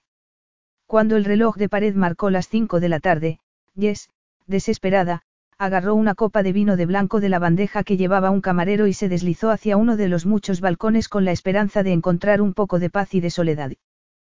Pero no iba a tener tanta suerte. Una rubia esbelta que había estado en el funeral mirando a Jess con ojos asesinos la siguió y salió al balcón detrás de ella. Vaya, hola, dijo la rubia. Tú debes de ser la nueva novia de Ben, de la que me habló por teléfono. No hacía falta ser un genio para saber quién era la rubia. Jess decidió que Amber no era guapa. Pero resultaba atractiva, y su peinado estiloso, la piel lustrosa y el ajustado vestido negro de diseño hablaban a gritos del dinero que tenía. Sin duda eran diamantes de verdad lo que llevaba en las orejas. Aunque Jess sabía que su conjunto no era de mala calidad, de pronto se lo pareció. Y anticuado. Hola, contestó negándose a sentirse intimidada. Supongo que tú eres Amber. Ben me ha hablado también de ti. La sonrisa de Amber no resultaba en absoluto agradable. De veras. Pero apuesto a que no te ha contado las cosas que solíamos hacer. Jess odiaba pensar que Ben hubiera hecho con aquella persona lo mismo que con ella. Pero no tenía sentido pensar que no lo hubiera hecho. No se me ocurriría interrogarle sobre lo que hacía con sus anteriores novias, afirmó con frialdad. El pasado es pasado. La rubia se rió. En ese caso puede que te lleves alguna sorpresa, querida. Déjame decirte que, si tienes pensado casarte con él, te convendría interpretar un papel más conservador. Yo intenté acomodarme a sus sucios jueguecitos y al final no llegué a ningún lado.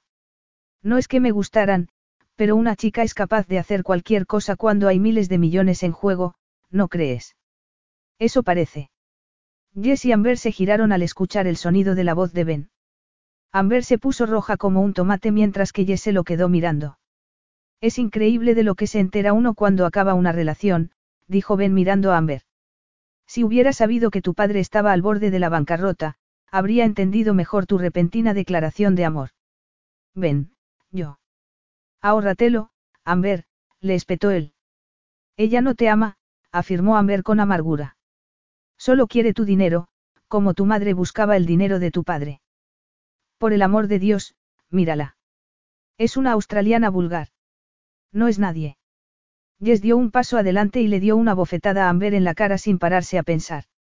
Sí que le amo, le aseguró a la asombrada rubia. Y claro que soy a alguien. Amber tenía la cara completamente roja, no solo la marca de la palma. Te voy a denunciar por agresión, cortesana. Y a ti también, cretino, por incumplimiento de promesa. Te haré pagar por haberme hecho perder todo ese tiempo contigo. Ben le dirigió una mirada gélida. Inténtalo, querida. Tengo miles de millones a mi disposición, ¿y tú qué tienes? Un padre arruinado y un trabajo sin futuro y mal pagado en una galería de arte. Amber abrió la boca para decir algo, pero entonces se dio la vuelta y salió de allí. Ben miró a Jess, que estaba bastante alterada por el desagradable incidente. ¿Lo has dicho en serio? Le preguntó. ¿De verdad me amas? A se le llenaron los ojos de lágrimas. Por supuesto que sí. ¿Por qué crees que estoy aquí? Amber acaba de decir que es por el dinero. Amber es idiota. Y tú también si lo piensas. No lo pienso. Por eso te amo. Jess le miró con la boca abierta y se echó a llorar. Ben la estrechó entre sus brazos y le besó el pelo. Te amo, murmuró. Y quiero casarme contigo. Jess lloró todavía más. ¿Por qué? ¿Cómo iba a casarse con aquel hombre y llevar aquella vida? Terminaría odiándole. Cuando dejó de llorar y logró reunir el coraje necesario, se apartó de él y le miró con los ojos todavía húmedos. Te amo, Ben, aseguró con voz temblorosa.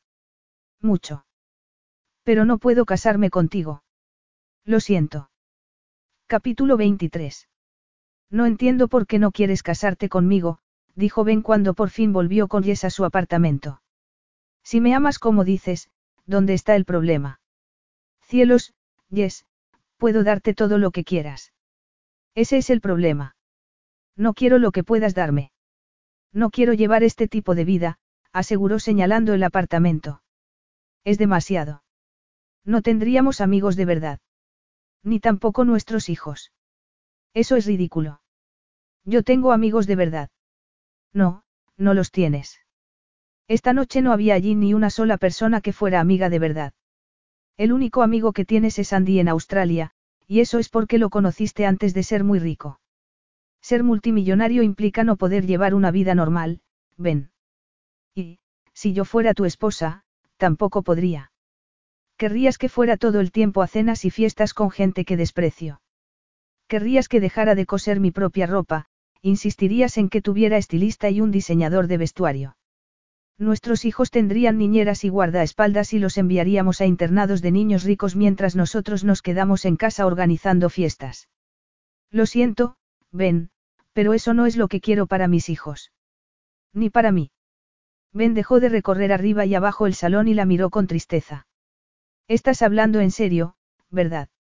Sí, afirmó Jess con el corazón destrozado. Ben soltó una palabrota, se acercó a ella y la apretó contra sí.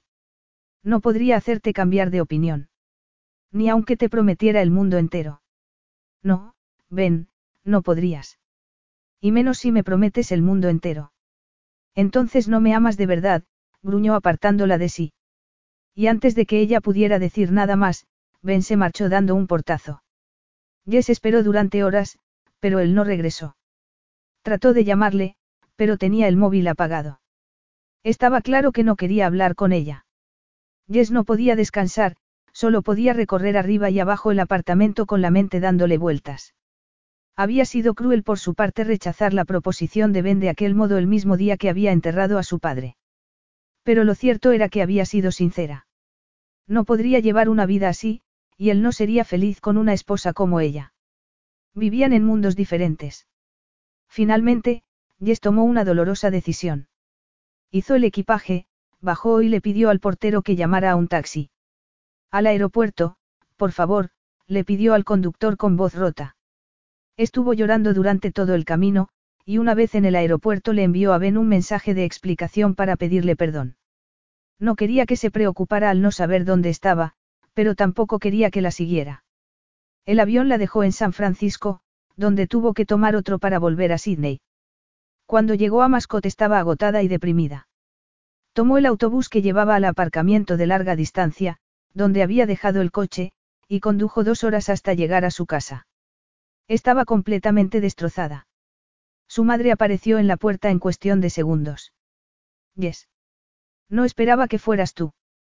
Estaba desayunando y he oído un coche. ¿Qué estás haciendo aquí tan pronto? No puedo hablar ahora, mamá. Quiero irme a la cama. ¿No puedes darme una pista de lo que ha pasado? Preguntó Ruth mientras la seguía por las escaleras. Jess se detuvo en el escalón de arriba. Si quieres saberlo, Ben me ha dicho que me ama y quiere casarse conmigo y yo le he rechazado.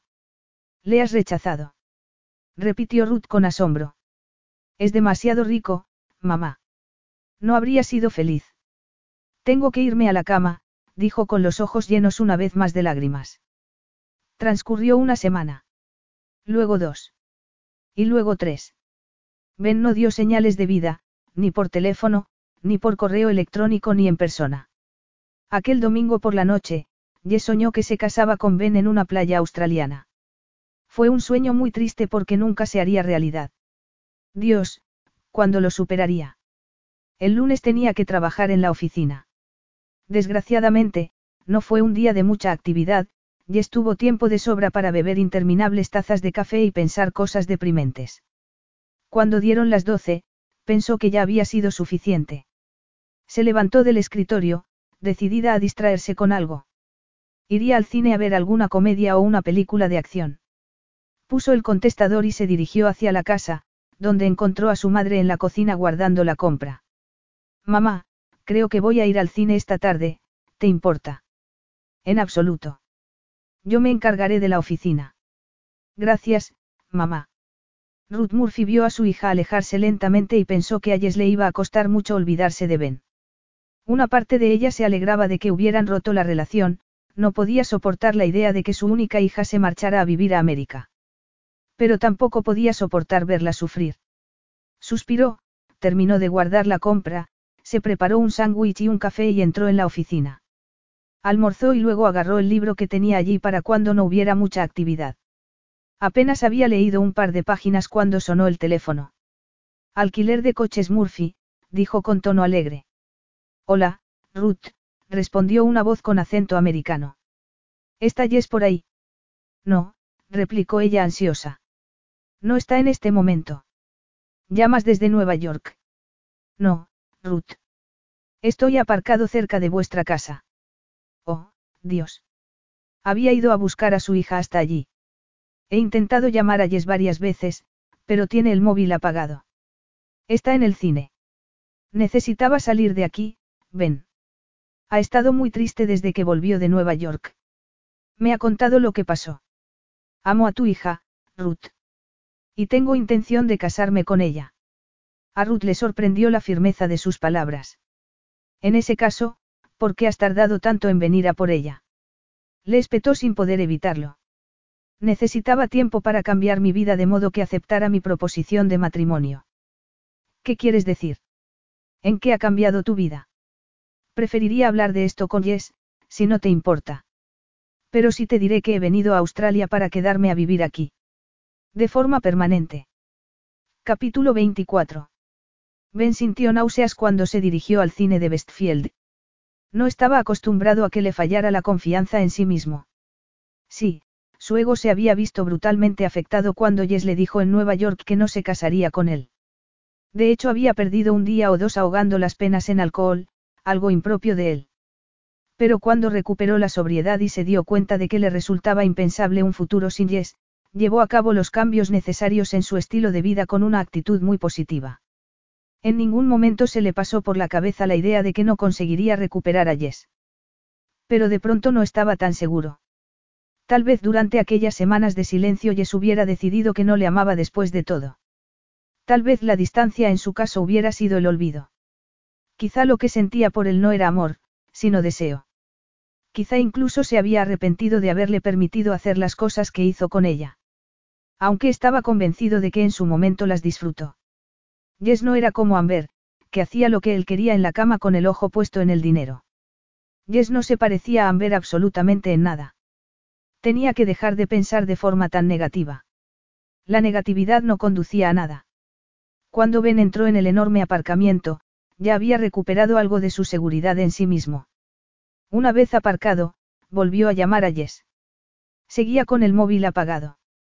Salió del coche, lo cerró y entró a toda prisa en el centro comercial rumbo a la zona por la que Jess tendría que pasar cuando saliera del cine. Jess se puso de pie en cuanto empezaron los créditos. La película había sido bastante divertida en ocasiones.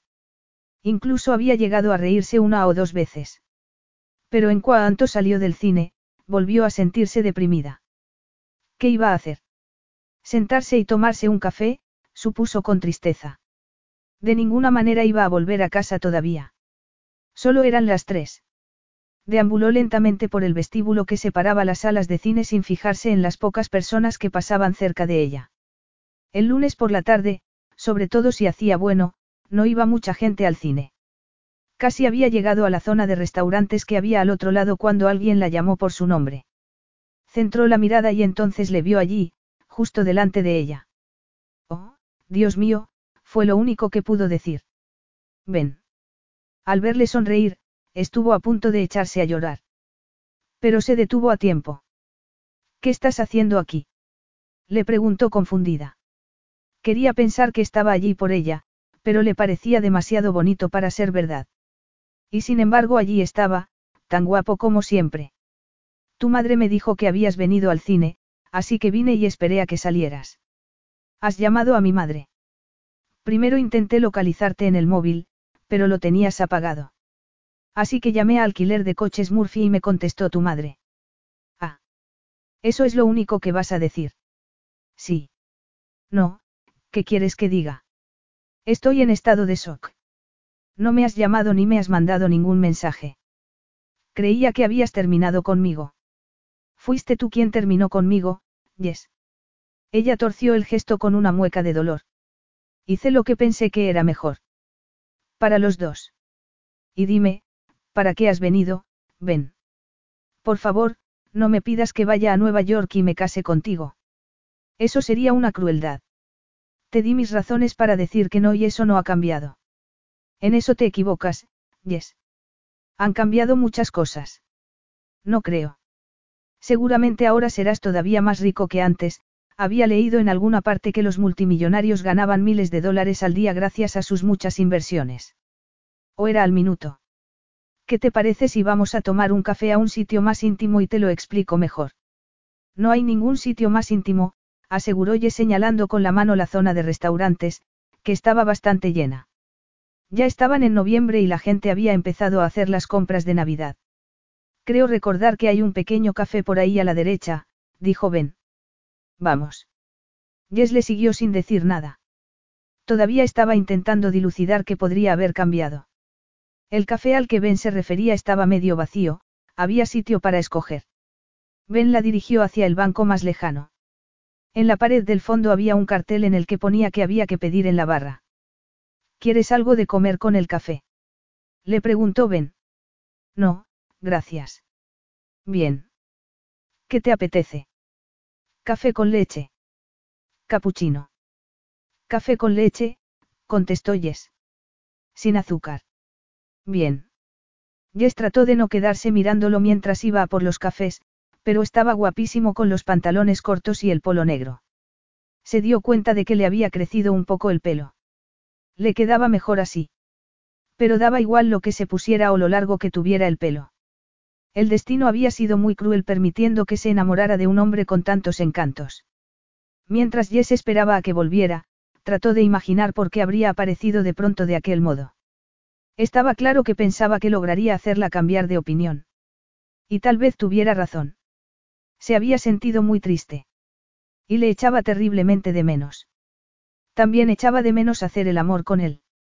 Volver a verle le había recordado lo maravilloso amante que era. Irresistible. Finalmente optó por mirarse las manos, que retorcía nerviosamente en el regazo. No alzó la vista hasta que Ben le puso el café delante y se sentó frente a ella con el suyo. Gracias, dijo Jess educadamente. En realidad no le apetecía nada el café. Tenía un nudo en el estómago. Pero lo agarró y le dio un pequeño sorbo antes de volver a dejarlo en la mesa. Y ahora, ¿te importaría decirme qué está pasando? Ben la miró a los ojos. Lo que está pasando es que todavía te amo, Yes. Y sí, sigo queriendo casarme contigo. Dios, aquello era muy cruel. No lo dudo, Ben, ya que estás aquí, replicó ella. Pero a veces el amor no es suficiente. Ben extendió la mano para rozarle la suya. Tal vez cambies de opinión cuando escuches lo que ha logrado el amor que siento hacia ti. A Jess le costaba trabajo pensar con claridad cuando la tocaba. ¿De qué estás hablando? Bueno, en primer lugar me he venido a vivir a Australia. A ella le dio un vuelco al corazón. ¿En serio? Sí. Sabía que tú nunca vivirías conmigo en Nueva York, así que he dejado mi trabajo y he vendido la mayor parte de mis acciones de la empresa de mi padre a sus socios. Jess se limitó a quedarse mirándolo. Luego utilicé ese dinero para crear un fondo solidario para ayudar económicamente a personas afectadas por los desastres naturales. Parece que últimamente hay muchos. Mi padre siempre donaba mucho dinero cada vez que sucedía un desastre natural, pero le preocupaba que el dinero no llegara en ocasiones a su destino. Yo voy a ser el director general de esta fundación, así que yo decidiré dónde va el dinero. El capital está invertido en sitios seguros, así que durará una eternidad. No cobraré sueldo, pero he tenido que contratar a un par de profesionales expertos en organizaciones solidarias para que supervisen las transacciones, y ellos sí cobran. Aparte de eso, todo el dinero del fondo irá donde tiene que ir. Lo único que pudo hacer Jess fue sacudir la cabeza. Has dado tu dinero a una obra solidaria. No todo, solo lo que heredé de la venta de la empresa de mi padre. Aunque es la mayoría de su patrimonio. Todavía tengo su cuenta corriente, que es bastante considerable, y también el dinero procedente de la venta de sus propiedades. Cuando las venda, claro. Eso incluye su apartamento amueblado en Nueva York y el de París. Cada uno de ellos dejará unos 20 o 30 millones. Si añadimos las obras de arte que ha coleccionado a lo largo de los años, podremos añadir varios millones más. Aunque puede que done algunas a varios museos del mundo. Sí, creo que lo haré. El caso es que sigo siendo millonario, yes, pero no multimillonario. Sé que no te casarás con un multimillonario, pero la pobreza tampoco tiene nada de atractivo. Yes había pasado del asombro a estar maravillada. Has hecho todo eso por mí. Lo curioso es que al principio renuncié a la mayoría del dinero para recuperarte, pero cuando lo hice me sentí bien. Muy bien. Dicen que es más placentero dar que recibir y tienen razón. En cualquier caso, como te puedes imaginar, organizar tantas cosas lleva mucho tiempo. Por eso he tardado tanto en venir. Todavía tendré que ir a América de vez en cuando para algún asunto de la fundación, pero a partir de ahora Australia será mi hogar. Así debe ser, ya que voy a tener una mujer australiana. Una mujer sin la que no puedo vivir. Oh, ven, murmuró Jess con los ojos llenos de lágrimas. No me lo puedo creer. Ben estaba tratando de mantener también la compostura. Entonces, esta vez tu respuesta es sí. Sí, dijo ella con un sollozo. Por supuesto que sí. Gracias a Dios, Ben apoyó con fuerza la espalda en el respaldo. Me preocupara que dijeras otra vez que no, y a mi madre también. Jess parpadeó sorprendida. ¿Le has hablado a tu madre de nosotros? Por supuesto. Lleva años tratando de convencerme de que me case y tenga hijos. Estará encantada cuando se lo diga. ¿Tú también quieres tener hijos? Preguntó Jess, todavía en estado de shock. Cielos, sí. Tantos como quieras tú. Y si en algo te conozco, Jess, creo que serán más de uno o dos. Sí, me gustaría tener familia numerosa, confesó. Y dime, ¿cuándo le hablaste a tu madre de nosotros? Anoche. Me quedé en su apartamento de Bondi. Mi vuelo llegó muy tarde, demasiado tarde como para llegar aquí. Aunque al final me desvelé de todas maneras y le conté todo a mi madre. Y luego me quedé dormido. No llegué a la costa hasta después de comer. Como ya te he contado, al ver que no contestabas al teléfono llamé a la oficina y me contestó tu madre. Yo seguía asombrada por todo lo que Ben había hecho por ella. Espero que mi madre fuera amable contigo. Mucho. Oh, ven, haces que me sienta fatal. Él frunció el ceño. ¿Por qué? Porque tú has hecho todo por mí y yo no he hecho nada por ti. Que no había hecho nada. Ben miró a aquella chica maravillosa a la que amaba y pensó en todas las cosas que había hecho. La primera y más importante, amarle. No por su dinero, sino por sí mismo. Ben el hombre, no el heredero de miles de millones. También le había hecho ver lo que era importante en la vida. No la fama y la fortuna, sino la familia y la comunidad. No una vida social de clase alta, sino una vida sencilla llena de risas, niños y amigos. Sí, estaba deseando tener hijos con Jess. Qué afortunado había sido por haber llamado aquel día a alquiler de coches Murphy y haberla conocido. Pero Ben sabía que, si le decía todo aquello, se sentiría avergonzada. Así que se limitó a sonreír y dijo. No podemos decir que la felicidad no sea nada, Yes. Y tú me haces feliz, cariño. Oh, daba la impresión de que Yes iba a echarse a llorar otra vez. No más lágrimas, Yes. Puedes llorar el día de la boda si quieres, pero hoy no. Hoy es un día para regocijarse. Y ahora tómate el café e iremos a comprarte un anillo de compromiso. Tiene que haber una joyería decente por algún sitio. Media hora más tarde, Jess llevaba en el dedo corazón de la mano izquierda un diamante solitario engarzado en oro blanco. No era ni tan grande ni tan caro como a Ben le hubiera gustado. No se trata del precio, Ben, le dijo ella con firmeza cuando lo escogió, sino del sentimiento que hay detrás. Además, no quiero despertar la envidia de mis cuñadas.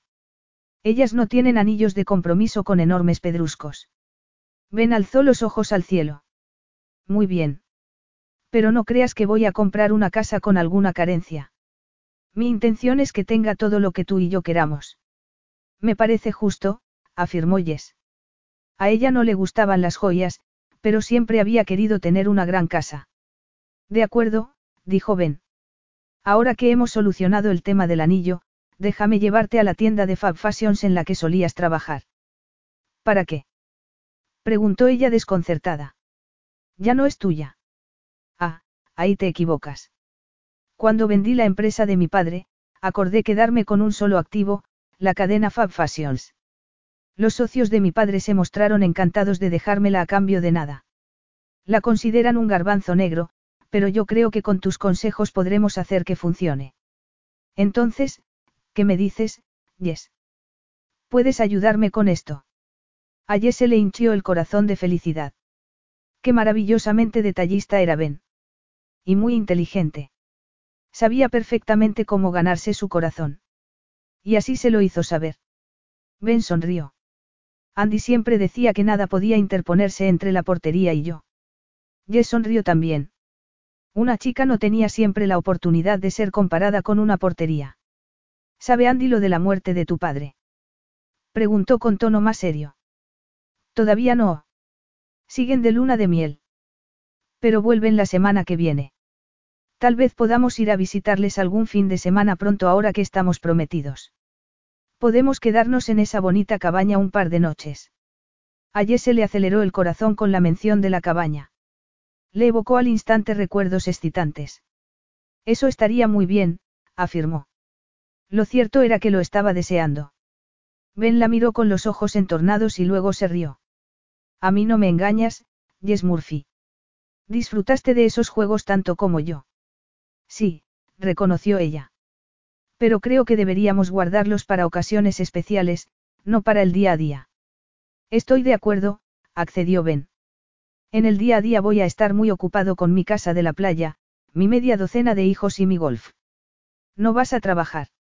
Bueno, tengo que sacar adelante Fab Fashions. Con tu ayuda. Y puede que me meta en el negocio con tu padre y me dedique a los coches de época. Me impresionó el trabajo que hizo con ese Cadillac.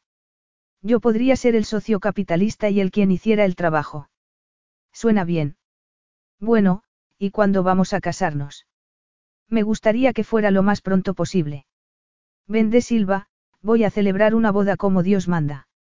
Y tengo pensado organizarla yo misma. Eso lleva tiempo. ¿Cuánto tiempo? Solo se necesita un mes para sacar la licencia. En poco más de un mes será Navidad, y en nuestra familia se celebra mucho. ¿Y qué te parece enero? Febrero. No me gustan las bodas en esos meses. Hace demasiado calor. ¿Y marzo? Puedo aguantar hasta marzo, accedió Ben. Pero no más. Entonces que sea marzo, afirmó Jess con alegría. Vamos a darle la buena noticia a mis padres. Epílogo. Marzo, cuatro meses más tarde. Los truenos y los relámpagos empezaron sobre las diez de la mañana. Jess y sus padres salieron corriendo al porche de atrás y se quedaron mirando el cielo, repentinamente cargado. La ley de Murphy, gruñó Joe. Y yo que pensé que me dejaría en paz el día de la boda de mi única hija. Esto no es la ley de Murphy, papá, aseguró Jess, aunque se sentía desilusionada.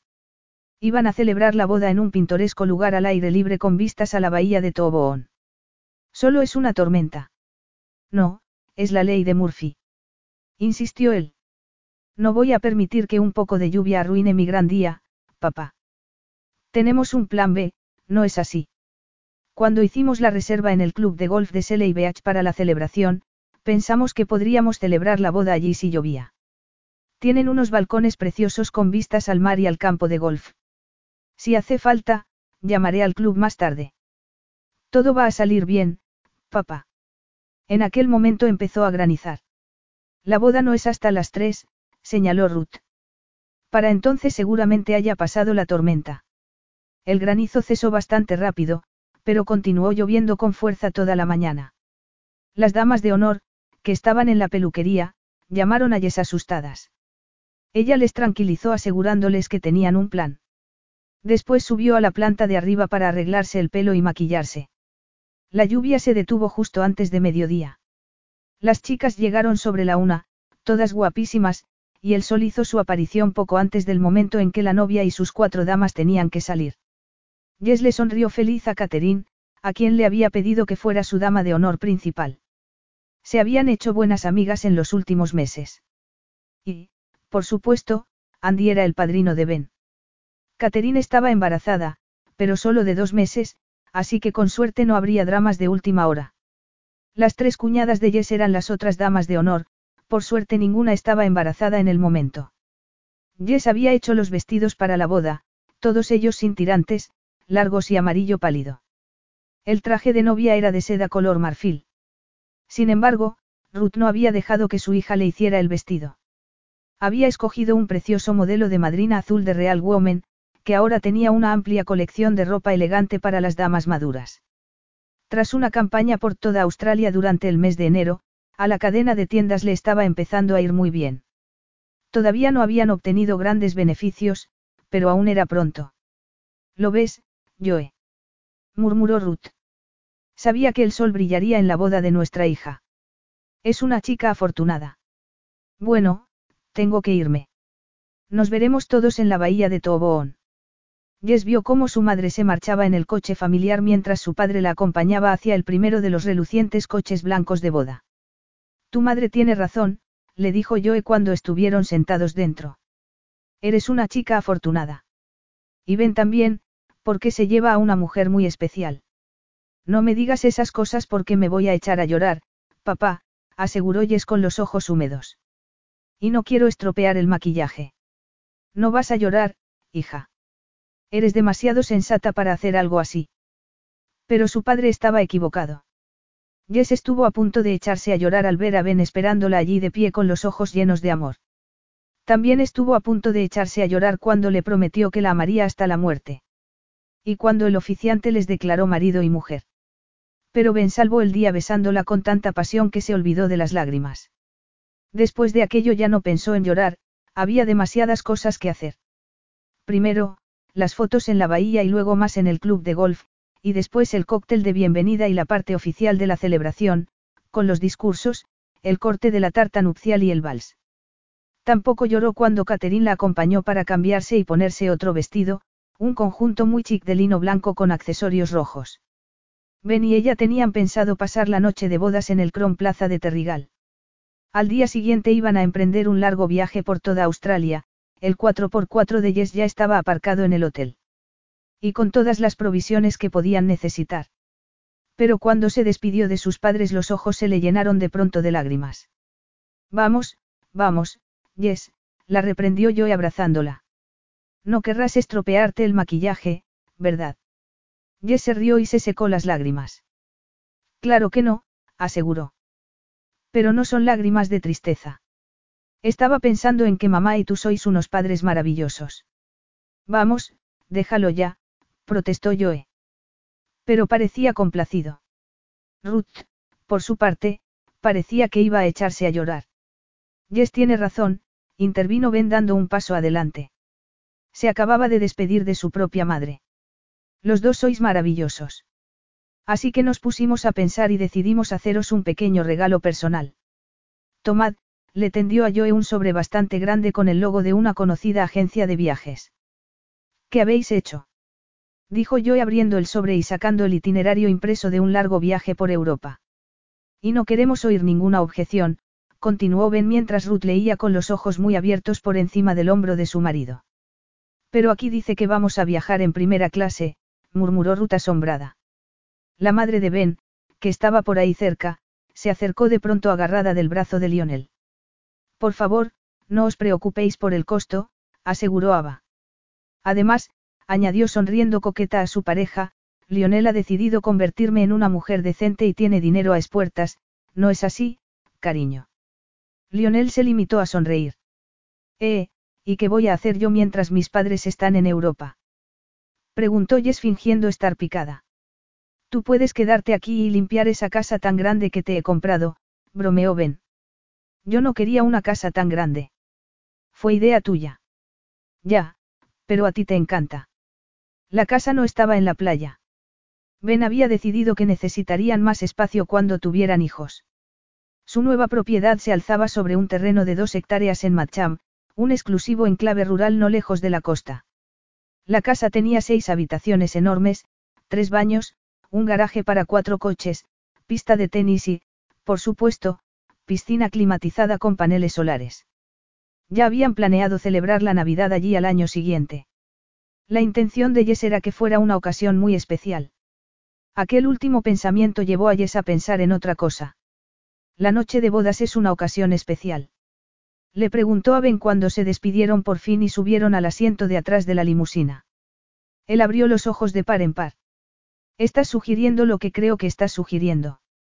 Diez minutos más tarde estaban ya en la suite nupcial, que estaba bellamente decorada y tenía una atmósfera muy seductora, con la enorme cama y las montañas de almohadas. Por si te interesa saberlo, dijo Ben mientras se ocupaba de abrir la botella de champán que les habían dejado, he metido en la maleta una pequeña caja de sorpresas que pueden resultarnos útiles durante la luna de miel. Ayes le dio un vuelco al corazón. ¿Qué clase de sorpresas? Unos juguetitos que encontré en una página web. Ya te enterarás en su momento. Pero esta noche no necesitamos nada así. Esta noche tiene que ser sexo romántico. Aunque el sexo romántico es sin ropa. ¿Por qué no te desnudas, querida esposa, mientras yo sirvo un poco de este espléndido champán? ¿No vas a desnudarte tú también? Preguntó una Yes absolutamente excitada mientras le obedecía. Ben se acercó a ella muy despacio y le tendió una copa. Todo a su tiempo, cariño, murmuró con un brillo malicioso en sus bonitos ojos azules. Todo a su tiempo. Fin.